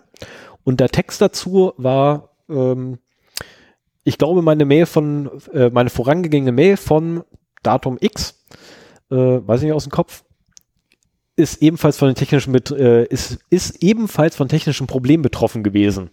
Deswegen unten stehend noch einmal die originale E-Mail. Lieben Gruß, ich. Ähm, das müssen die irgendwie falsch aufgefasst haben. Weil ich kriegte, ohne Mist, ich kriegte am selben Tag eine E-Mail, die im Gegensatz zu vorangegangen grottig formatiert war. Ähm, von einer Messe scheinbar Mhm. geschickt wurde. Mit, äh, ja, wir melden uns bei Ihnen, tut mir leid, wir sind gerade auf einer Messe. Aber wirklich so, so also wenn, wenn man die liest, denkt man so, oh, was hat, was habe ich denn da jetzt angespasst? Also habe ich gleich so ein Grinsen gekriegt, dass, ob ich jetzt noch eine E-Mail schreiben soll. Habe ich dann aber sein gelassen. Ich warte jetzt tatsächlich erstmal eine Woche. Na, weil, ähm, wenn die da tatsächlich gerade auf einer Messe rumlaufen sollten, dann will ich die da auch nicht unbedingt äh, übers Wer weiß, auf wie vielen Messen die rumlaufen. Ja, so Fachbesuchermessen zum Thema Ja, ja, genau. Marketing. Genau, auf ein paar mehr. Paar mehr. Ähm, ich habe auch nachgeguckt gehabt, äh, die Messe existiert. Ja, schon, aber die Angabe der Stadt war verkehrt. Okay. Ähm, keine Ahnung. Ich habe ich habe dann mir gespart nachzugucken, ob zufälligerweise eine Woche zuvor in der Stadt, der die genannt wurde, da irgendwie eine Messe war. Ähm, aber vorher war es so ungefähr zwei, drei Tage, die es gedauert hatte, bevor ich eine Antwort hatte. Und bei der ging es wirklich innerhalb von Stunden. Kam die Antwort an. Ich meine, ich habe sie dann erst abends gelesen, weil ich erst abends wieder Zugriff aufs Mailkonto hatte. Aber wirklich innerhalb von Stunden hatte ich die Antwort. Und das war so der erste, das erste Mal, wo ich wirklich so dachte, ich habe ihn aufgescheut. Hast, hast du denn beide Mal an die gleiche E-Mail-Adresse Ja. geschickt? Weil meist oft hast du ja so, dass du die erste an irgendeine Info-Ad schickst. Nee, Presse. Da meldet sich einer und äh, dann hast du quasi einen persönlichen Mail-Account, zu dem Nee, du es ähm, ging beide an die Presse-Ad. Ah ja, okay. Die gingen beide an die Presse-Ad. Fand ich aber super und die Frau Putsch, oh, verflucht. Es tut mir furchtbar leid, wenn ich den Fall, Namen falsch ausspreche. Ich würde hier gar keine Namen nennen. okay. Hatten wir doch uns so Ah, überlegt. ja, genau, da war was. Die, Sonst müssen wir wieder also die nette. Dame, die nette Dame vom Payback, die mir da jedenfalls geantwortet hat, war echt extrem zügig. Also, das bin ich nicht gewohnt. Ja, die werden auch irgendwie eine PR-Abteilung haben. Ja, mit Und Sicherheit. äh, es ist auch sehr effektiv oder es ist effektiver, sich mit kritischen Medien auseinanderzusetzen und zu versuchen, dort die, die Vorteile zu platzieren. Also wenn die rhetorisch geschult sind, äh, dann werden sie da wohl auch Definitiv, noch anspringen. definitiv. Vor allem, wenn sie dann so einen rhetorisch absolut ungeschulten Vollidioten wie mich gegenüber haben. Ja, denken sie sich, leichtes Spiel, ist ein Idiot, machen wir mal. Schauen wir mal. Ich bin sehr gespannt auf die Audiomitschnitte. Es gab da mal einen IBMler, der Willst du das mit dem, mit deinem Zoom Ja, mit oder ohne Headset? ähm, je nachdem. Je nachdem. Es gab da mal einen Audio, äh, einen, einen IBMler, ähm, der hat mich auf einen ganz tollen Trichter gebracht gehabt. Der Typ kam rein im Projekt, ähm, nein, es war, ja doch, ich war im Projekt und der Typ kam gerade quasi mit dazu. Ey, das war ein Vollpfosten. Also das erste, was er gemacht hat, ist, da standen Blumen auf dem Schrank, der hat erstmal diese scheiß Vase umgerissen. Das war seine erste Amtshandlung im Projekt. Vase umreißen. Der Typ war ein totaler Trottel. Also wirklich, der, der Typ war ein absoluter Trottel. Sorry, Martin, wenn ich das sage, du warst ein totaler Trottel. Soll nochmal einer sagen, wir beleidigen keine Hörer hier. Nee, nee, nicht Martin, nicht Martin. Ne? Also Martin heißt der. Ähm, wirklich, kam rein ins Projekt, ein totaler Trottel, hat sich total blöd angestellt, hat noch bescheuertere Fragen gestellt gehabt. Zwei Tage später hat er mich in der Meeting komplett zerlegt. So der Columbo-Weg. Das war Social Engineering per excellence und da gab es Social Engineering als Begriff noch nicht mal. Alter Schwede. Das war beeindruckend, das war echt beeindruckend. Okay. Ähm, deswegen darf ich auch sagen, dass Martin ein totaler Vollidiot war, weil er weiß ganz genau, er ist kein Vollidiot. Ähm, also da habe ich wirklich ähm, doch was fürs Leben gelernt. Seitdem beginne ich auch grundsätzlich, wenn ich irgendwie kritische Fragen habe, äh, immer grundsätzlich so, ähm, guten Tag, ich hätte mal eine Frage, ich weiß, ich bin ein totaler Idiot, aber können Sie mir vielleicht helfen bei der Fragestellung? Und dann erstmal die leichten Fragen und dann erst ganz zum Schluss die ganz fiesen und bösen. Und erstmal sich wie ein Depp anstellen, damit die Leute einen nicht ernst nehmen. Genau. Genau das nämlich. Ich meine, beim Kunden mache ich das genauso. Ne, ähm, die meisten Kunden, wenn ich da das erstmal reinkomme, denken auch einmal. oink, oink. ähm, die meisten Kunden denken sich auch erstmal, wenn sie mich das erstmal sehen, oder die meisten Leute beim Kunden denken erstmal, oh Gott, was ist denn das für ein Depp? Ey, guck dir mal den an. Barfuß, kurze Hose, T-Shirt bei dem Wetter. Immerhin Hose. Immerhin, denke ich mir auch. Ey Leute, immerhin habe ich eine Shorts an.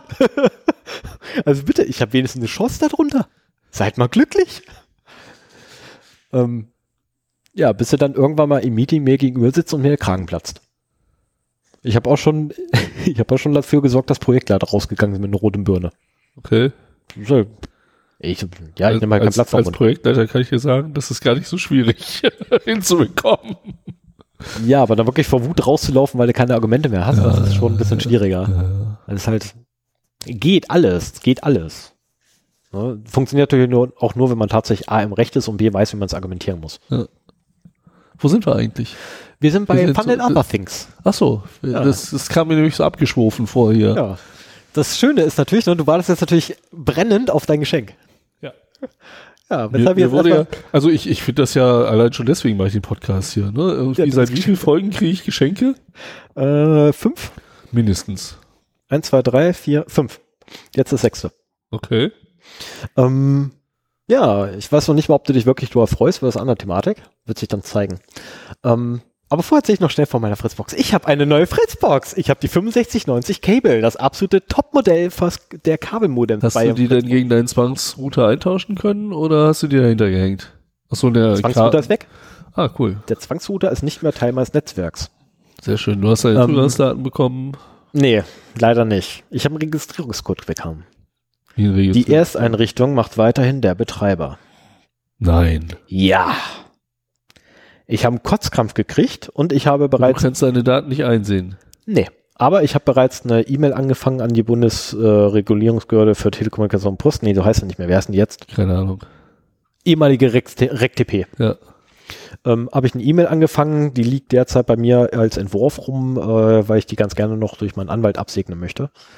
Ähm, oder abgesegnet haben möchte, was bedeutet, die geht erst zu ihm und dann in korrigierter Form zu mir, damit ich sie dann wegschicken kann, weil ich das überhaupt nicht einsehe. Also Ja. sorry, ich will meine Zugangsdaten selber eingeben. Und das heißt, in dieser Cable-Fritzbox ist quasi ein geschützter Bereich, der, Den ich keinen Zugriff habe. auf den du keinen Zugriff den ich hast. quasi nicht einsehen kann. Also ich, ich weiß nicht mal, ob er da ist oder nicht. Aber die Sache ist halt die, du ähm, baust das Ding hin, schließt den Zwangsrouter ab, schließt das Ding an und das erste, was dann bei dir am Rechner passiert, wenn er dann mit der Fritzbox verbunden ist, Browserfenster geht auf, bitte gib den Registrierungscode ein und deine Kundennummer. Und was ist das für ein Registrierungscode? Das ist ein Dreistelle, äh, ein, ein Dreifeldcode mit jeweils vier oder fünf Zeichen, glaube ich, sind das, ähm, die du eingeben musst. Und deine Kundennummer. Das ist letztendlich der Ersteinrichtungscode. Okay.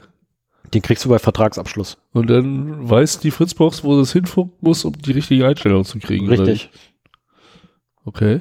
Richtig. Ich meine, an sich finde ich das ja irgendwo nett. Keine Frage. Und nein, der hat dann auch keine WLAN-Netze vom Vodafone aufgespannt. Ja, das, Ja, ist, kann ich schon das mal ist sowieso Das die ist schon mal das- Riesenschweinerei. Das ist das Wichtigste, ne, weil das finde ich echt die Riesenschwannerei. Ich habe noch nicht mal die WLAN-Option gebucht, aber trotzdem spannt das Ding WLAN-Netze auf. So ein Hals. Ähm, von daher kann ich nur empfehlen, da irgendwie definitiv vom wegzukommen von diesen Zwangsroutern. Ähm, naja, jetzt habe ich natürlich den, den äh, Aber bring mal Otto Normalverbraucher bei, warum er 250 Euro für so eine Fritzbox ausgeben soll, wenn er doch den Zwangsrouter von seinem Provider umsonst bekommt. Yep, ich habe jetzt leider nicht die, die Rechnung hier, aber warte mal, ich kann mal schnell nachgucken, was das Ding gerade kostet, Welches Ähm, Ding? Den Nachfrage? den, den ich habe. Willst du deinen Presserabatt jetzt noch mal, deinen Presserabatt nochmal angeben? Äh, oh Gott, warte mal, das sind minus 30 Prozent. Richtig, richtig. Also muss ich das dann mal. Ich kann das doch einfach durch die 70 teilen mal 30 nehmen. Durch die 70 mal die Was willst 100. du denn machen? Äh, 268 Euro kostet das. Äh, 269 Euro ungefähr kostet die Box gerade. 65. Kannst auch einfach bei Amazon gucken. Dann halt so. Aber äh, der Ähm. Herr mag es ja lieber auf die komplizierte Art. Das ist mein Preis gewesen. Ich werde Ja. ihn jetzt nicht nennen. Okay. Ja, du hast ja schon Mit von Absicht. 30 Prozent eben gesprochen. Ja, aber das ist der Preis, den ich quasi morgen überweisen werde. Muss ich mir auch noch machen. Ach, auch nur auf Rechnung oder was? Okay. Ja, das ist ganz cool. Also bei AVM letztendlich, äh, also ich habe das so gemacht gehabt, ich habe angerufen, habe nachgefragt, wie das überhaupt funktioniert, weil ich wusste nur, dass sie haben, aber halt nicht, ne? Also Kondition wusste ich ja, aber ich will, das Verfahren dahinter war nirgendwo wirklich beschrieben. Ähm, hab angerufen, hab die E-Mail-Adresse gekriegt, die wusste ich, hab die E-Mail hingeschickt mit der Bestellung direkt, hab's gekriegt. Okay. War super. Ähm, die nette Dame am Telefon sagte auch gleich, äh, ja, das macht aber nicht immer Sinn. Also es macht eher Sinn, vorher im Netz erstmal zu gucken, ob man es eventuell irgendwo günstiger kriegt. Ja, wobei es gibt halt so ein paar Produkte, die auch gar nicht so viel günstiger immer zu kriegen sind, ne? Und die Firma gehört auch dazu. Also ich meine, es ist ja ein nettes Schmankerl für Podcaster. Wir, wir geben ja auch eine ganze Menge für Equipment aus, um das Taube hier zu betreiben. Und wenn man dann über diesen ja, 0815 Account. 0815 Weg äh, ein paar Euro mal sparen kann, ist das ja auch eine ganz nette Sache. Richtig, zumal letztendlich mein Jahresbeitrag für die nächsten zwei Jahre raus ist. Das ist so. Ja, stimmt. Also die nächsten zwei Jahre quasi sind gesichert. Äh, Ja. ne? Mäh. Ähm, ja, genau. Genau, E-Mail wegen Aktivierung. Das war nämlich auch so ein Ding. So bin ich nämlich drauf gekommen mit dem IMAP. Dass IMAP so ein Riesenproblem hat, wenn nämlich keine Netzverbindung da ist. Mein Thunderbird kannte die E-Mail. Der wollte sie mir aber nicht anzeigen, Wie kannte welche E-Mail? wo da mal ein Aktivierungscode drin ist. Die habe ich per E-Mail gekriegt von meinem Anbieter. Dam so. Also damals. Ach so, und du hattest quasi, du hast in der Übersicht noch die Header-Zeile gesehen, die Genau. Kopfzeile. Genau das, aber ich habe den Inhalt nicht mehr gekriegt, weil, naja, ich habe ja die Fritzbox abgebaut. Ja, aber heutzutage hat man ja ein Smartphone und darüber kann man sich das dann angucken. Ja, es ging auch nicht ganz so einfach, aber ja. Ich habe dann letztendlich darüber, wobei, nee, ich habe dann den ausprobiert gehabt, der Zugangscode, äh, der, der Aktivierungscode funktioniert dann, dann nicht mehr, weil ich natürlich schon so blöd war und bitte neuen angeklickt habe. Wo dann stand, ja, wir schicken Ihnen den da mit der Post zu. Und ich dachte, Alter, wollt ihr mich verarschen? In drei Werktagen? Auf einem Samstag. Wollt ihr mich verarschen? Samstag ist auch ein Werktag. Ja, aber in drei Werktagen. Ja, auf also einem Dienstag. Samstag. Mittwoch. Okay, in drei Werktagen. Montag, Dienstag, Mittwoch. Samstag, Montag, Dienstag. Samstag Samstag. Nachmittag kannst du vergessen. Samstag ist nur ein halber. Der zählt quasi nicht, Ja. wenn du solche Rechnung hast. Ey, da, bin- da bin Bei ich echt ausgerastet. ist Samstag, ist der ganze Samstag ein Ja, weiß ich. Werktag. Das ist total witzig. Ähm, so, jetzt kriegst du aber erstmal geschenkt. Ah, Würde ich was sagen. Äh, Moment. Und zwar kriegst du heute ein Accessorare, Access, Access, Accessories. Accessories. Keine Ahnung. Ich weiß nicht, wie man das ausspricht. Für dein Mobiltelefon? Also Accessoire. Accessoire, halt das. Dann halt so. Ähm, Moment, dann erstmal, steht das vorne drauf, was ist? Nee, gut. Ähm, da ist es. Da ist dein Geschenk. Arkin. So, bitte? Wir sitzen so weit auseinander. Aber ehrlich, das muss man echt mal ändern. Aha. Wenn du es aufklappst Aokin Mobile Accessories. also wenn du es aufklappst und Ein umdrehst, weißt du, ist. Aokin Case. Ultra, ultra slim and custom fit with open face design for easy operation made of durable and flexible material, smooth to touch and scratch resistant. Das ist, das klingt wie ein Sexspielzeug für mein Telefon. Ja, so ungefähr, so ungefähr. So ungefähr. Open face design for easy operation, durable. Hä? Wie gesagt, da steht drauf, was es ist. Da steht drauf, was es ist. Ja, steht drauf, was Achim es ist. Case, Ultra Slim and Custom Fit with Open AOKIN USB-Cable, Professional USB-Cable für Apple Phone, Android and Type-C, High Quality and Stable Charging to instantly. Warum drehst du nicht einfach die Packung um? Ist das ein, ein, ein, ein USB-Kondom für Apple? Nein, das ist kein Kondom. Aha. Ich, muss ich das aufreißen? Ah, hier. Ah. Komplizierte Verpackung. Und raus fällt ein ganz kleiner Adapter, der auf der einen Seite USB-Mikro hat und auf der anderen Seite USB 2 oder 3. Zwei. 2. Okay. Das, mein Freund, ist ein sogenannter OTG-Adapter. On the go. Ja. Der quasi deinen Slave, den du hast, am Telefon, zu einem Host macht. Aha. Was bedeutet, du kannst eine Tastatur anschließen an das Nexus 4. Du kannst. Ach, für das Nexus, ja, aber. das ist halt für alles, was Micro-USB hat. Ah, Du kannst ja. ein Telefon, äh, eine äh, Tastatur anschließen, Maus anschließen. Ähm, du kannst auch theoretisch einen USB-Hub anschließen und einen Drucker mit dran Erscheint ein klatschen. Pfeil, wenn ich eine Maus anschließe? Mhm. Echt? Mhm. Android kann das? So, warte mal, wenn, wenn der jetzt. Ja, ist wahrscheinlich äh, wie. Ja, natürlich hat er jetzt wieder die Aufnahme gestoppt, nur weil ich die Maus rausgezogen habe. Erst gibt's doch gar nicht. Ja, Wann nun, hab, Hast wann, du eine Maus? Ich habe dir doch schon mal gesagt, während der Aufnahme nichts fass an nicht Rechner an. machen. Ja, ist okay. Finger weg vom Rechner. Ich habe den Rechner nicht mal angefasst. Dir muss ich das Ich, hab, sagen. ich habe den Rechner nicht angefasst. Ich habe Die Maus gehört- angefasst. Die Maus gehört zum Rechner. Nein. Finger das, weg das von- ist eine USB-Maus. Das ist eine USB-Maus. Das Drücke von den Knöpfchen ist für die Experte. Hau mir ab mit Badesalz. Mann. Cool. Ja, vor allen Dingen gehen dann auch USB-Sticks da dran, Ja. solche Sachen. Ähm, da habe ich einen, einen sehr guten Use Case für, Mhm. den ich dir erzählen werde, wenn das Mikro aus ist. Mhm. Cool. Das freut mich. Dankeschön.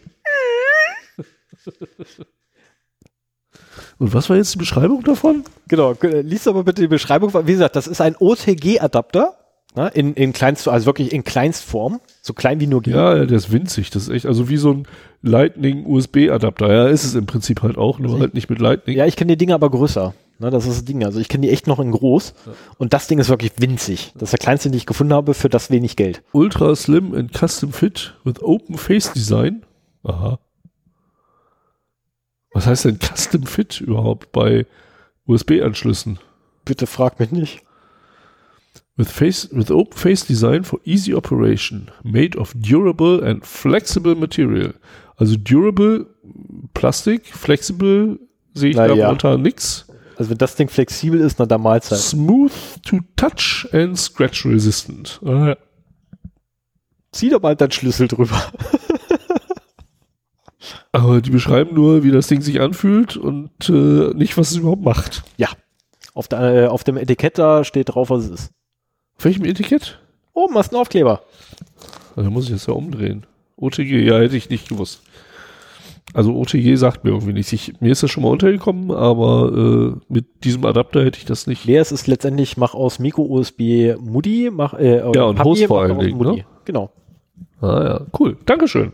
Ja. Damit weiß ich, was anzufangen. Mein Sohn, Ja. mein Sohn wird es dir danken. Weil ich glaube, ja, damit kriege ich was hin. äh, der funktioniert, also ich habe denselben auch noch mal zu Hause, weil ich habe davon gleich zwei bestellt, weil für den niedrigen Preis. Also für, Aus ganz ehrlich, China. Ja, ja, die Verpackung. Ja, die, reicht können, die kommen aus China ähm, und der Preis ist unterm Euro. ah, geil. Ja, ja gesagt, das das nehme ich mit.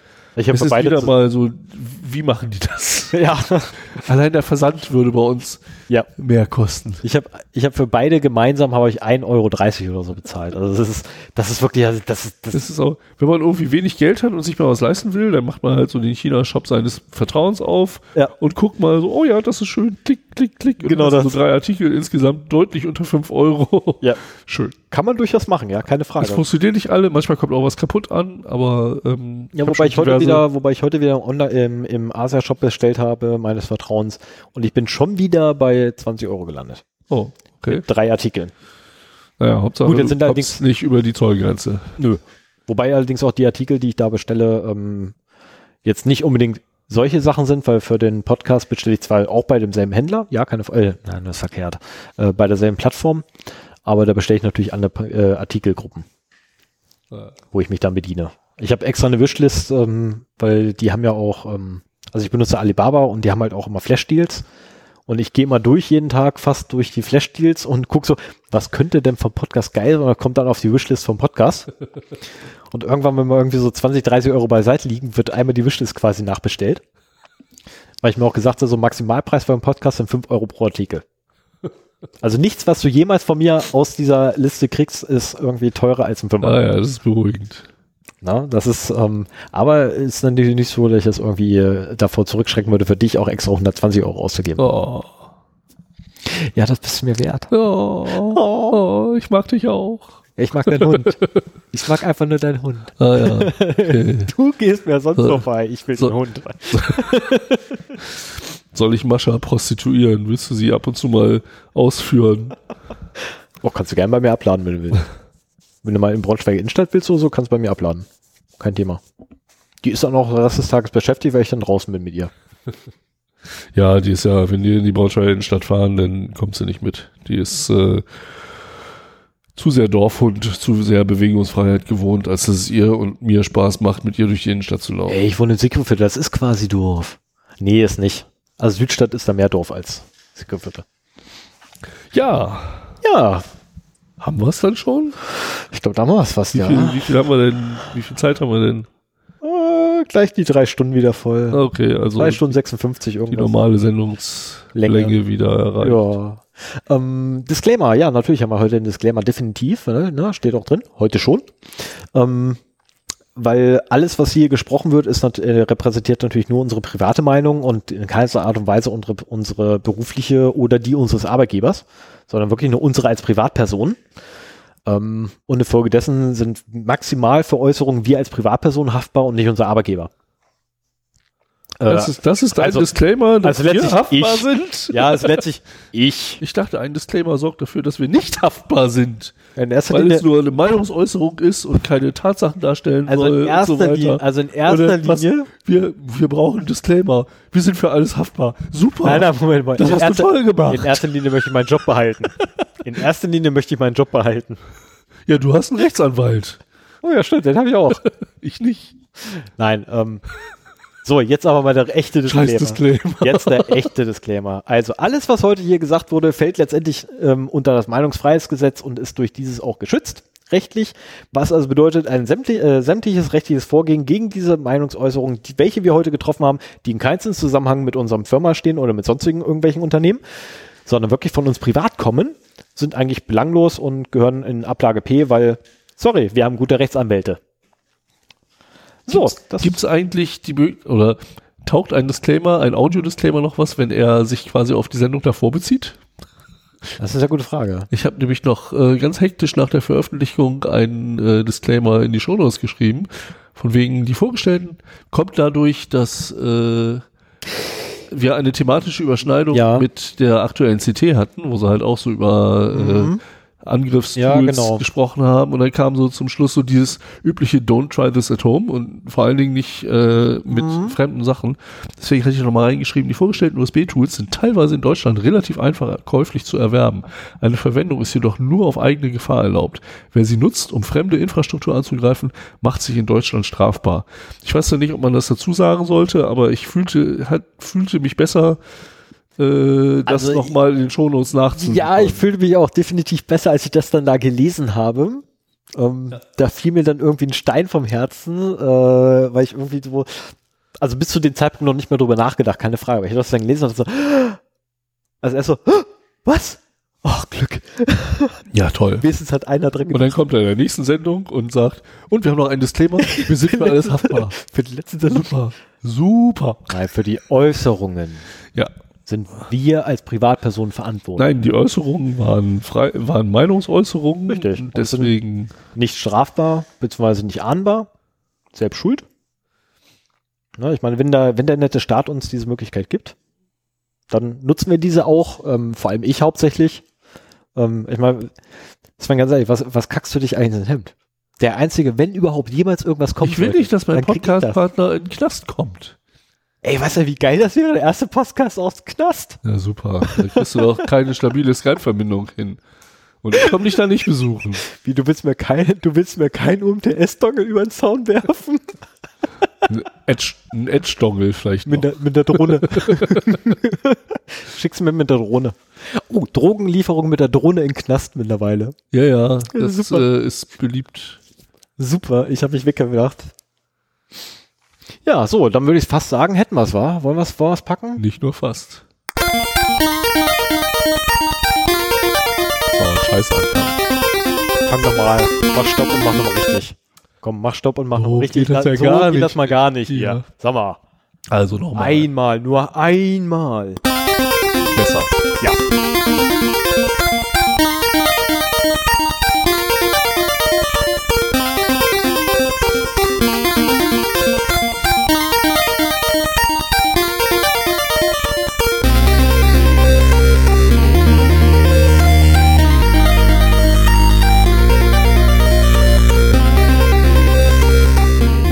Vergessen hatte.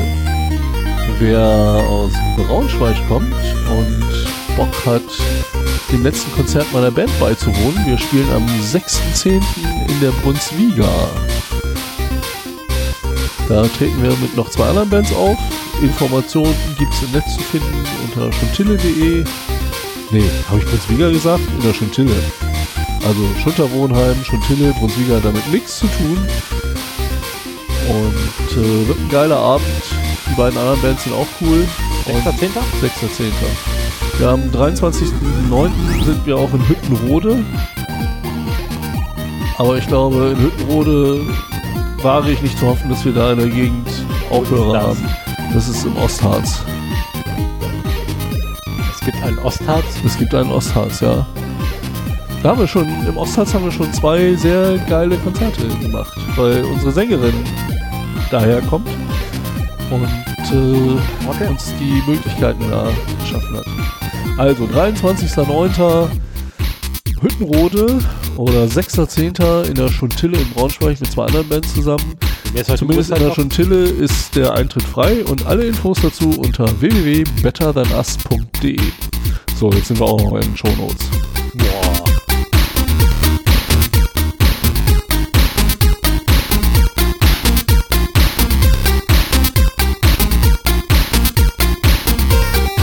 Hörer, die mich ansprechen nach dem Konzert, kriegen Bier ausgegeben. Ich bin der am Bass.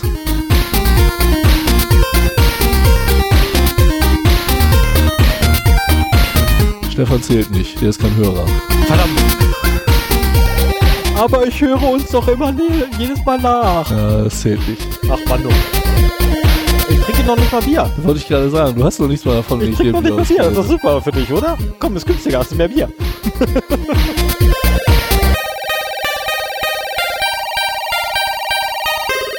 Was sagt die Blase?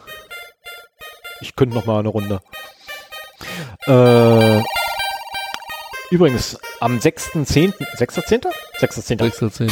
Sollte mich da ein Hörer ansprechen, kriegt er für mir eine Cola ausgegeben Oder ein Bier, je nachdem, was er haben möchte. Und woran erkennt man dich? Ich bin, eine langhaarige, Nelke. Bom ich bin eine ha- langhaarige Bombenleger in kurzer Hose. Okay, also das mit langen Haaren ist egal beim Rockkonzert, da werden einige umrennen, aber kurze Hose könnte im Oktober schon ein Erkennungsmerkmal sein. Ja. Bis wann trägst du kurze Hosen? Solange es geht. Aber nicht das Jahr durch. Wenn es an mir geht, bis Ende des Jahres. Okay.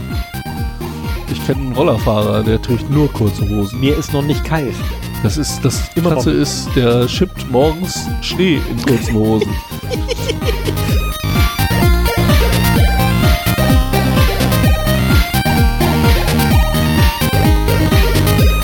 dem bin ich eine Stunde aus Hannover vom Abrollern zurückgefahren. War auch so Anfang Oktober, Ende September und der in kurzen Hosen. Ich, Das auf dem Motorrad, alter Schwede. ja, Das ist böse. Okay, das könnte ich wahrscheinlich auch nicht.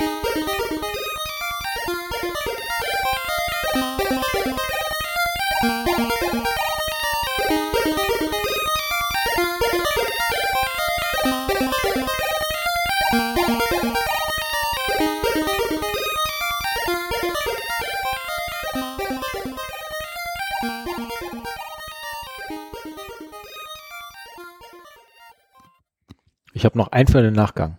Für den Hidden Track. aha. Ich werde mir einen separaten Rechner holen, nur für Aufnahme. Ich dachte, das hätten wir. Naja, nee, jetzt nicht mehr. Ja, am, so ein- Anfang, also am Anfang hatten wir das. Da hatte ich nämlich hier zwei Rechner. Der Ja, eine ja. war für die Aufnahme Ja. und der andere war zum Surfen. Ja, aber ich werde tatsächlich einen kompletten Rechner holen, der nur da, für dieses Ding da ist, also nur zum Podcasten. Und da kommt auch immer wieder zu den Sachen. Den hast du aber schon. Noch nicht, der kommt noch. Ich will ihn sowieso haben. Achso, weil ich hätte einen. Also drüben steht der, mit dem wir die ersten Aufnahmen gemacht haben. Den können wir dafür nehmen. Ja, können wir auch mal. Probieren wir mal schon mit. Traction drauf. Ja, siehst du? Probieren wir aus, wa? Ja, machen wir. Machen wir. Alles klar. Jo. Macht's gut. Bis dann dann. Bye. Tschüss. Tschüss. Adios. Gute Nacht. Abend und so. Und alles weitere. Möchtest du schon oder? Ja, ich möchte. Okay, dann tschüss.